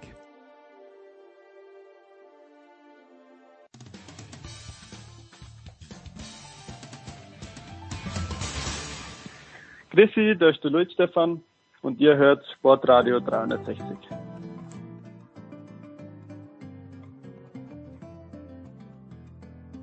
Sportradio 360, die Big Show 487 macht weiter mit Biathlon und macht weiter mit unserer Mitarbeiterin der vergangenen Woche, der das gar nicht so recht war, dass sie zur Mitarbeiterin der vergangenen Woche gewählt wurde. Saskia Aleite von der Süddeutschen Zeitung. Saskia, möchtest du über dieses Trauma, das dich mittlerweile beschlichen hat, sprechen oder lassen wir dieses Thema ganz weg? Ach, ein Trauma ist jetzt nicht. Ich bin schon froh, dass du nicht meine Privatadresse veröffentlicht hast. Ja, die kenne ich ja gar nicht. Die kenne ich ja nicht, die Privatadresse. Seit Jahren versuche ja, versuch also, ich. Das hat anscheinend einen guten Grund, ne? Ja, natürlich, selbstverständlich. Also, Saskia Leite ist zur Mitarbeiterin der Woche gewählt worden. Wenn ihr wissen wollt, warum, dann hört euch das Daily vom Montag an mit dem Anchorman. Ja, aber natürlich sprechen wir mit Saskia sehr gerne über den Biathlon am vergangenen Wochenende. Ich habe am Freitag, glaube ich, äh, fast eine, eine kleine Schockstarre gehabt, Saskia. Ich schalte ein und sehe plötzlich Menschen bei Tageslicht und bei Sonne Biathlon treiben. Warst du auch so überrascht wie ich? Ich weiß nicht, wann Sonne war, aber ich bin da aus Contio Lachti eigentlich nur dieses sehr dumpfe Nichtlicht gewöhnt. Ich war komplett geflasht und habe mir gedacht, schaut eigentlich ganz gut aus. Ja, ja, kann man sagen. Also ein, ein Mittagsrennen in Hochfilzen ist dann doch besser als ein äh, Nachmittagsrennen in Kontiolahti. Also. Ja, das auf jeden Fall. So, wir haben äh, die Franzosen, glaube ich, nach dem ersten Wochenende ein kleines bisschen gerügt. Martin Foucault äh, ist ja nicht mehr am Start, aber die Franzosen, Saskia, darf man das so sagen, schon die großen Gewinner an diesem Wochenende. Also alles in allem gesehen. Es hat natürlich auch andere, einen anderen Sieger gegeben bei den Männern. Ich weiß gar nicht, ob wir sie gerügt haben. Ich, ich erinnere mich nur, dass ich gesagt habe, dass ich ähm, Emilien Jacquelin, glaube ich, äh, zutraue, ein, ein Verfolger von äh, Johannes Niesbö zu werden und dann erstmal die Franzosen nicht so gut drauf waren. Aber ja, also wie ich ja äh, letztes Mal auch schon gesagt habe, versucht jeder so ein bisschen erstmal natürlich am Anfang der Saison immer reinzufinden und mhm. äh, den, den Norwegern ist das am Anfang und den Schweden sehr gut gelungen, den Franzosen auch nicht so, aber jetzt in Hochfilzen halt dann schon. Ähm, was man irgendwie auch gesehen hat, ist, dass die im, im, im Sprint dann irgendwie, glaube ich, unter den ersten acht vier Franzosen waren und ja. drei Norweger oder umgedreht. Ja. äh, genau. Du sprichst äh, die Norweger an und du hast Johannes Tinesbö angesprochen. Der ist, glaube ich, wann war es am Freitag das erste Mal nicht unter die Top 3 gekommen. Aber Johannes Dahle hat gewonnen oder Dahle, wie auch immer man ihn ausspricht. Ja. Äh, jedenfalls jemand, der noch jung ist, ich glaube 23, wenn ich Sigi Heinrich hier richtig zitiere. Äh, antizipierst du da ein kleines bisschen oder ein großes bisschen Konkurrenz aus dem eigenen Lager? Lager? Das ist ja nicht neu bei den Norwegern. Die haben ja immer ein starkes Team gehabt. Genau, das ist nicht neu es ist, es ist interessant. Ich habe irgendwie jetzt so, auch als die Franzosen dann äh, irgendwie auch aufs Treppchen gelaufen sind und den Nor Norwegern da Konkurrenz äh, machten, mir so gedacht, dass es ein bisschen so diese Situation ist, so der große, der Foucault ist weg, ne? Und mhm. jetzt äh, erleben alle so, so einen Aufmoment irgendwie. Nicht, dass sie sich mit ihm nicht verstanden hätten oder irgendwas, aber manchmal kann das halt so eine, so eine Teamdynamik auch auslösen, wenn die anderen merken, okay, jetzt, jetzt könnte halt auch unsere Zeit sein und wir sind nicht per se, weil da ein Foucault mitläuft, ähm, gleich, gleich abgeschreckt oder haben irgendwie schon so, so einen Grundschrecken in den Knochen. Ähm, und ja, ich, ich glaube, dass es bei, bei den Norwegern konnte man das so ein bisschen vor ein paar Jahren schon beobachten, als Björn da in, abgetreten ist. Ähm, der war zwar dann am Ende, als er gelaufen ist, auch nicht mehr so ein, so ein Faktor, was die Siege anging. Ja. Nicht per se, aber der hat schon so auch diese Dynamik im, im, im Team, wer kommt danach, ähm, äh, ein bisschen blockiert, weil dadurch natürlich auch die Plätze limitiert waren. Und ähm, ich glaube, dass so, so ein Dale-Sieg jetzt auch äh, ja auch, auch auch wieder so ein Zeichen ist für jeder kann irgendwie dann vielleicht auch mal einen einen Bö angreifen und Tai Bö hat ja jetzt auch schon äh, einen Weltsieg, äh, Weltcupsieg gefeiert diese Saison. Also da ist auf jeden Fall eine, eine Dynamik drin und das kann dem Ganzen ja, glaube ich, einfach nur gut tun. Hm. Ich muss mal eine kleine Zwischenfrage stellen, weil du natürlich auch mein moralisches Korrektiv bist äh, und äh, ich dann wenn Siege Heinrich sagt, und ich, ich mag es wirklich, wie Siege Heinrich kommentiert, weil du merkst, er lebt damit und ich glaube, er kennt auch die meisten der Beteiligten, das ist jetzt nicht gefaked. Und da hat er gesagt, irgendwie, also Dale steht dann dort nach seinem Sieg, es war noch nicht ganz klar, ob er schon gewonnen hat, aber es hat sehr danach ausgesehen. Und dann sagt Siege Heinrich, also wörtlich, ich habe es dir sogar geschrieben, ein knackiges Bürscherl. Ist, ist das gerade noch erlaubt? Also ich weiß, Siege Heinrich ist oldschool, aber ist, ist so etwas gerade noch erlaubt oder zieht's da bei dir äh, innerlich viel zusammen? Äh, ich finde es ich finde es unnötig, glaube ich. Ja, okay. Aber okay. ich würde, würde mich jetzt da nicht weiter dran äh, hochziehen. Also. Ja. Okay, nein, nein, ich, ich frage nur. Also wie gesagt, ich, ich mag es ja wirklich sehr, wie er kommentiert, aber äh, das habe ich ein kleines bisschen ja, interessant gefunden. Lass es, lass ja. es mich, lass es mich mal so sagen, ja. Sehr interessant. Ja, ein Wort vielleicht, äh, ich weiß nicht, ob du ein Wort verlieren kannst zu den Österreichern. Lass mich noch einmal kurz zurückkommen, weil das das Phänomen, das du beschrieben hast. Irgendwie hat man immer gedacht, naja, wenn der hier schon mal aufhört bei den österreichischen Skifahrern, dann wird die ganz große Befreiung eintreten beim Rest und der, das Gegenteil ist der Fall, bei den Technikern zumindest. Dort trifft keiner mehr den Ball, weil alle natürlich äh, da vom Hirscher so wahnsinnig profitiert haben, weil er der Einzige war, der Druck gehabt hat. Also das kann er dann das ist ja dann eher das andere, was dabei passieren kann. Na gut. Ähm, die Österreicher. Gibt's irgendetwas Positives zu den Österreichern zu sagen? Weil äh, Dominik Landertinger hat hier ja auch aufgehört und ich finde, äh, da äh, Simon Eder ist nicht mehr der Jüngste. Kannst du mir irgendwie einen Lichtblick vermitteln? Ich finde es witzig, dass du in, in jeder Folge versuchst, auf die Österreicher Ja, muss ich ja, entschuldige. Das ist das, da bin ich vertraglich verpflichtet, mir selbst gegenüber dazu. Also ist schon sehr, sehr mau, ja? Wir sind Biathlon halt nicht die Pringelnation, das muss man schon einschränkend sagen. ja, das, ist, das ist leider so, ja. Ich weiß auch nicht, was da passiert ist, dass wir den, ja. den Biathlon nicht, nicht, nicht prägen also, können. Simon Eder war ja der Einzige, der in diesem besagten Sprintrennen irgendwie als einziger Nicht-Norweger und Nicht-Franzose in die Top Ten, glaube ich, gekommen ist. Hm. So muss man ihm hoch anrechnen. Äh, ansonsten, ja, Hochfitzen ist natürlich dann, äh, da haben ja viele Nationen auch so ein bisschen ein Problem, oder beziehungsweise die Deutschen haben das gesagt, weil sie für sie ist, ist dieser Anstieg kurz vorm Schießstand halt äh, schwierig zu handeln, weil dann der Puls ziemlich in die, in die Höhe steigt und mhm. sie dann am, am Schießstand halt das Wackeln kriegen. Das kann natürlich so ein, wenn, wenn du deinen Heimweltcup da hast und da auch trainierst, ähm, kommst du damit vielleicht besser klar. Aber ansonsten hatte ich die Österreicher jetzt nicht so im Blick, ehrlich gesagt. Das ist Wahnsinn. Das ist eigentlich äh, unverzeihlich im Großen und Ganzen. Aber was? Ja, aber wir können ja noch mal eine Sonder. Äh, oh ja, ja, da muss, da muss, äh, da, da muss ich aber dann. vorher Bescheid. Da, da, unbedingt, weil du sagst immer, ja. gib, gib mir da vielleicht zwei, drei Stichpunkte. Dann kann ich dir Eder ähm, und, und noch zwei andere dann geben. Landertinger, das, ja. ähm, das und das habe ich dir geschrieben. Ich habe ja Dominik Landertinger im Sommer bei, bei diesem Tennisturnier bei Team 7 äh, ich hatte ihn davor schon mal gesehen, aber ist mir nicht so aufgefallen. Da ist er, da war, war er schon fertig mit seiner Karriere. Da ist er da drin gesessen, sehr, sehr groß. Dominik Landerting, ich weiß nicht, ob das durchgehend äh, durch alle männlichen Biathleten so ist, dass die wirklich groß sind. Und er hat einen Trizeps gehabt, sowas habe ich noch nie gesehen. Ich habe fast, also es war, war sehr, sehr beeindruckend. Und habe eh gefragt, wie das jetzt ist. Und er meinte, er muss wirklich abtrainieren. Also es ist nicht so, dass er sofort aufhört mit dem Training, sondern der, der muss wirklich genau. abtrainieren wie in jeder Ausdauersportart auf, hm. auf dem Leistungsniveau musst du natürlich dann auch irgendwie wieder abtrainieren. Ja. Womit jetzt der Trizeps nicht so viel zu tun hat, sondern mehr das Herz, aber.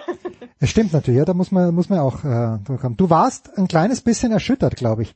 Äh, hast du mir geschrieben, äh, aber ich weiß gar nicht warum, äh, weil. Erschüttert weiß ich nicht, das möchte ich ja gleich mal korrigieren. weil, äh, den, den, so weil Denise Hermann einen Sprint verloren hat.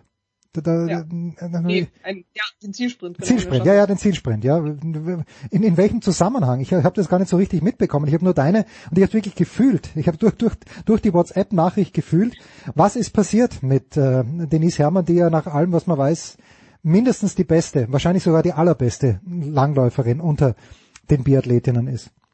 Ja, das ist ja so der Status, den sie sich äh, ja, er, erkämpft hat, kann man sagen, mhm. oder erfahren hat. Ähm, allerdings hat sie halt gerade so, so ein bisschen läuferische Probleme tatsächlich und, und ist da hinter dem Besten halt dann auch schon mal 30 Sekunden mhm. hinterher. Ähm, genau, und, und in der Staffel ist sie ja halt per se durch ihre Lauffähigkeiten äh, als Schlussläuferin gesetzt und in dieser Staffel hat sie halt den Zielsprint verloren gegen Elvira Oeberg aus Schweden was man jetzt nicht unbedingt so erwartet hätte, weil halt äh, ja aus, aus der Erfahrung als Langläuferin da natürlich schon äh, Kräfte eigentlich vorhanden sind ja. äh, im Vergleich zu äh, ja Leuten, die das nicht so drinne haben und die Vera Oeberg ist ja auch noch äh, viel jünger.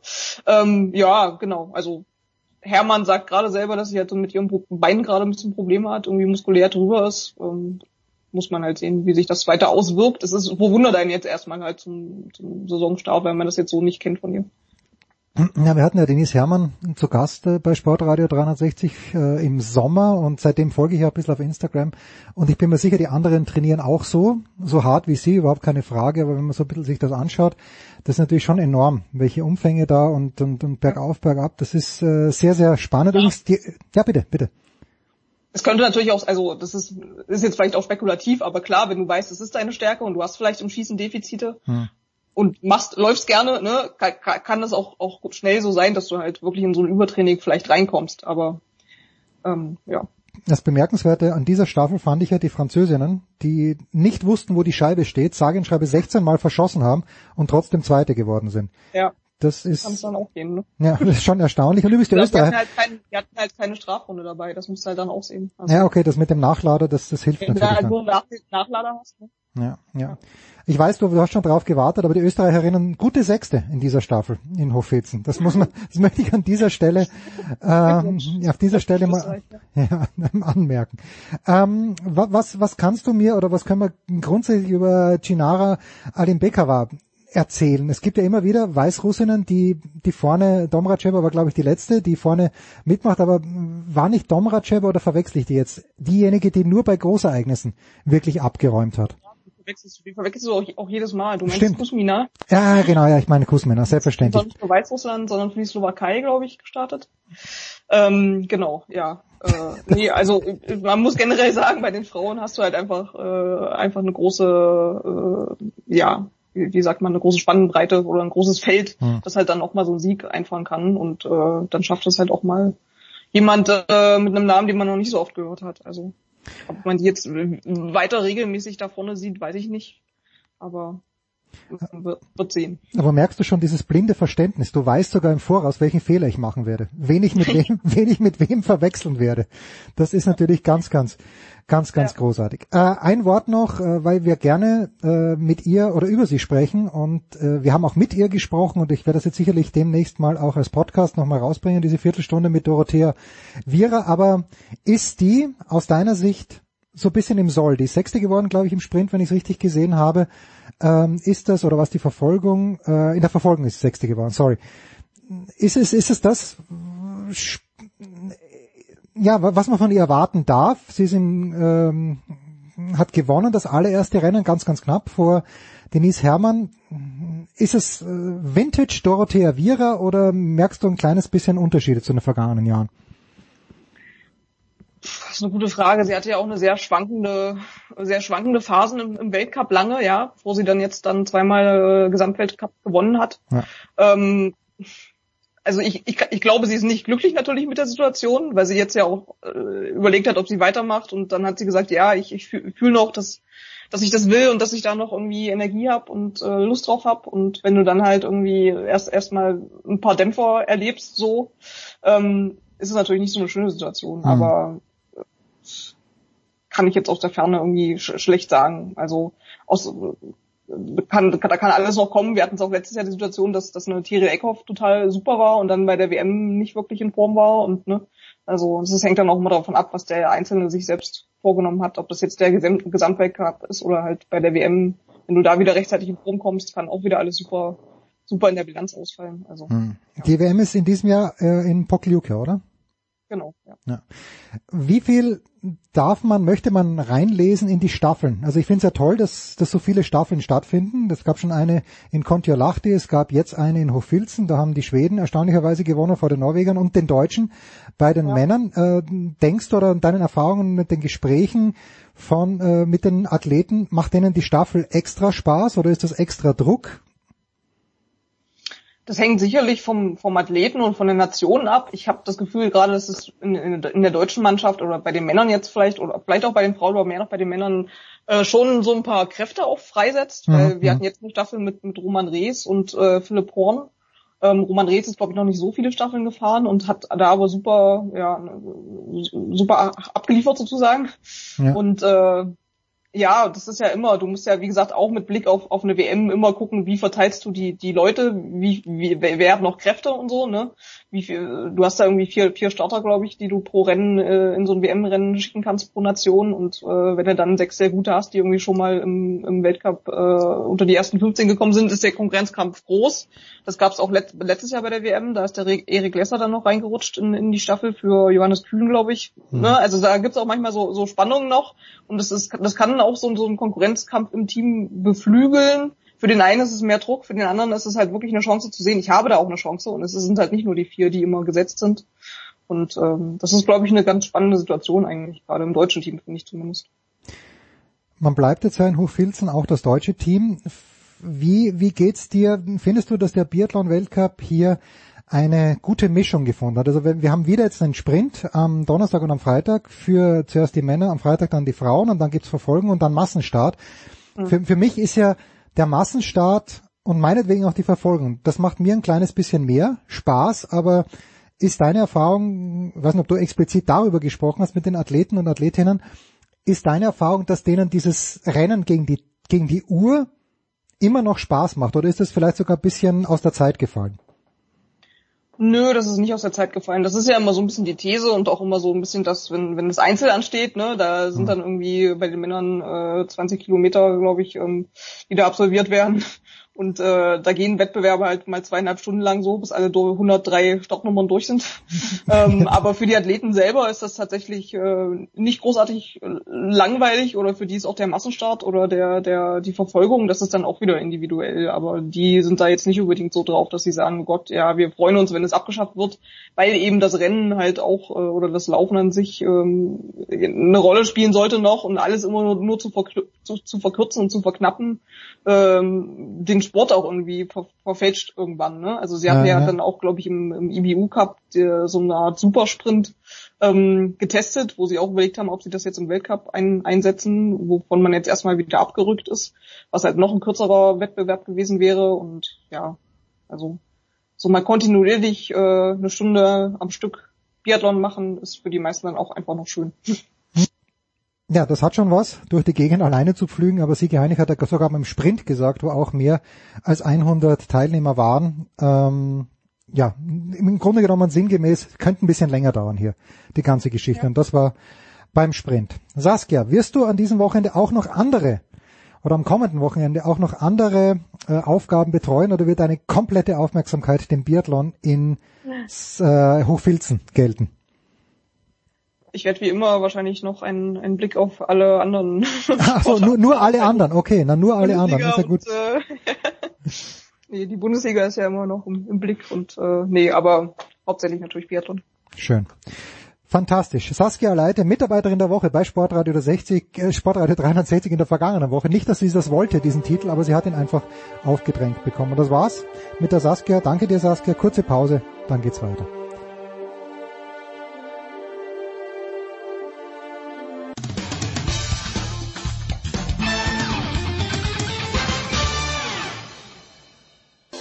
This is Christopher Mando Russo, and you are listening to Sports Radio 360.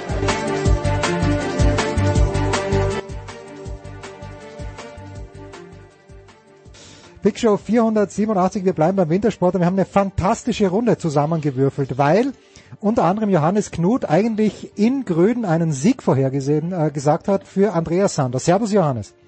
Mindestens. Mindestens, wahrscheinlich Doppelsieg. Sogar dann genau. mit dabei Tom Heberlein vom SID. Servus Tom. Servus. Und Roman Stelzel, den wir von der Tiroler Tageszeitung nicht nur begrüßen. Servus, Roman. Servus, hallo. Roman, äh, erinnere ich mich richtig oder hat der Striedinger Ottel nicht auf der Streif auch schon mal Glück mit den Bedingungen gehabt? Und wie viel Glück war es? Das, man muss die Bedingungen natürlich erst nutzen. Aber wie, wie viel Prozent Glück war das, dass der am Sonntag tatsächlich das Rennen gewonnen hat? Naja, meine, ich glaube, jetzt, jetzt muss, zum Beispiel, glaube ich, Kalterwisch 26, glaube ich, hat der Startnummer gehabt, äh, was ich mir richtig erinnere, oder 28, glaube ich, 26, ähm, und gewonnen hat die Nummer 41, also da war schon noch für recht viele was möglich, gell. Also insofern war es wahrscheinlich die Startnummer, dass es so gut gefahren ist, das stimmt. Ich glaube, wo er Dritter war in Kitzbühel, waren es auf jeden mhm. Fall die Verhältnisse, ich glaube, es war 2019. Ja, ähm, es war ein Jahr nach dem, ein Jahr nach dem Dresden. Also der Dresden ja. hat das damals besser ausgenutzt und der Striedinger war ein Jahr später, ja. Ja, aber es ist leider eine, eine, eine Wahnsinn-Story. Der, der Striedinger, der Mann, der niemals wirklich ganz vorne war. Und jetzt hat er es geschafft, dann haben sie schon interviewt und ich habe mir diese, ich meine, ich habe diese Geschichte dann darüber gemacht, dann haben wir da ORF-Interviews angehört und äh, von der FIS die Interviews angehört und das FIS-Interview, das war schon das Sieger-Interview. Das war schon so Nummer 35 herum und da hat es dann auch schon, ja, schon, ja, jetzt haben sie dann schon so richtig so Sieger interviewt und dass es dann nicht geworden ist, das ist so richtig äh, leider so eine passende Geschichte für ihn, gell? Man, dass er mit, jetzt mit 29 noch nie ganz oben war. Man natürlich, er war, er war schon am Weltcup-Protest und ist er, man, unbestritten super. Aber das ist da nicht hingehauen und jetzt, er hätte es da wirklich geschafft und dann hat es wirklich diese, dieses äh, böses Erwachen mit Carter, gell, mit dem Martin Carter, gell, das war einfach äh, wirklich, äh, man, blöde, also äh, Wahnsinnsgeschichte. Summa summarum waren es natürlich die Verhältnisse und es ist, es war am Anfang war es im Schatten Uh, und es war dann, äh, ist dann immer mehr die Sonne rausgekommen. Ich habe es gerade vorher mit die, diese Pressemeeting gehabt online mit den ÖSV-Damen, die befürchten ja dasselbe jetzt auch wieder in Val d'Isère von der Startzeit her in etwa. Also es ist sicher da die Verhältnisse haben da sicher mit eingespielt. Und, und der Kilde ist auch da gestanden beim Interview und hat gesagt, äh, es, wo er ins Ziel gekommen ist, ich glaube, er hat Nummer 5 gehabt oder Nummer 4, jetzt bin ich mir nicht ganz sicher, aber er, er hat dann auch im Interview gesagt, er dachte, das ist es, gell. Also, mhm, ja. und wenn der Kilde das sagt, gell, man hat, äh, Tom, äh, ich glaube, du, Tom ist, na, der, der Guido war, war letztes Mal der Kilde-Fan, gell. Ähm, aber auf jeden Fall, wenn der Kilde sagt, das ist es, dann ist es das normalerweise schon, gell. Die haben so ein richtiges Feeling für das, die wirklichen Abfahrer. Und, und auch beim Meier, äh, Matthias Meyer mit der Achter noch, äh, ja, und ja. Ja, das Interessante also, war ja, dass die, dass die Spitzenfahrer, Entschuldigung, unterbrechen, dass, dass die alle freiwillig äh, niedrige Nummer genommen haben und dann, und jetzt muss ich den Ball weiterspielen zu Johannes Knut. Der Guido hat auf Eurosport auch gesagt, erwartet, er erwartet unheimlich viel vom Andy Sander, der es dann halt äh, nicht geschafft hat, äh, runterzubringen. Aber warum, äh, Johannes, du hast ja in der Süddeutschen am Mittwoch drüber geschrieben, warum warum der Sander in diesem Jahr? Hat sich irgendwas geändert im Training oder hat sich, siehst du da irgendeinen Trend, der sich in diesem Jahr nach oben fortsetzen wird? Ja, das ist, er, war ja immer so der Mann für die vielen kleinen, eher für die vielen kleinen Schritte. Er war zwar sehr früh Junioren-Weltmeister im Super G und ähm, dann gab es ja auch den einen oder anderen Berater, der ihn da schon groß verkauft hat, glaube ich. Das, äh, das waren so äh, Flausen, die haben sie ihm dann aber auch, äh, zumindest im Verband, glaube ich, recht schnell wieder ausgetrieben. Und ähm, ja, das ist, äh, ja, ich glaube schon, dass er jetzt auch mit, mit 31 eigentlich in ein Alter kommt, in dem es ähm, jetzt auch äh, die, diese, diese letzte Ausbaustufe, sage ich mal, freigelegt wird, weil er war ja eigentlich seit 2015, seit, seit Christian Schweiger und Matthias Bertholter übernommen haben im DSV, ähm, ist, ist er ja eigentlich, war ja eigentlich so mit einer der ersten, die da wirklich ganz konstant auch angefangen hat, da vorne mit reinzufahren. Und mhm. man hat ihn immer nicht so richtig wahrgenommen, weil er ist halt immer sehr konstant äh, in den Top Ten gewesen, siebter, achter, sechster.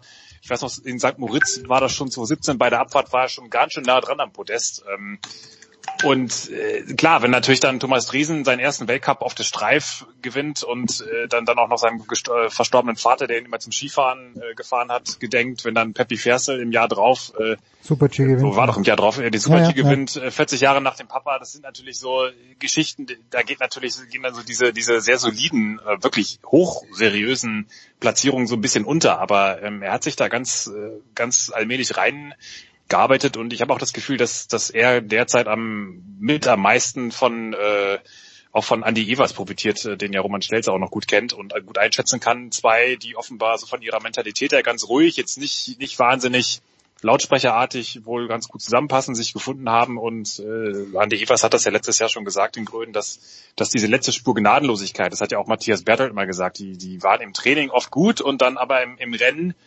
hat so dieses letzte, dieser letzte Punch gefehlt. Und da glaube ich, hat er derzeit zumindest ist er in, an einem Punkt, in dem er es umgekehrt hinkriegt. Und ob das jetzt, das ist überhaupt keine Garantie, dass es so weitergeht, weil das, das, wenn, wenn er dann sich nächste Woche oder jetzt in Gröden im Super G Material vergreift und am ersten äh, Kurve merkt, oh, das wird nix, dann, dann geht das wieder nach hinten. Aber ich habe das Gefühl, dass er schon auf, auf einer bisschen neueren Stufe ist und jetzt auch gemerkt hat, das geht. Und äh, da das, das äh, könnte ganz gut funktionieren. Und gerade wenn du so früh schon so gut bist, als, als eher als Spätstarter, dann, dann gibt das schon nochmal einen Push und macht auch die ganze Mannschaft lockerer. Und dann ähm, könnte ich mir schon vorstellen, dass es mit dem Podium dieses Jahr klappt. Tja. Man, man, man darf ja übrigens nicht vergessen, weil wir gerade über Thomas Dresen geredet haben. Damals Thomas Dresen Startnummer Richtig. 19 und dann kam jetzt Startnummer 20. Der Sportkamerad Sander hat ihn ähnlich gute Bedingungen und war bis zur letzten Zwischenzeit aber mal noch ganz deutlich vorne, gell? Und dann hat er es auf die letzten paar Sekunden hat er es dann verkackt, weil ja, weil ja, ja, weil seine Oberschenkel nicht mehr so ganz mitgespielt haben. Seine Muskulatur ja. war da ja ein bisschen den, ja, aufgebraucht. Also ich, ich kann mich auch noch daran erinnern, wir haben gedacht, huch, gibt das jetzt hier in deutschen Doppelerfolg? Ja, genau, genau. ja, Aber das, never mind, Johannes, das wird nicht passieren. Ja. Also die, diese, diese Zufälle, dass das nochmal ja, kommt. schauen wir mal. Ja, schauen wir mal. Ganz. Äh, ein Wort noch, äh, Roman, ganz kurz zu den Österreichern. Äh, der Kriechmeier war auch sehr gut unterwegs und der legt sich dann in einer Art und Weise hin, es war ungeschickt aus meiner Sicht, so wie der sich da in die Kurve reinlegt, weil in der Kurve hat niemand Probleme gehabt und der Vince, mhm. was, was wollte er da machen? Gab's, gab's da irgendwas im Nachklang? Du, er war einfach schwer unzufrieden. Man, er hat mein Trainingsbeste gehabt, war gut in Form.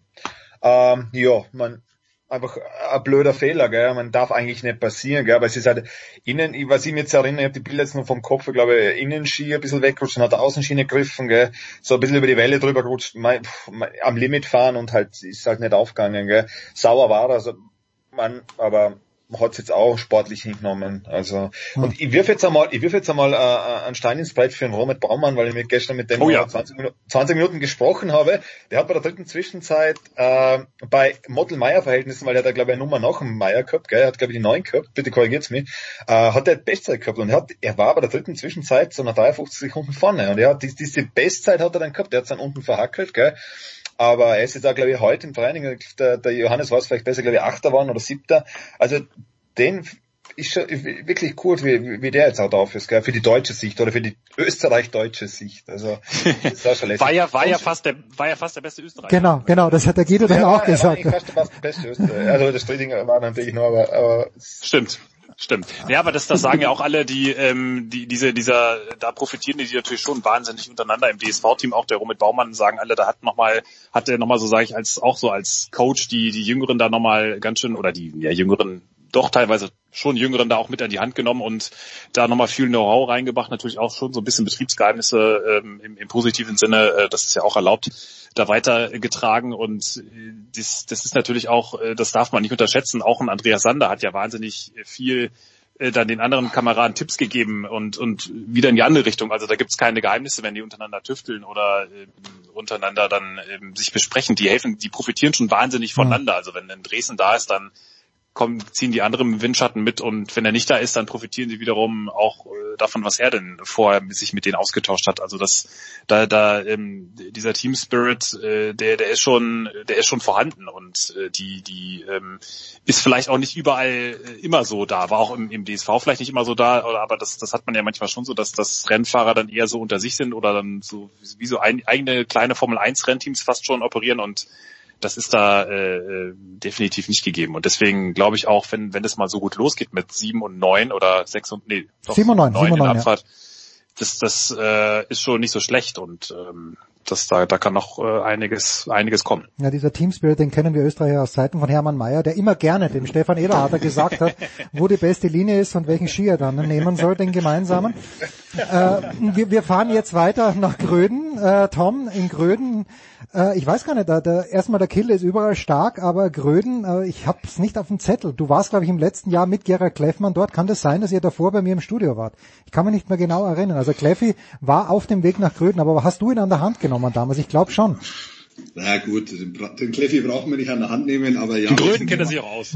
Ja, ja, wir, wir sind gemeinsam hingefahren. Wir hatten die Kollegin Schlammerl noch dabei. Ja, es war ein sehr unterhaltsamer Ausflug.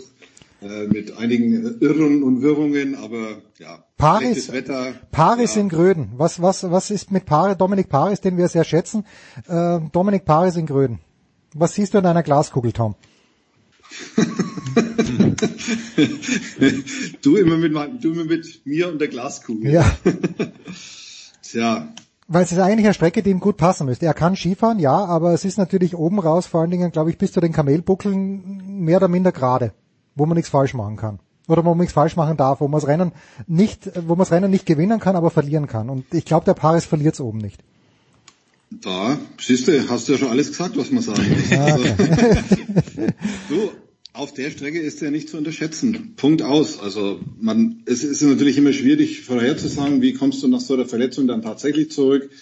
Ähm, es ist jetzt auch kein Kindergeburtstag darunter, das sollte man auch nicht vergessen, aber ja, von Herrn Paris ist ja bekannt, dass er sich ähm, getreu auf seine Musik äh, überall schön runterhaut. Also du, auszuschließen ist nichts. Ich meine, Gröden ist eine Strecke, wo sogar deutsche Abfahrer gewinnen können, die vorher noch nie was gewonnen haben. Also warum soll Herr Paris da nicht, äh, ja. Wer hat eigentlich gerade den Service? Ja. Wer hat eigentlich gerade den Servicemann von Steve Nyman? Der hat doch immer die. Äh, ja, stimmt. Ja, der hat immer gut ausgesehen in Gröden, wie wir alle wissen, ja. Ja, und ich glaube, ja, irgendwann mal hat nicht da mal ein Engländer gewonnen, vor 100 Jahren. Also da war Roman noch nicht auf der Welt und Johannes auch nicht, aber Tom, du, du vielleicht schon. Irgendwie hat ein Engländer, äh, was nicht, äh, Bartlett, hieß da nicht Bartlett? Ich, ich weiß es nicht mehr. Ich war, Konrad. Bestimmt, ich, war bestimmt, ich war bestimmt schon auf der Welt, aber... Der hieß mit Vornamen Konrad und ich werde das gleich nachschauen. Aber jetzt ist die, groß, die große Frage, auf die alle gewartet haben, geht an Roman Stelzel. Roman, wie groß ist die Wahrscheinlichkeit, dass am Sonntag beim Riesentorlauf in Alta Badia, ich weiß gar nicht, ob einer stattfindet, aber sollte am Sonntag in Alta Badia ein Riesentorlauf stattfinden, Marcel Hirscher, ist er am Start? Mit welcher Startnummer? ist er in der ersten Gruppe? Und äh, Felix Neurath, ich glaube, Tom, das dürfen wir verraten. Felix Neurath hat uns nach dem Auftakt in Sölden gesagt, im privaten Gespräch, aber ich glaube, der Felix, da ist uns nicht böse, wenn wir das verraten. Er hat gesagt, Nö, wenn der Hirscher die Ski anschnallt oder angeschnallt hätte mit drei Tagen Training, hätte er Sölden gewonnen. Roman, was sehen, was sehen wir? Vom, sehen wir den Hirscher nochmal beim Skirennen, also beim Weltcup-Skirennen? Also ich selber habe immer gesagt, äh, wo er zurücktreten ist, äh, 2019 ja. Ähm, diese aktuelle Situation, äh, ich habe dann auch länger gesprochen mit, ähm, mit dem Trainer, mit Mike Bircher, der dort trainiert hat. Er hat mit, trainiert mit Steffen, ich habe es eben mit Jens vorher schon besprochen, äh, mit Stefan Brennstein und Roland Leitinger.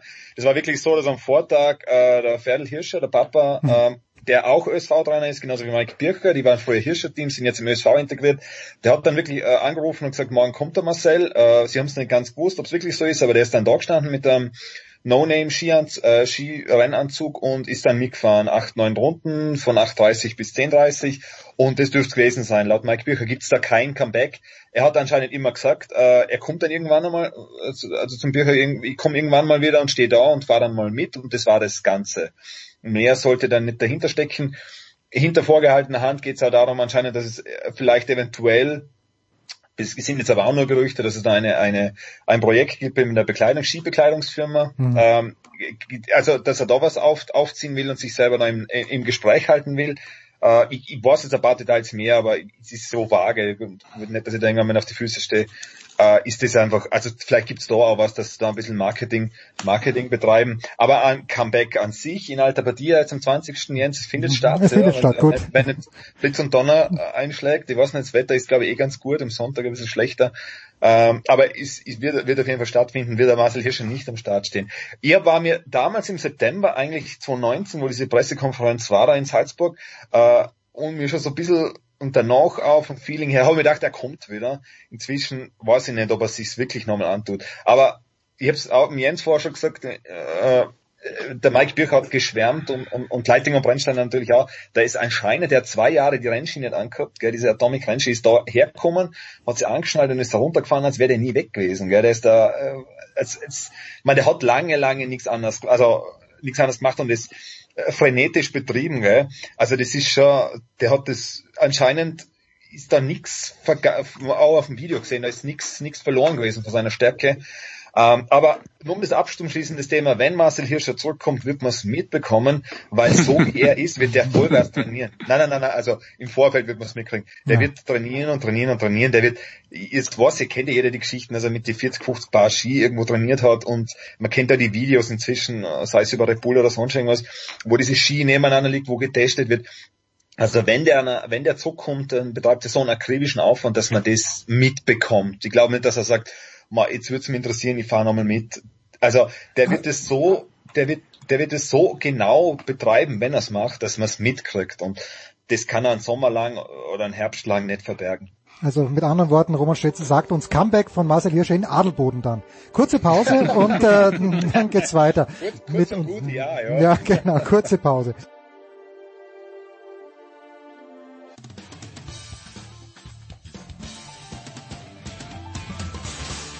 Servus, da ist der Oliver Marach und ihr hört Sportradio 360.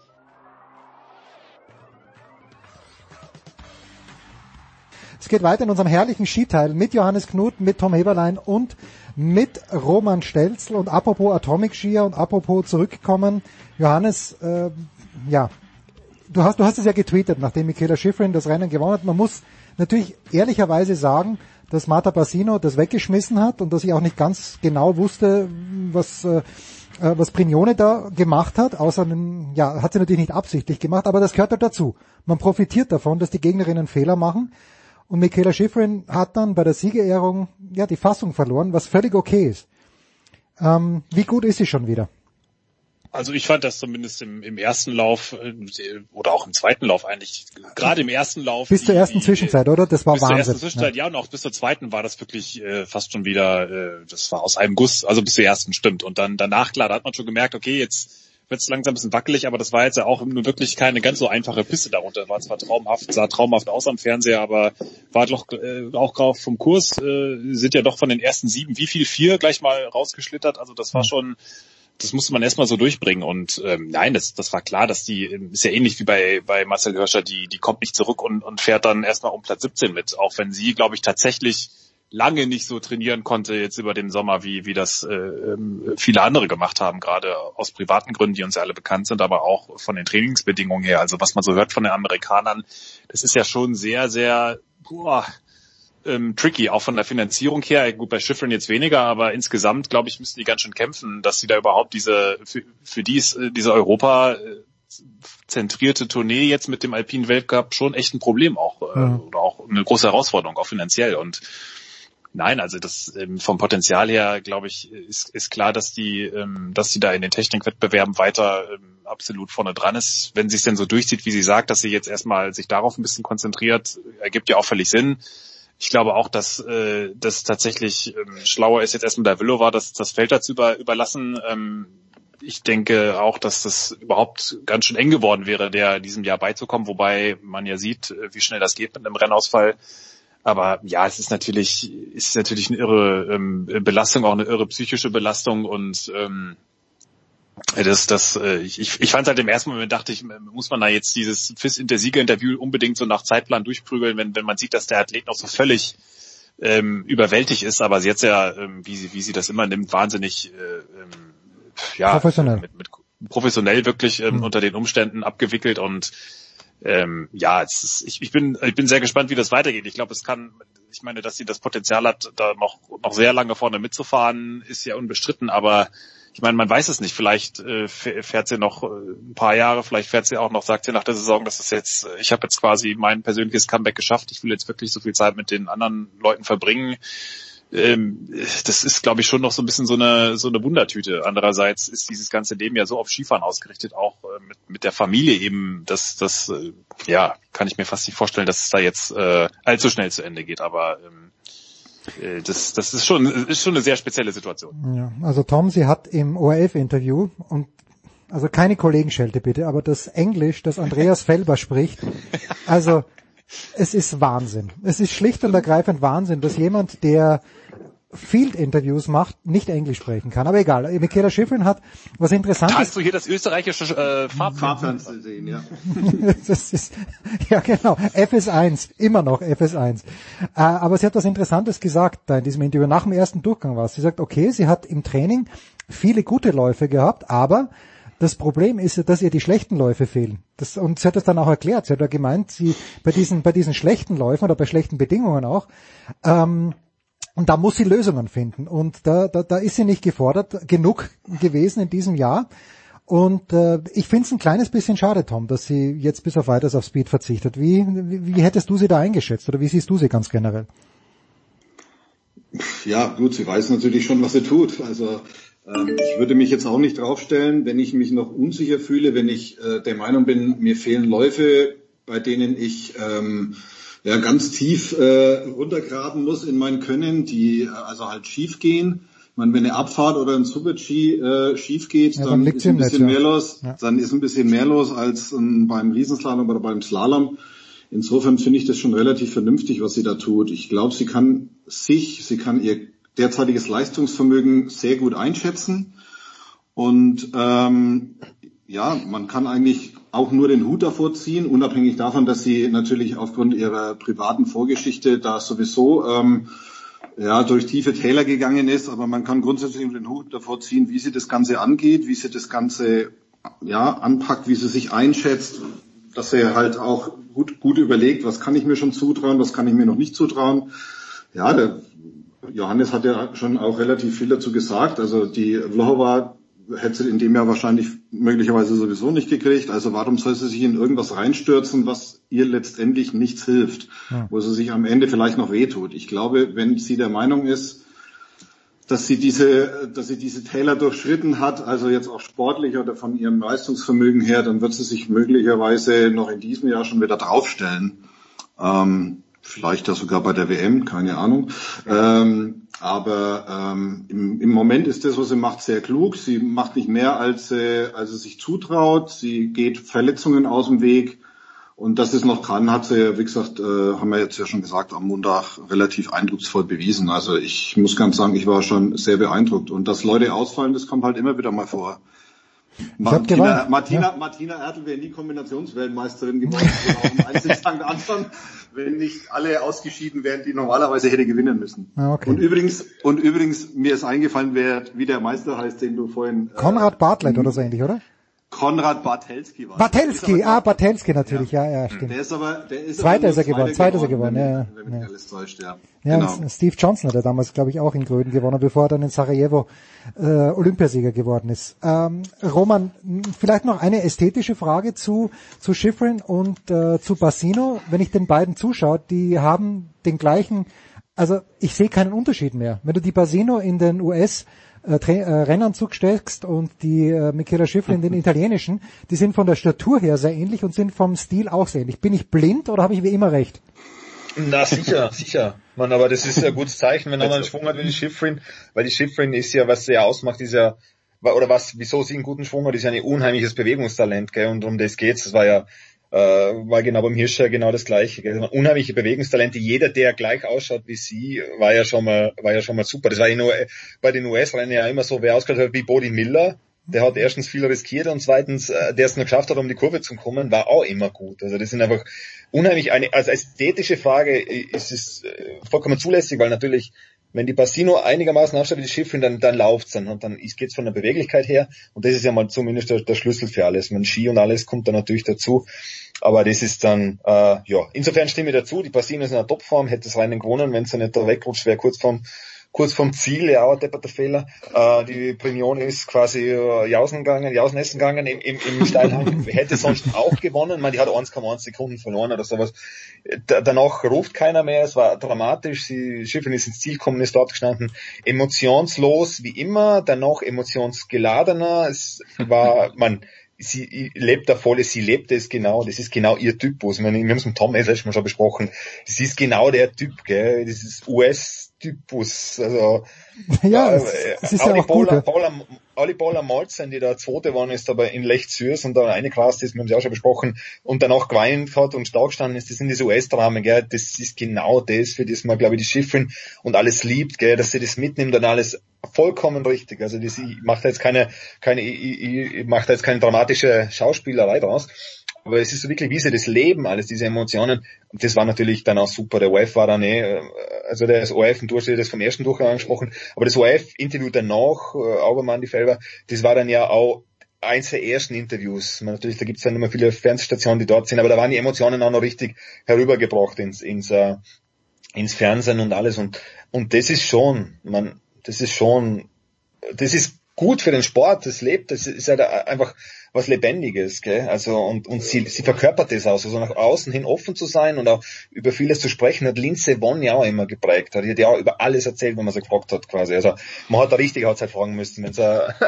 hm. äh, also im amerikanischen Fernsehen, wenn es die Oprah was gefragt hätte, wäre hätte natürlich alles erzählt. Aber äh, das ist genau gelebte Emotion und das ist, äh, es ist das war das war das wirklich Schöne daran, dass jetzt nach dem nach dem doofen Papa Jeff, dass das jetzt äh, aufgegangen ist und wieder zurückgekommen ist, das ist natürlich äh, schön und ich glaube sicher, wenn es das einigermaßen, man natürlich ist es ja nicht, bei weitem nicht auf dem auf dem Level, da ist glaube ich auch mal ein Protest Levi, wo es gesagt hat, es war wie ein Sieg äh, und, und, und dann nochmals Protest ver, ver, verpasst im Slalom, äh, wo sie gewinnen muss, gell, quasi, mhm. so wie sie normalerweise drauf ist, man Flöho war hin oder her, aber wenn sie das voll abruft, dann ist, dann geht es. Also es fehlt noch viel, kurz gesagt, aber aber man, wenn es wieder zurückkommt, äh, aber das ist eher die große Frage, gell? Das ist so eben, wie der Johannes hat es eh angesprochen, gell? Diese emotionale Kiste, die da, die da jetzt immer noch, immer noch dabei ist, gell? Inwiefern es das jetzt verarbeitet, gell? Man, sie hat jetzt 67 Siege, man, sie hat alles gewonnen. Also dreimal Gesamtweltcup, Olympia, WM-Titel, glaube ich, fünf. Also das mhm. ist schon, ob sie sich das noch mal wirklich, die Motivation, die muss sie jetzt ja für sich selber auserfinden, gell? Weil, äh, man der perfekte Schwung oder was auch immer die Leute suchen, den hat's gehabt, wo es dann mit zweieinhalb ja. Sekunden gewonnen hat. Mhm. Also ist die Frage, wo es die Motivation noch hernimmt, Johannes, oder? Was sagst du? Ich, ich finde es vor allen Dingen ähm, unfassbar, was für eine emotionale ähm, oder auch mentale ähm, Belastung das, das ist, überhaupt so zurückzukommen. Ich glaube, wir können alle nicht annähernd äh, bemessen oder nur in sehr entfernten bemessen, was, was das für eine Leistung war, sich aus diesem Tal vor allen Dingen mental wieder rauszuholen. Und da ist sie, glaube ich, immer noch dabei. Und, und das, das ist was, was man nicht unterschätzen darf, glaube ich, was das für, ähm, für, für einen, ähm, ja, was das für Ressourcen angräbt und wie schnell das Ressourcen wegsaugt. Und, und dass dann auch jemand sagt, okay, das, das, das schaffe ich jetzt einfach nicht mehr auch, das, keine Ahnung, mit diesen zehrenden Weltcup-Tourneegeschäft dann irgendwie noch zu verarbeiten, äh, zu vereinbaren. Und äh, also das da, da, von daher ist es, glaube ich, schon, schon so ein bisschen eine, eine Blackbox, aber ähm, schon allein, dass er diesen einen Sieg geschafft hat, finde ich schon äh, unfassbar bemerkenswert. Und ähm, ja, das alles andere, glaube ich, da, da, da kann man nicht in sie reinschauen. Sie, sie redet dann ja, das ist natürlich auch immer so ein bisschen diese amerikanische Herangehensweise, sehr nahbar und offen zu sein, was sie auch so ein bisschen sein müssen, weil sie sich, äh, ohne ihnen das äh, jetzt negativ auslegen zu wollen, sich natürlich auch so ein bisschen äh, verkaufen müssen auf dem heimischen Markt, der halt vor allen Dingen die großen Sportligen kennt. Und diese olympischen Athleten werden nun mal in Amerika vor allen Dingen über diese Geschichten ähm, verkauft, mhm. im wahrsten Sinne des Wortes. Das, ist, das gehört mit dazu. Das hat auch äh, Lindsey Vonn immer offen äh, ja auch äh, gesagt und getan. Aber ähm, nein, das ist, also sie ist ja, ja schon auch äh, in, in, doch eigentlich eher introvertierter und trotzdem sehr direkt und ähm, hat ja auch gesagt, wie, wie einsam und, und äh, düster sie, äh, durch was für düstere Momente sie langsam geht und äh, von daher, glaube ich, ist es wahnsinnig schwer abzuschätzen. Aber äh, um das Stilistische nochmal anzusprechen, ich bin ja eigentlich, wenn, wenn sie wirklich voll drauf ist, bin ich ein großer Fan von Federica Brignone, diesen fast schon so, diese, diese Arme so ein bisschen weg und diesen äh, sehr ähm, dynamischen, sage ich mal, Schwung. Das ist, äh, ist ja fast schon so ein bisschen Ligeti-mäßig ähm, und aber irgendwie viel anmutiger. Also das, das, ich weiß nicht, wenn, wenn, wenn die, als sie ja vor zwei Jahren in Sölden oder auch jetzt im letzten Jahr also in Form war, das ist schon, ist schon ein großer Spaß. Ich hoffe, dass er das dieses Jahr auch nochmal Tja. bis Cortina hinkriegt. Nie, nie, niemand ist schöner Super-G gefahren als Anna Fenninger die letzten Jahre, finde ich. Das ist aber nur meine bescheidene Meinung. Und ich zitiere jetzt eure, ich zitiere die Konkurrenzagentur von Tom Heberlein.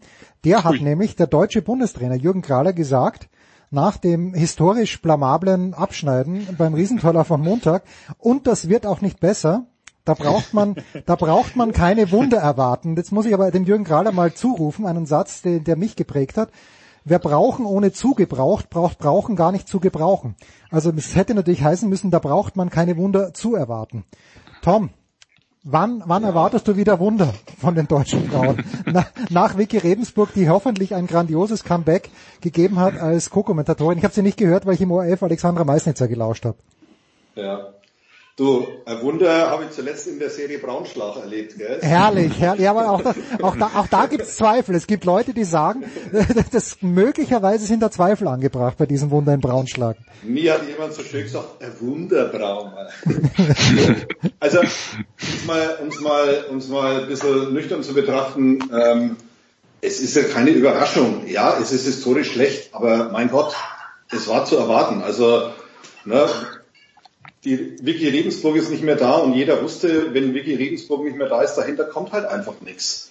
Also da muss ich auch nicht irgendwie jetzt große Entschuldigungsreden halten oder mich irgendwie groß wundern oder von historisch schlechten äh, Zeiten sprechen. Also weiß nicht, wie es den Österreichern ohne Marcel Hirscher geht. Der fällt jetzt super, auf, super, dass, super. Fällt überhaupt nicht auf, dass er nicht mehr fährt. Also, und wir, und wir sind nur nicht, und wir sind nur nicht Österreich. Ich finde es alles nicht so dramatisch, wie es gemacht wird. Also nicht, äh, dass ich den Mitbewerber jetzt kleinreden möchte oder so.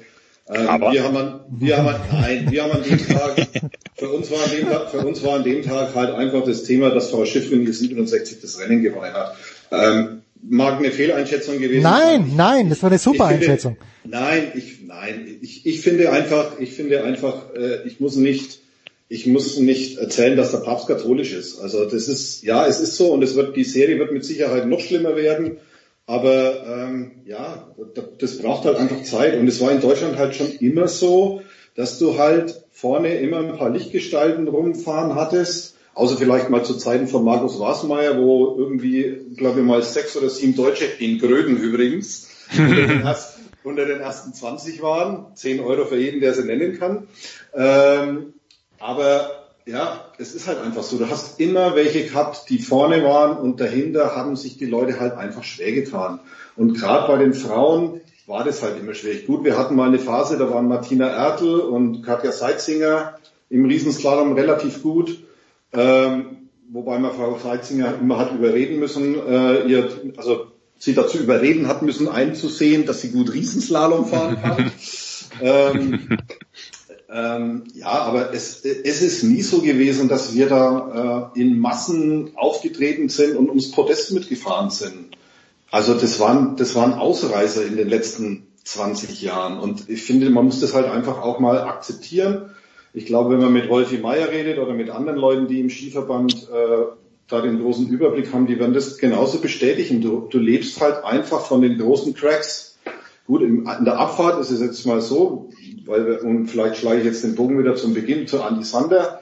Es ist Thomas Dresen weg und Andy Sander, der übrigens mal Junioren-Weltmeister war vor ewig und drei Tagen im Super-G, glaube ich. 2008, oder? 2008, ja. Ähm, ja, also es kommt schon immer, es kommt schon immer was nach, aber es dauert halt einfach seine Zeit, wenn dann halt innerhalb kürzester Zeit äh, Leute wegbrechen. Ich will jetzt nicht mehr von Maria Riesch oder Höfe Riesch sprechen, aber Vicky Regensburg ist jetzt auch nicht mehr da. Also das ist halt einfach ein Brett, das da wegfällt. Und, das und was man auch dazu sagen, ja. Und was man auch sagen muss, dieses Jahr tatsächlich, das haben natürlich alle Nationen, aber ich glaube, DSV jetzt auch schon von, hatte ich jetzt auch gelesen, 29 Frauen aus dem DSV-Team, acht Verletzte schon weg oder, mhm. oder in der Reha gerade zurück. Das ist natürlich schon das, echt das heftig und gerade bei so einer dünnen oder auch äh, in der in der personellen äh, Breite dünnen Spitze, um jetzt äh, Betty Vogt äh, äh, zur Ehre zu gereichen, ist das natürlich nochmal äh, schwieriger und das, das sind vor allen Dingen auch die Talente, die sie eigentlich jetzt richtig ranführen wollten. Ne? Martina Willibald, Nora Brandt ähm, genau. ähm, und, und auch noch ein paar andere. Ähm, das ist schon echt, das ist schon echt zäh. Und Marlene Schmotzmann hat das eigentlich bis, die, die war zum Beispiel jetzt am Sonntag bis zur ersten Zwischenzeit auch gar nicht so schlecht und da, da merkt man, da ist, sind Anlagen da, aber dann ist halt einfach noch der Verletzungsrückstand wahnsinnig groß und äh, die äh, im Grunde gibt's eigentlich gerade nur die Kira Weitle, die wirklich da ja. konstant vorne reinfahren kann. Und, und äh, das ist schon natürlich für, für, für sie auch gar nicht so ohne. Jetzt ohne, die, die hat sich schon doch am Ende sehr an der Wiki auch orientiert und da viel mitgenommen, glaube ich, auch und sehr von davon profitiert, auch von dem Austausch und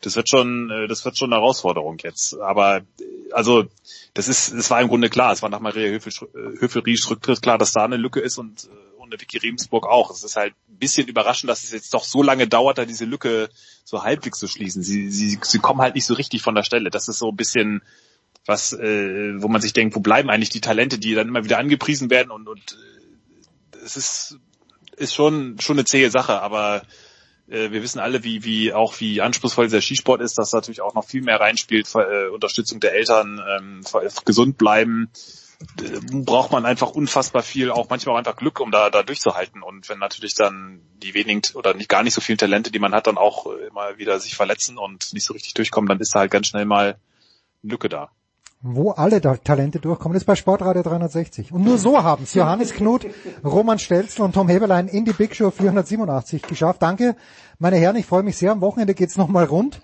im alpinen Skisport. Da werden wir uns alles sehr genau anschauen. Und am Sonntag äh, werde ich auf die Vorläufer besonders achten in Alta Badia. Denn vielleicht ist da so ein kleiner Salzburger, der sich denkt, ach komm, ich, äh, ich, ich fahre da mal runter und schau mal, wie es mir geht. Danke euch dreien, kurze Pause. ja, aber wenn er zwei Sekunden schneller fährt als er recht, dann ist halt auch blöd. Gell? Ja, das, das, er wird dann einen Bremsschwung aller Brignone einlegen, glaube ich, kurz vorm Sieg. Es, es, gab schon mal einen österreichischen Vorläufer, oder? Ja, ich weiß, jetzt, das, darauf spiele ich an, Tom, darauf spiele ich an. Ja, gut, Pause.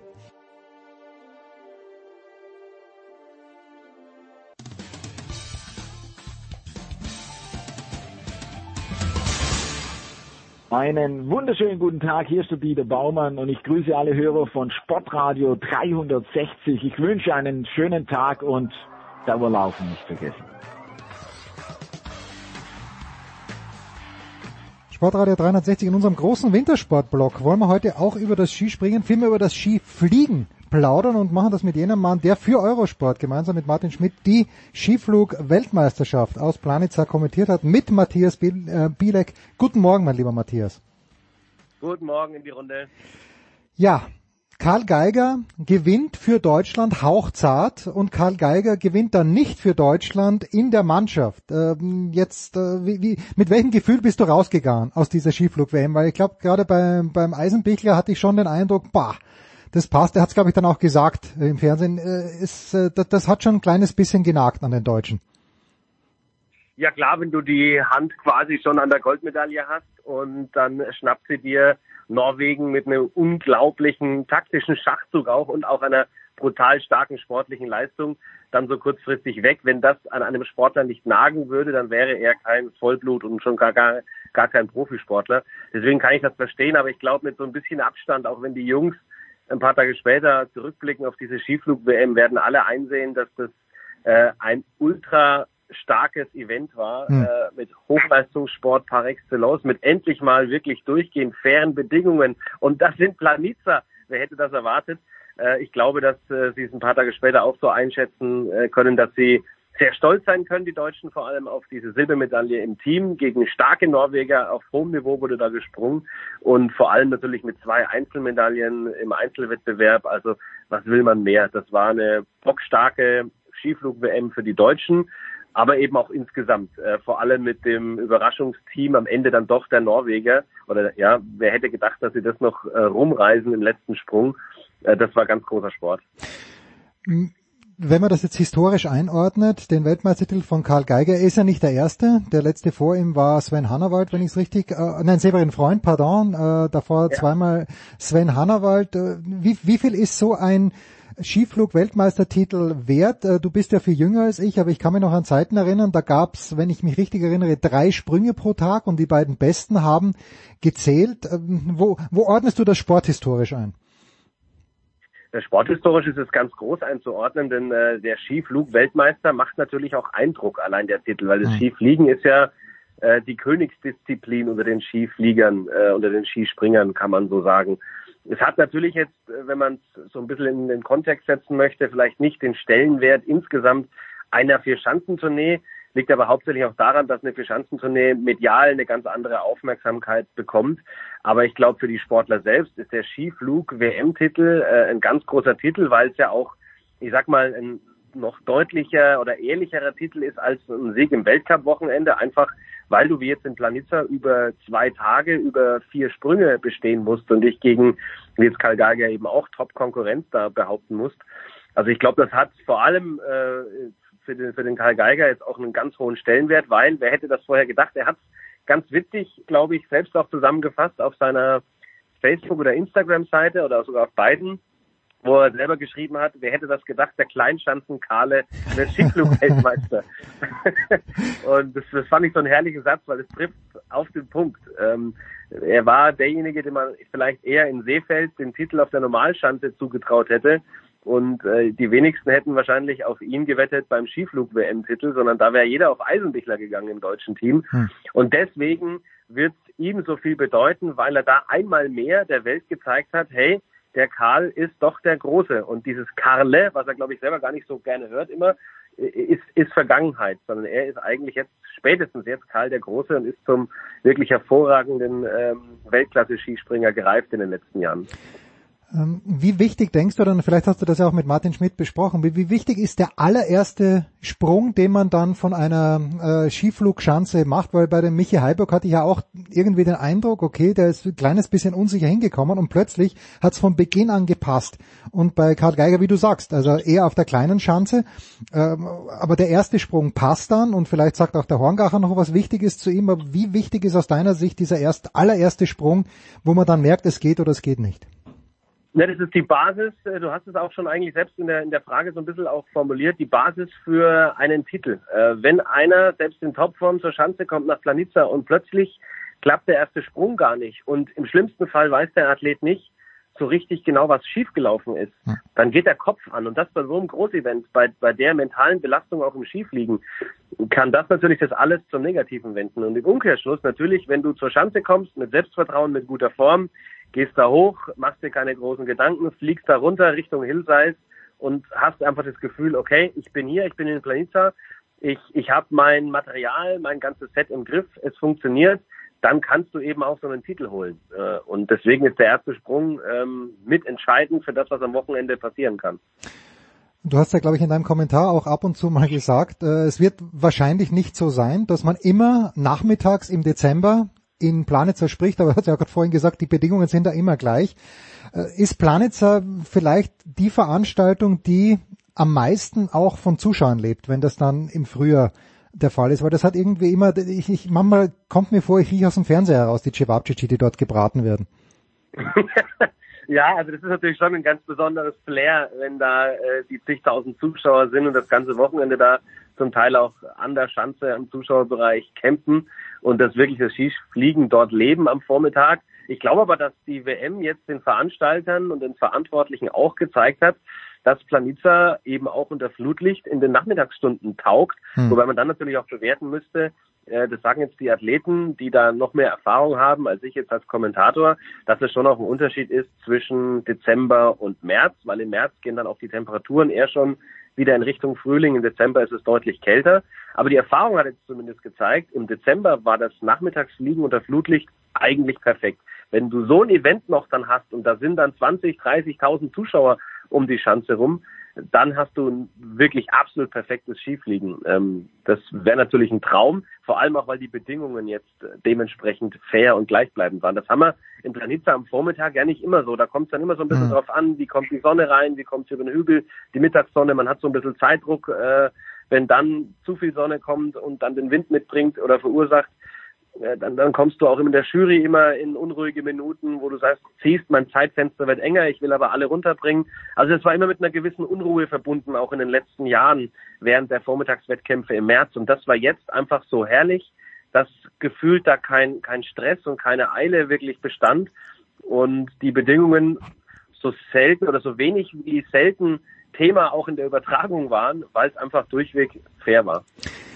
wenn ich mich richtig erinnere, dann war der Übertragung, und Martin Schmidt hat es, glaube ich, gesagt, aber der Übertragung waren die Punkterichter teilweise. Ich glaube, der Finne, der mal schlanke 17 Punkte rausgehauen hat für einen eigentlich sehr, sehr formidablen Sprung. Äh, und dann hat Martin Schmidt gesagt, ja, die haben eh alle meine Telefonnummer. Gab es da irgendwas nach, nach, nach der WM, von, von dem du, äh, von dem du erzählen könntest? Also ich habe mit Martin noch mal Kontakt gehabt. Er hat mir nichts erzählt, dass irgendein Punktrichter sich bei ihm gemeldet hätte. Das hat vielleicht eine Vorgeschichte, das kann ich hier äh, verraten. Ähm, das war in der Zeit von Sven Hannawald. Der hat sich hin und wieder auch über so manche Punktevergaben echauffiert und war nicht ganz einverstanden mit. Und dann hat er mal auch aus den Reihen, ich will jetzt mal keine Namen nennen, der Punktrichter und auch aus der FIS mal einen Anruf oder ein Gespräch, ich glaube, es eine E-Mail war, eine E-Mail bekommen, äh, wo er darauf angesprochen wurde, was er denn da so für einen Kommentar ablässt. Ähm, aber da hat sich dann Hanni auch nicht verbiegen lassen und ist da auch bei seiner Meinung geblieben. Ich meine, grundsätzlich ist es ja so, dass die Punktevergaben ist wie die Schiedsrichterentscheidung beim Fußball. Es wird immer irgendwie ja. was zu diskutieren geben. Das ist grundsätzlich auch gut so. Ähm, die Punkterichter haben es oft auch nicht ganz so einfach. Äh, man muss da wirklich in äh, wenigen Sekunden Entscheidungen treffen. Ich glaube, es waren sich aber am Ende alle einig und das muss man dann dem Punktrichter auch zugestehen, ähm, dass es bei gerade bei der Punktevergabe, wo Martin sich aufgeregt hat für Karl Geiger, also da die 16.5 Anna bekommen hat, wo er 2.41 springt und einen Telemark setzt, dass das einfach mal ein Fehler war. Fehler sind menschlich. Ähm, ich glaube, dass der Punktrichter, wenn er sich danach im TV-Bild nochmal in Ruhe angeguckt hat, sicherlich da auch anders bewertet hätte. Und gerade dann, klar, wenn ein Experte, ein Ex-Athlet mit drin sitzt, der, der fliegt mit, der fühlt mit, das hätte man sehen müssen. Leider war das bildlich nicht einzufangen, wie ein Martin Schmidt dann in der Box sitzt und wirklich jeden Absprunggefühl mitmacht, äh, mit nach vorne in die, in die Flugbewegung geht. Äh, und wenn dann ein Athlet, ein Ex-Athlet und auch noch ein ehemaliger Teamkollege äh, von Karl Geiger dann sieht, was der für einen Monstersprung dahin legt und kriegt dann 16,5, dann ist es eine menschliche Reaktion vom Martin, dass er sich darüber aufregt und auch menschlich, dass ein Punktrichter mal einen Fehler macht. Bitter wäre es natürlich gewesen bei dem knappen Ausgang von ja. Karl Geiger äh, und ähm, Hallo Egner Grane Rüth, wenn so eine Fehlentscheidung, da bin ich auch voll bei Martin, dass es in dem einen Fall weil wirklich eine Fehlentscheidung war, äh, wenn so eine Entscheidung dann Auswirkungen auf den Wettkampfausgang hat, dann wird's bitter. Und davor hatte Martin in dem Moment wirklich Angst, weil er eben auch gesehen hat, wie eng beieinander Graneröd und Geiger waren. Und ähm, ja, jetzt im Sinne von Karl Geiger klopft man da dreimal auf Holz, dass das trotzdem äh, sich für ihn nicht ausgewirkt und nicht negativ ausgewirkt hat und der Titel ihm dann doch geglückt, geglückt ist oder gelungen ist. Ja, und die, andere Kleinigkeit, die ja auch äh, irgendwie Auswirkungen gehabt hat, war wie der Balken, ich glaube vom ersten Sprung vom Granerüt runter äh, gesetzt wurde und, und dann hat es so lange gedauert, dann ist Eis in die Spur gekommen. Also es sind ganz, ganz viele Kleinigkeiten, die äh, dann zu diesem knappen Ergebnis geführt haben. Denkst du dir oder denkt sich der Martin, wenn, wenn du das dann nebeneinander sitzt noch, äh, weil das hat Markus Gaub, der sich im Grunde genommen nicht für Skispringen interessiert, aber letzte Woche gesagt, sagt er zu mir, weißt du, das ist schon Wahnsinn, wenn man sich das mal überlegt. Die fliegen dort einen Viertelkilometer lang weit Mhm. Ist, ist das noch was, wo, wo du dir auch denkst, äh, eigentlich, äh, man sagt so leicht dahin, 243,5 Meter, aber eigentlich ist das ein Viertel der Kilometer. Ja, das muss man sich manchmal vor Augen halten, dass die Jungs, die dann äh, Weltmeister geworden sind, ja, wenn man es mal ein bisschen überspitzt sagt, gefühlt einen Kilometer geflogen sind nach ja. vier Sprüngen. Ja. Äh, und das ist, das ist eine Dimension, die nahezu unglaublich ist. Und ich sage das immer wieder auch, zu Skisprung-Fans oder Fernsehzuschauern, die einen dann mal privat irgendwo ansprechen, ähm, um das wirklich greifen zu können, diese Dimension, was die Sportler da leisten, muss man sich ein Skifliegen wirklich an der Schanze ansehen. Mhm. Erst dann wird es einem bewusst. So ein paar Mal äh, ist es ja aufgeblitzt. In Planica ist es äh, am besten zu zeigen, auch für den Zuschauer am TV zu Hause, wenn der ähm, Kameraschuss aus der Drohne zum Beispiel kommt, wo die ganze Schanzanlage gezeigt wird, wie diese Monsterflugschanze in Planica, da die Großschanze daneben, die auch Hillsize 140 hat, übrigens größer als Innsbruck zum Beispiel, äh, wie diese Flugschanze, diese ähm, Großschanze verschluckt nebenan. Das ist mal so ein, ein, minimaler Eindruck davon, was das für eine Dimension hat. Und wenn man es dann auch noch live sieht, wenn da so eine kleine Ameise plötzlich vom, mhm. ähm, vom Schanzentisch wegfliegt und dann nach unten segelt, ist Skifliegen schon wirklich absolut Wahnsinn und irre. Und so schließt sich vielleicht auch so ein bisschen der Kreis, was du eingangs gefragt hast, ob das den, den Athleten was wert ist. Äh, für die Athleten ist Skifliegen die Königsdisziplin. Das, worauf sie sich die ganze Saison freuen, auch wegen Adrenalin und Spaßfaktor. Und wer dann der König des Skifliegens für zwei Jahre ist, der ist definitiv stolz. Tja, 1993 war ich das letzte Mal beim Skifliegen am Kulm und damals war 170 Meter schon gut und jetzt hupfen sie nochmal 70 Meter weit. Also vielleicht waren es 180 Meter. Äh, Matthias, vielen Dank, aber ich, ich muss dich natürlich, äh, ich kann dich nicht gehen lassen, ich bin ein bisschen verwirrt, auch erfreut. Du hast, äh, glaube ich, heuer schon mit Werner Schuster gemeinsam kommentiert, du hast mit Martin Schmidt gemeinsam kommentiert. Äh, ich glaube auch den Hannawald mal gehört zu haben, den guten Sven. Wie wird das bei der Vierschanzentournee sein? Wie ist da das Line-Up? Ähm, also es ist so, dass der Abgang von Sven Hannawald von Eurosport äh, ja für uns alle auch recht kurzfristig vor der Saison kam. Hm. Ähm, er ist ja da zur ARD gewechselt und ist da jetzt eben äh, Experte und auch teilweise Co-Kommentator. Und deswegen musste sich das Eurosport-Team kurz vor Saisonbeginn neu aufstellen. Und deswegen sind wir da eigentlich total froh, äh, dass da Werner Schuster so spontan zugesagt hat und jetzt mit dabei ist, weil er eine unglaubliche Fachkompetenz mitbringt und wie wir in den ersten ähm, Übertragungen auch gesehen haben, ein absolutes Gefühl auch schon für eine Fernsehübertragung, obwohl er das so in der Form noch nie mitgemacht hat. Und ich meine, gerade kann man ja äh, kaum einen besseren Experten haben als einen elfjährigen ehemaligen Bundestrainer, ja. der noch so tief drin in der Thematik, auch in den aktuellen Themen und Entwicklungen drin ist.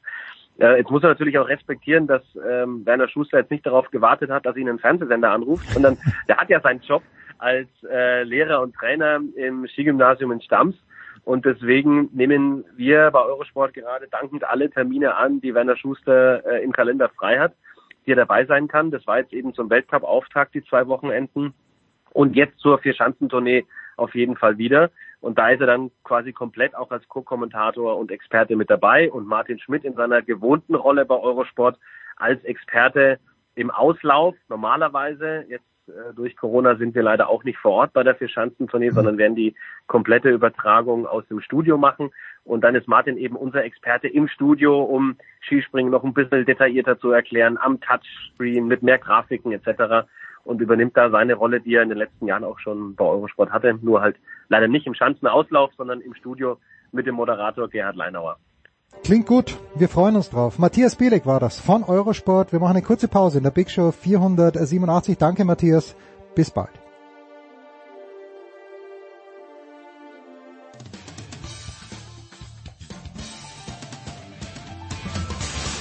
Ja, mein Name ist Achim Bayerlos. Sie hören Sportradio 360.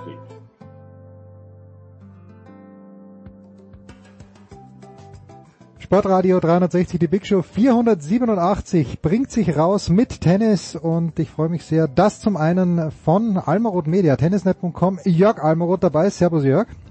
Hallo Jens. Und Hallo. von Sky Marcel Meinert. Servus Marcello. Servus, guten Morgen.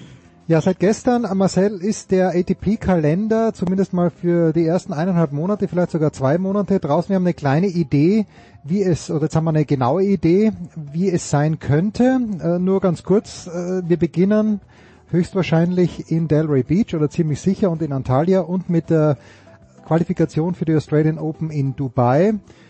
Wenn man sich das so anschaut, Marcel, hat die ATP aus deiner Sicht einen guten Job gemacht?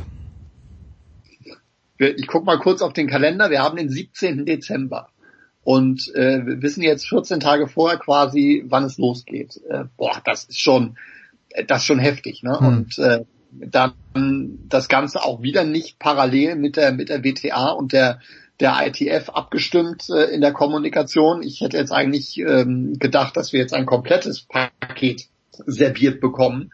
Äh, aber das war schlichterdings noch nicht möglich. Man hat äh, wohl bis zuletzt versucht, auch die Termine nach den Australian Open schon äh, zu fixieren, was, was äh, Süd- und Mittelamerika angeht, was die europäischen Hallenturniere betrifft, die dann möglicherweise anstatt Indian Wells, ähm, vielleicht sogar anstatt von Miami stattfinden sollen. Aber ähm, da scheint noch so viel äh, zu klären zu sein, dass man, dass man das noch nicht gemacht hat. Wie gesagt, man scheint sich auch nicht direkt mit der mit der WTA abgestimmt zu haben.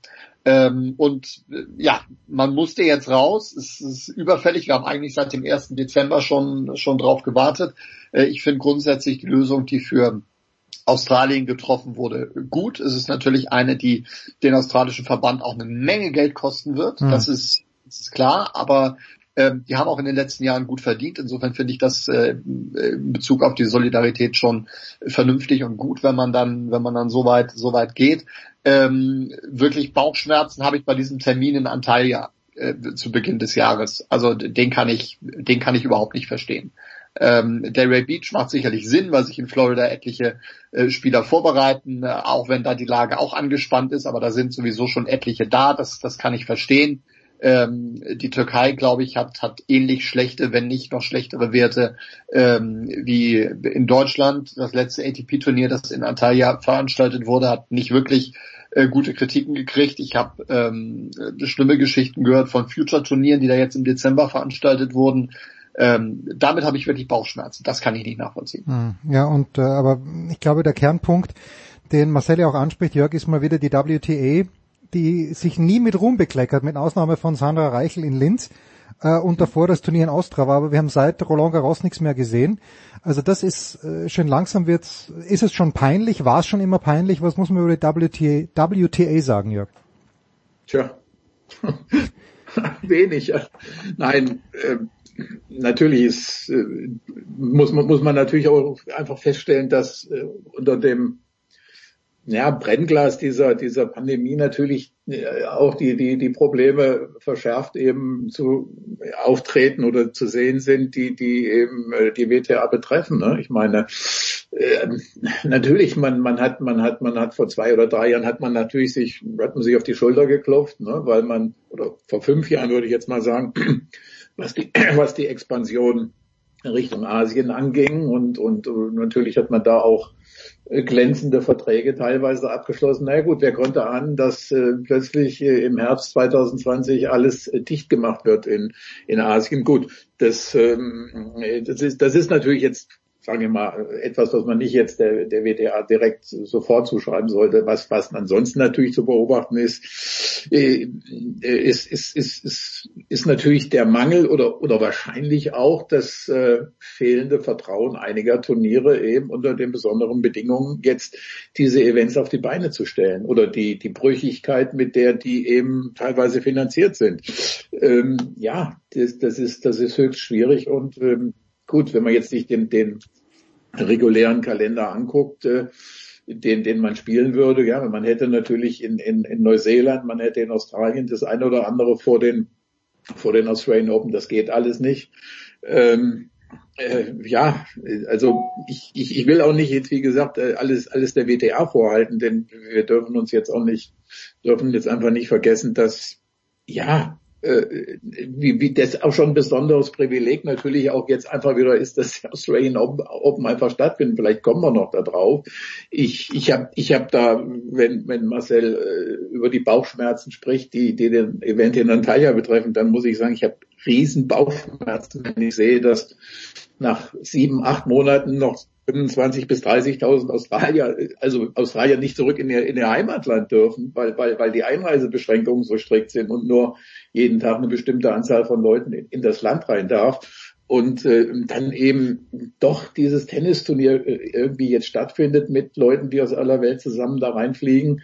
Also immer wenn ich in den letzten Tagen und, und Wochen unter irgendwelchen Posts der australischen Zeitungen, die das, die die Australian Open betreffen, geguckt habe, was da für Kommentare drunter waren von Leuten aus Australien. Von, ich meine, klar, ist das repräsentativ, ja oder nein, aber was ich gelesen habe, war nur Ablehnung. Also ich habe keinen gesehen, der sagt, toll, dass die Australian Open jetzt zu uns kommen.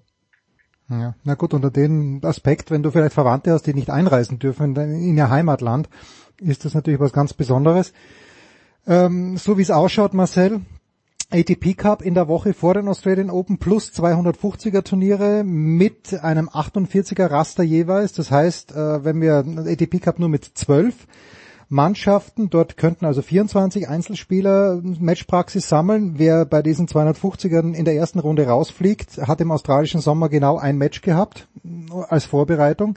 Auch nicht ganz frisch. Jetzt ist es allerdings so, Marcel, dass Stand jetzt und wenn die ATP wirklich streng ist, Australien nicht dabei wäre beim ATP Cup. Weil der bestplatzierte Spieler der Australier, Alex de Minaur, ist Nummer 23 der Welt und da gibt's zwölf, mindestens zwölf besser klassierte. Äh, antizipierst du da so einen kleinen Wildcard-Trick der ATP oder denkst du, dass die da ganz streng sind und einfach froh sind, dann sollte der Minau halt bei einem von den 250ern mitspielen und der Kyrgios? Hängt natürlich auch davon ab, ähm, unter welchen Bedingungen dann dieser ATP Cup gespielt wird, sprich mit, mit wie vielen Zuschauern möglicherweise. Mhm völlig vom Tisch ist, ähm, das weiß ich nicht. Ich glaube aber selbst für die Vermarktung dieses Events in Australien wird man da schon noch versuchen, von irgendwoher eine Wildcard zu zaubern mhm. und dann mit reinzunehmen. Ich meine, man, man hat natürlich in dieser Situation alle Möglichkeiten, um sich dann zu, darauf zu berufen, ähm, zu sagen, okay, das ist eine Ausnahmesituation und wir müssen und so weiter. Ja. Äh, auch jetzt keine Deadline mehr für die für die zwölf Teams, die jetzt die jetzt dabei sein werden. Werden es dann überhaupt die die zwölf sein? Wollen die dann alle oder gibt es da auch irgendeinen Grund, weil vielleicht irgendeine äh, Nation zu dem Zeitpunkt die beiden Einzelspieler noch gar nicht zusammenbringt oder weil die sich was anderes überlegt haben, dass sie dann in der Woche vorher doch nicht. Also ähm, das glaube ich wird noch ein ziemliches Gewürfel, welche Teams das dann äh, das dann am Ende werden die Tatsache, äh, dass die diese Veranstaltung aber überhaupt durchziehen, äh, eine, die ja eine, eine Riesenwertigkeit haben sollte eigentlich, in der Woche vor einem Grand Slam Turnier, hm. natürlich auch was für ein Druck auf der ATP drauf ist. Ne? Also diese Geschichte unbedingt vermarkten zu müssen, damit ähm, äh, zumindest noch ein, ein paar Cent reinkommen, nachdem äh, ja das letzte Jahr über natürlich schon schon einiges verloren gegangen ist. Also es schien ja so, als wäre äh, der ATP Cup schon relativ zeitig gekippt worden. Aber man hat ähm, bis zuletzt um dieses, dieses vermeintliche äh, Filetstück gekämpft, weil da natürlich finanziell schon eine Menge dranhängt. Und in was für einer Form das dann jetzt wirklich über die Bühne geht, das wird natürlich ähm, jetzt die nächste Frage sein, die es zu beantworten gilt. Ja, also ich kann es mir nur vor, so vorstellen, dass es vier Dreiergruppen gibt. Ja. Äh, und dass man dann ein Halbfinale und ein Finale spielt, vielleicht ein Viertelfinale. Das ist ja angesetzt vom 1. bis zum 5. Februar. Das genau. heißt, es wären dann noch zwei Tage Zeit, bevor die Australian Open stattfinden. Ähm, ja, und da, das bringt uns jetzt zur nächsten Frage, weil Marcel ja das sagt. Vielleicht gibt es manche Mannschaften, die vielleicht nicht ihre zwei Spieler zusammenbringen. Also der zweite Grieche, ich habe heute nochmal nachgeschaut, äh, dieser Michael Pervovalarakis ist außerhalb der Top 400. Also das wäre natürlich überraschend, wenn der anreisen würde. Ähm, die Belgier sind auch nicht wahnsinnig gut aufgestellt. Also Belgien wäre jetzt die letzte Nation, die drinnen ist, mit David Goffin selbstverständlich, aber dann der zweite wäre Kimmer Koppeans, der glaube ich 175 in etwa ist. Aber die große Frage, Jörg, vor ein paar Tagen, Roger Federer ist geehrt worden in der Schweiz als bester Sportler der letzten 70 Jahre. Man hätte ihn gerne auch als letzt, besten Sportler der letzten 700 Jahre küren können. Aber äh, er hat dann irgendwie schon Zweifel daran aufkommen lassen, ob er nach Australien fliegt. Jetzt weiß ich nicht, äh, ob diese Zweifel mehr daraus rühren, dass er sagt, die, die zweiwöchige Quarantäne tue ich mir nicht an in meinem Alter, oder ob er wirklich Probleme hat. Ähm, wie, wie beurteilst du denn die Situation um Federer? Weil da geht es ja dann auch um die Schweiz. Letztes Jahr haben sie nicht mitgespielt. Äh, es ist möglich, dass Wawrinka ist ja, glaube ich, 17 im Moment, äh, aber auch das würde, glaube ich, nicht reichen. Aber wenn Federer wollte, könnte er mitspielen. Wie, wie siehst du die Federer-Situation, Jörg, im Moment? Na, ich glaube jetzt, also ATP Cup, das ist jetzt nicht wirklich etwas, was ihn. Was ja, aber wenn es in der Woche davor ist, weißt du, dass er, ja, dass er zwei Spiele, das hat, deswegen hat er den Hopman Cup ja auch immer gespielt. Es, es, ein, eins ist richtig, äh, eine Teil, ich meine, es würde, würde natürlich für ihn Sinn machen, etwas, etwas vorher zu spielen. Der Punkt ist, ist ja der, also auch wenn man da jetzt mal wieder das etwas größere Bild anguckt und, und die Diskussion, die er eben über zum ATP Cup äh, geführt hat, die, die führt ja auch irgendwie zu Fehler. Also irgendwie. Also bei, beim ATP Cup ist es ja so, dass ich auch denke, man, man veranstaltet ihn, weil es natürlich auch um, um eine Legitimationsfrage geht. Also, äh, dass man einfach die Existenz sozusagen nachweist. Er findet jetzt irgendwie statt, ne, weil man, man muss ja immer, immer denken, so manche Events, die, die verschwinden einfach irgendwie so aus dem Bewusstsein und vielleicht dann irgendwie auch einfach mal irgendwann ganz. Äh, ob das mit dem neuen Davis Cup, weil äh, da würde ich mich jetzt einmal mehr, umso mehr fragen, wie steht es um diese Finanzierung für diese Veranstaltung in Madrid jemals, also mit dem Milliardenprojekt. Nein, das wird, dieses Ding wird irgendwann, ich habe es ja immer prophezeit, fünf Jahre, das ist ja verbürgt, auch hier in dieser Show. Äh, und ich glaube, diese fünf Jahre wird es nicht geben. Das wird möglicherweise keine drei Jahre geben. Ist egal. Also bei Federer ist es, ist es eben jetzt auch so ein Punkt, wo ich mir einfach denke, ist, endet diese Karriere irgendwo in diesem, in diesem ganzen Nebel des, des von Corona und, und Verletzung äh, und ja, und, und wie unsicher äh, er sich selber ist, das hat er ja da ausgedrückt. Also er, er hätte es ja nie sagen müssen, äh, äh, wenn, wenn ihn das nicht beschäftigen würde. Ne? Also auf hm. dieser Bühne hätte er auch sagen können, toll, die Ehrung und vielen Dank und, und, und ein bisschen, ein bisschen bla bla und Smalltalk, äh, dass er sich da derart geäußert hat, zeigt mir natürlich, wie, dass es, dass es, dass es, dass es für ihn ein Punkt ist. Und ich glaube, ja, Australien mit, mit all seinen Schwierigkeiten jetzt, äh, das, das, das, das, äh, ja, das, das hat, das, das halte ich für, ich halte es eher für unrealistisch, dass, dass er da spielt. Und äh, ich erinnere mich eben dann natürlich an auch einen Satz von ihm. Äh, Wimbledon ist, Wimbledon, na, oder nicht ein Satz, überhaupt seine, seine Perspektive ist Wimbledon. Das ist klar, da, da will er fit sein und wie er sich jetzt dafür dafür in, in Form und, und Fassung bringt, das ist eigentlich die Frage. Ne? Wo, wo kann er da vorher spielen? Was, was wird es überhaupt geben? Wie, wie stehen wir im Frühjahr da? Weiß ja keiner. Ich glaube, das ist jetzt, das ist der Fixpunkt für ihn und äh, es kann natürlich auch sein, dass er irgendwann beschließt und sagt, ah, es, es, geht, es geht einfach gar nicht voran und ich, um, um meine Vorbereitung für Wimbledon und diese Phase der Saison, also Wimbledon und Olympia, ja. würde ich jetzt klar, ne?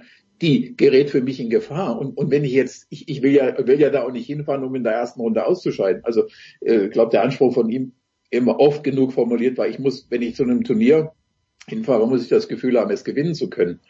Da, da habe ich, da habe ich ganz, ganz große Zweifel, ob dieses Gefühl sich einstellen wird äh, tatsächlich irgendwann. Also ich, ich, ich, ich schließe da nichts aus. Es wäre, es wäre die, es wäre also im, im Tennisbetrieb wäre das sozusagen der größte Kollateralschaden, den man sich vorstellen könnte, aber ist nicht ausgeschlossen. Aber, Marcel, hat's nicht im Herbst 2020, ich weiß, ich betreibe Gotteslästerung, aber hat's nicht im Herbst 2020 äh, unter den gegebenen Umständen eigentlich ganz gut funktioniert ohne den großen Meister oder hat's nur deshalb gut funktioniert, weil wir, die wir alle Federisti sind, ge gewusst haben er, oder gehofft haben, er kommt wieder? So letzteres. Man hatte ja noch ein, hat ja ein Ziel vor Augen äh, gehabt. okay, gut. Ein bisschen. Ähm, und, und das macht es schwer bis, bis unangenehm, würde ich sagen. Ähm, jetzt nicht zu wissen, wie es weitergeht, ob es weitergeht, wie gut die Chance tatsächlich äh, ist. Also das hat Jörg gerade ganz gut auf den Punkt gebracht. Die Ungewissheit ähm, ist da in, in, vielen Bereichen äh, jetzt eher ein Stück größer geworden. Ähm, der Nebel hat sich da nicht wirklich gelichtet und wenn jetzt tatsächlich diese, diese großen Hartplatzturniere äh, wegfallen im Frühjahr, mit denen Federer auf dem Weg in Richtung eines erfolgreichen Sommers oder eines erfolgreichen Karriere Spätherbstes, wie auch immer man das sehen will, ähm, sicherlich geplant hat, dann, dann wird das schon dünn. Also sich ohne Spielpraxis eine Sandplatzsaison anzutun, ja. das halte ich für höchst fraglich, wenn nicht sogar für gefährlich. Das kann ich mir nicht vorstellen beim, beim derzeitigen Stand der Dinge. Und ähm, insofern sind diese, diese Fragezeichen äh, leider größer geworden. Und ja, über einen gewissen Zeitraum konnte man sich hinweg retten und hinweg trösten. Und dann war da immer dieser Januar äh, und, und man hat gehofft. Und jetzt, äh, ich habe hab Bedenken und ähm, ich, ähm, ich glaube fast, dass er sich das äh, nicht antun wird in, in Melbourne. Da müsste schon, schon sehr viel zusammenkommen. Hm. Ja, und äh, haben wir letzte Woche ein bisschen mit Alex Antonic gesprochen, der ja auch in der ATP drinnen ist, der meinte sogar, als es darüber hinaus, also nicht Federer betreffend, sondern ganz generell die Frühjahrsturniere. München ist ja Ende letzte Aprilwoche bis in den Mai rein angesetzt. Das, das könnte alles knapp werden. Also im Moment weiß man ja gar nichts. Und jetzt hoffen wir mal, dass die generelle Situation sich vielleicht, warum auch immer, entspannt in Deutschland. Apropos Roger Federer, ich habe heute, also nicht äh, zum, doch es ist schon veröffentlicht auf Tennisnet, wir haben eine große Umfrage gestartet, an der netterweise auch Marcel Meinert und Jörg Almeroth teilgenommen haben, auch Jürgen Melzer, Babsi Schett, Barbara Rittner, Michael Kohlmann, Lars Übel, Tobi Summerer und noch äh, viele Journalistenkollegen. Und ich möchte nur den Sieger unserer Umfrage, wer die größte Legende äh, seit 1970 ist. Es ist zufälligerweise der gleiche Mann, der in der Schweiz für 70 Jahre äh, Sportlerdasein geehrt wurde. Und das mit ganz großem Vorsprung. Also schaut euch das bitte an. Roger Federer wurde von den Journalistenkollegen, und ich weiß, er war nicht Jörgs erste Wahl. Und übrigens aber auch nicht meine erste Wahl. Aber äh, insgesamt... Deine? Meine Wahl war Andrew Agassi. Oh. Für mich... Ja für mich war Andrew Agassi damals, äh, da war ich äh, also wirklich ein fanatischer Tennisfan und als Andrew Agassi auf die Bühne gekommen ist, haben wir gedacht, was ist denn das, was ist denn da jetzt los plötzlich? Mit mit wie er ausgesehen hat, wie er gespielt hat, wie er über den Platz geflogen ist und dann auch seine Geschichte, dass er da den, den Karriere Grand Slam macht und äh, es kommt halt alles zusammen und das Buch auch noch, so wie er jetzt ausschaut, äh, es ist äh, in, in der Gesamtschau, ich hatte Agassi vor Borg und Federer, Jörg. Kannst du damit ja. leben? Ich, du, es ist ja, es ist ja höchst subjektiv. Ja, und äh, wenn ich, also ich, wenn ich habe, ich habe versucht, äh, meine Subjektivität zumindest bis zu einem gewissen Grad aufzugeben, weil für mich natürlich äh, auch einfach jetzt altersbedingt und und von so einfach ja vom von der zeitlichen Entwicklung natürlich Björn Borg das Maß aller Dinge eigentlich hätte sein müssen. Ja, und dann habe ich mir natürlich vorgestellt, wer hat jetzt auch über das Tennis hinausgewirkt, ja, ja. wer hat Dinge, Dinge verändert und ja, also einfach irgendwelche Maßstäbe gesetzt, an denen man sich heute auch noch und, und, und jetzt nicht nur, und da war für mich Ashe fast, fast bedingungslos die Nummer eins und, und, und Federer eben aus seiner ja, unglaublich äh, Wirkung über die letzten, über, über, von, von der jüngeren Vergangenheit bis zur Gegenwart und, und Borg auf Platz drei, Agassi habe ich auf vier gesetzt, ich habe es mir gerade nochmal angeguckt. Äh, ja, also wie gesagt, man soll sich auch nicht ganz von seiner Subjektivität äh, da, da verabschieden und äh, Andrew Agassi, meine Goethe, also da sind wir ja schon, das ist ja auch schon wieder ein Punkt, über den wir jetzt eine Stunde diskutieren ja. könnten. Mhm. Wir reden immer, wir reden tatsächlich immer jetzt Federer, Nadal und die Goldene und die Ultim und das Ultimative und ich meine Agassi, Becker und so weiter in den, in den 90ern. Sie waren kein Deut kleiner in ihrer Zeit äh, und so weiter. Aber äh, wie gesagt, das, das, das ist, ist, eine, ist, eine, ist eine ganz andere Geschichte und äh, ja, aber das ist ja spannend. Da, über, über nichts kann man sich ja, äh, ja natürlich. vortrefflicher unterhalten als, als darüber. Und äh, ja, also. Pass auf, ja. Wann, wann, wann, wann, wird, wann werden die Ergebnisse eigentlich veröffentlicht? Also äh, der, der, das Gesamtergebnis ist schon da, die Detailergebnisse morgen. Aber ich darf noch ganz kurz Lob und Tadel aussprechen für Marcel Meinert. Lob weil er, weil er, weil er Arthur Ashe in seine Aufzählung äh, mit eingeschlossen hat. Aber ganz, ganz großer Tadel. Marcel, ich schaue mir deine Liste jetzt nochmal von vorne bis hinten, von hinten bis vorne an. Kein Andrew Agassi. Was ist da los, Marcel? Ich hab, ah, du kannst ja Tage über dieser, dieser, dieser Liste verbringen und dann, dann nochmal gucken, wer hat wie und was, woran machst du es jetzt fest und klar, wenn ich jetzt im Nachhinein drüber, drüber philosophiere, dann, dann hätte der da auch möglicherweise irgendwie, aber boah, es ist, es ist so schwer.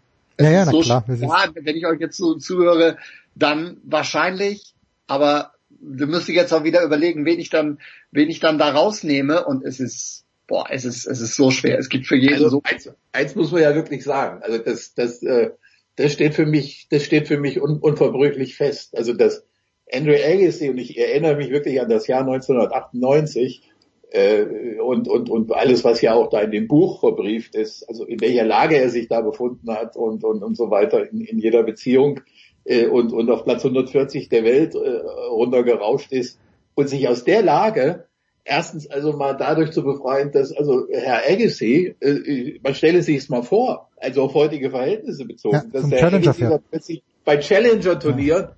in der Pampa aufgetreten ist und, und, und für sich ja völlig nüchtern festgestellt, ich muss einfach Spiele gewinnen. Ich muss also, wenn ich zurückkommen will, muss ich muss ich zu meinen Anfängen zurück, ne? also irgendwie zu meiner Kindheit als Teenager auf irgendwelche Turniere. Und dann 1999 die French Open, also ausgerechnet die French Open, ne, die für so viele ja eben dieser dieses Monstrum waren, diese, dieses Turnier zu gewinnen und, und danach noch jenseits seiner 30er, also äh, eine Wahnsinns, eine Wahnsinnsbilanz aufzuzeigen, das, das ist, es ist irgendwie schon das größte Comeback, das es im Tennis jemals gegeben hat für mich.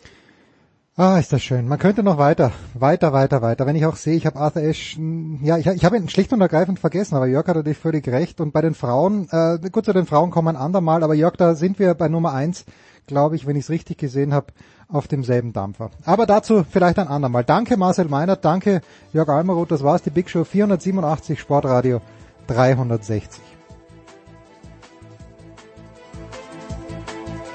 Das war die Big Show auf sportradio360.de. Folgen Sie uns auf Twitter, klicken Sie den Gefällt mir Button auf unserer Facebook-Seite und abonnieren Sie uns via RSS-Feed oder auf iTunes. Die nächste Ausgabe der Big Show gibt es am kommenden Donnerstag. Bis dahin sollten Sie die Zeit nutzen und die weiteren Angebote auf sportradio360.de wahrnehmen. Play Ball! Da ist gar nichts toll.